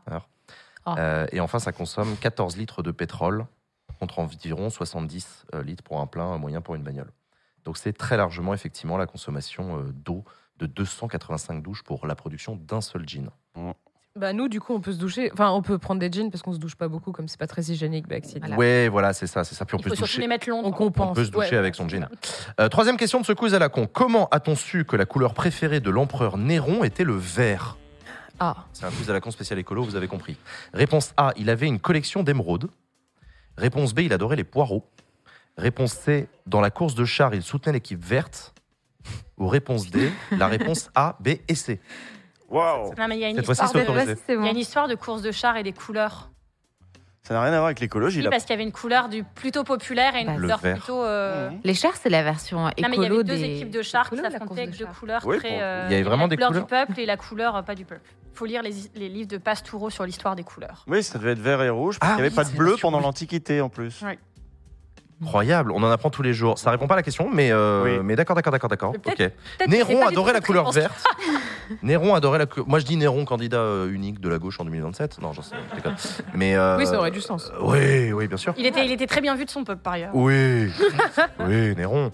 Euh, Et du coup, euh, non, excusez-moi. Du coup, je relis la question pour ceux qui nous écoutent en podcast. Comment est-ce qu'on a su que la couleur préférée de Néron c'était le vert? Réponse A, il avait une collection d'émeraudes. Réponse B, il adorait les poireaux. Réponse C, dans les courses de chars, il soutenait l'équipe verte. Et réponse D, les trois réponses précédentes A, B, C et D. Moi, je vais voter comme Marine, je vais faire liste commune avec Marine Tondelier. En fait, il a flairé que j'avais les bonnes réponses, Il donc va maintenant il tête comme moi. C'est c'est elle ma tête de liste des réponses. Il a, il est-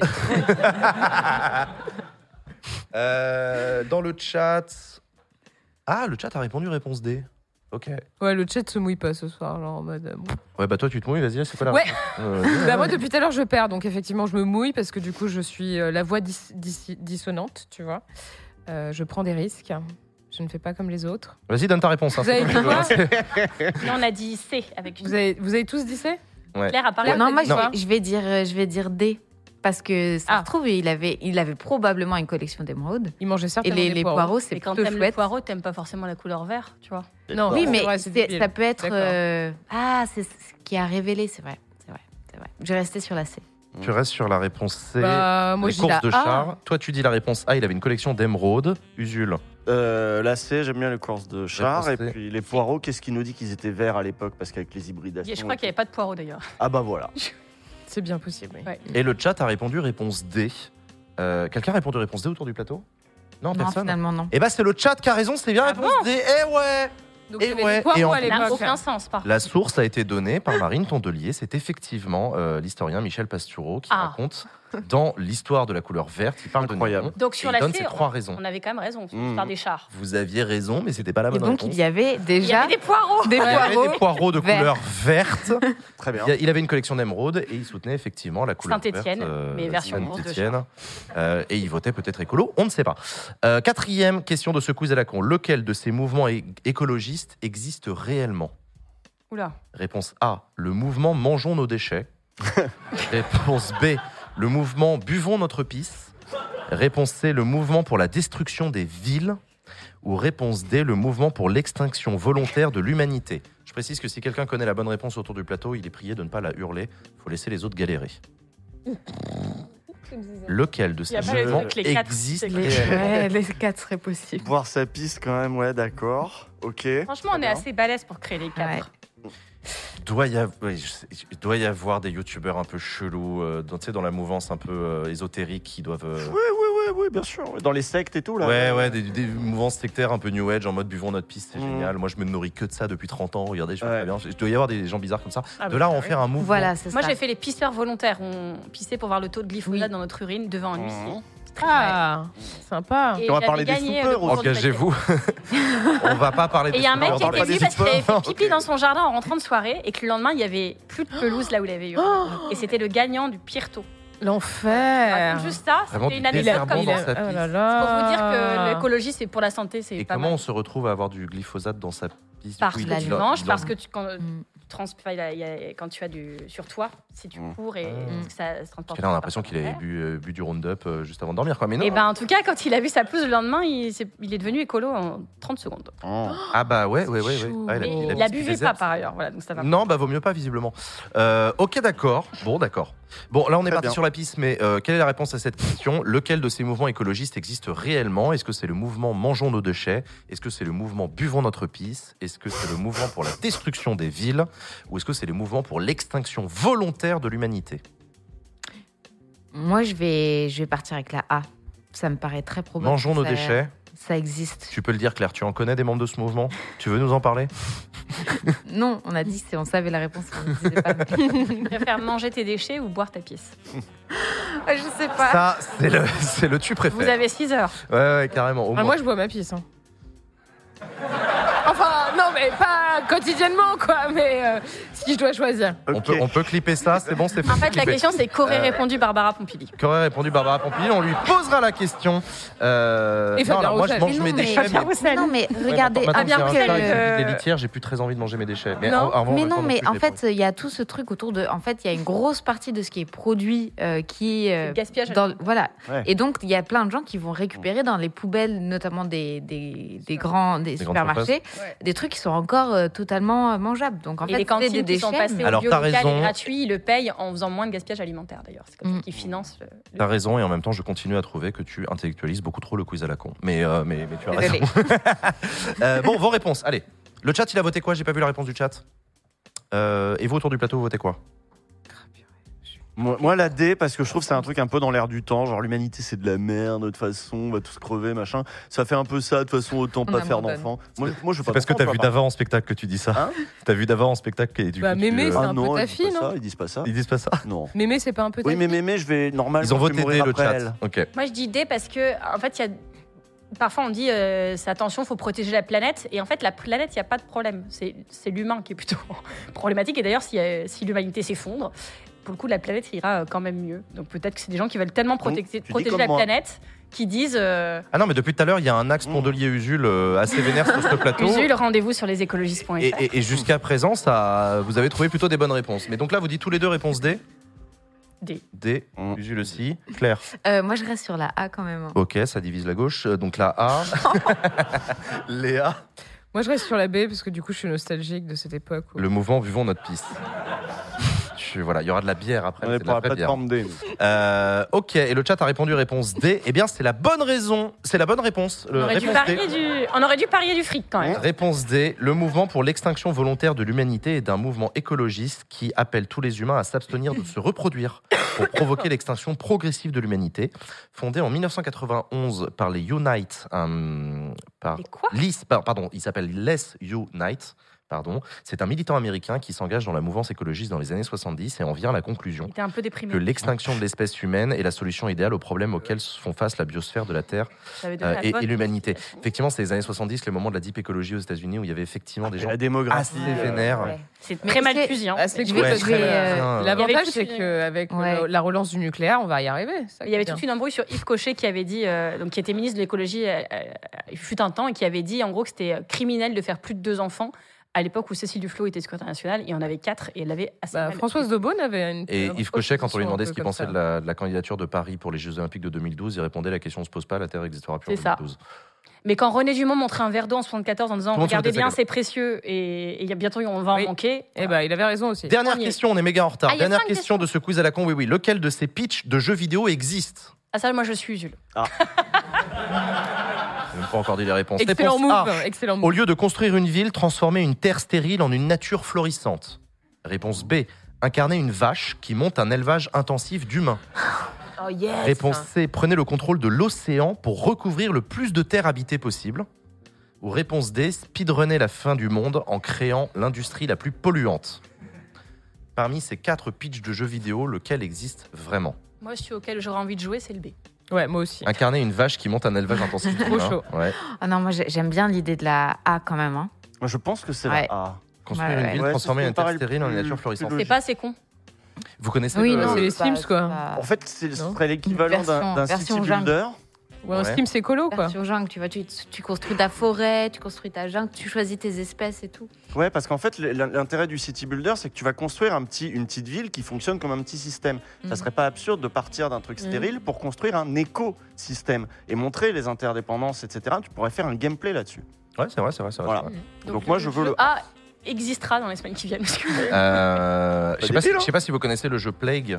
euh, qui est sorti avant le Covid et qui a eu un regain d'intérêt au moment du Covid.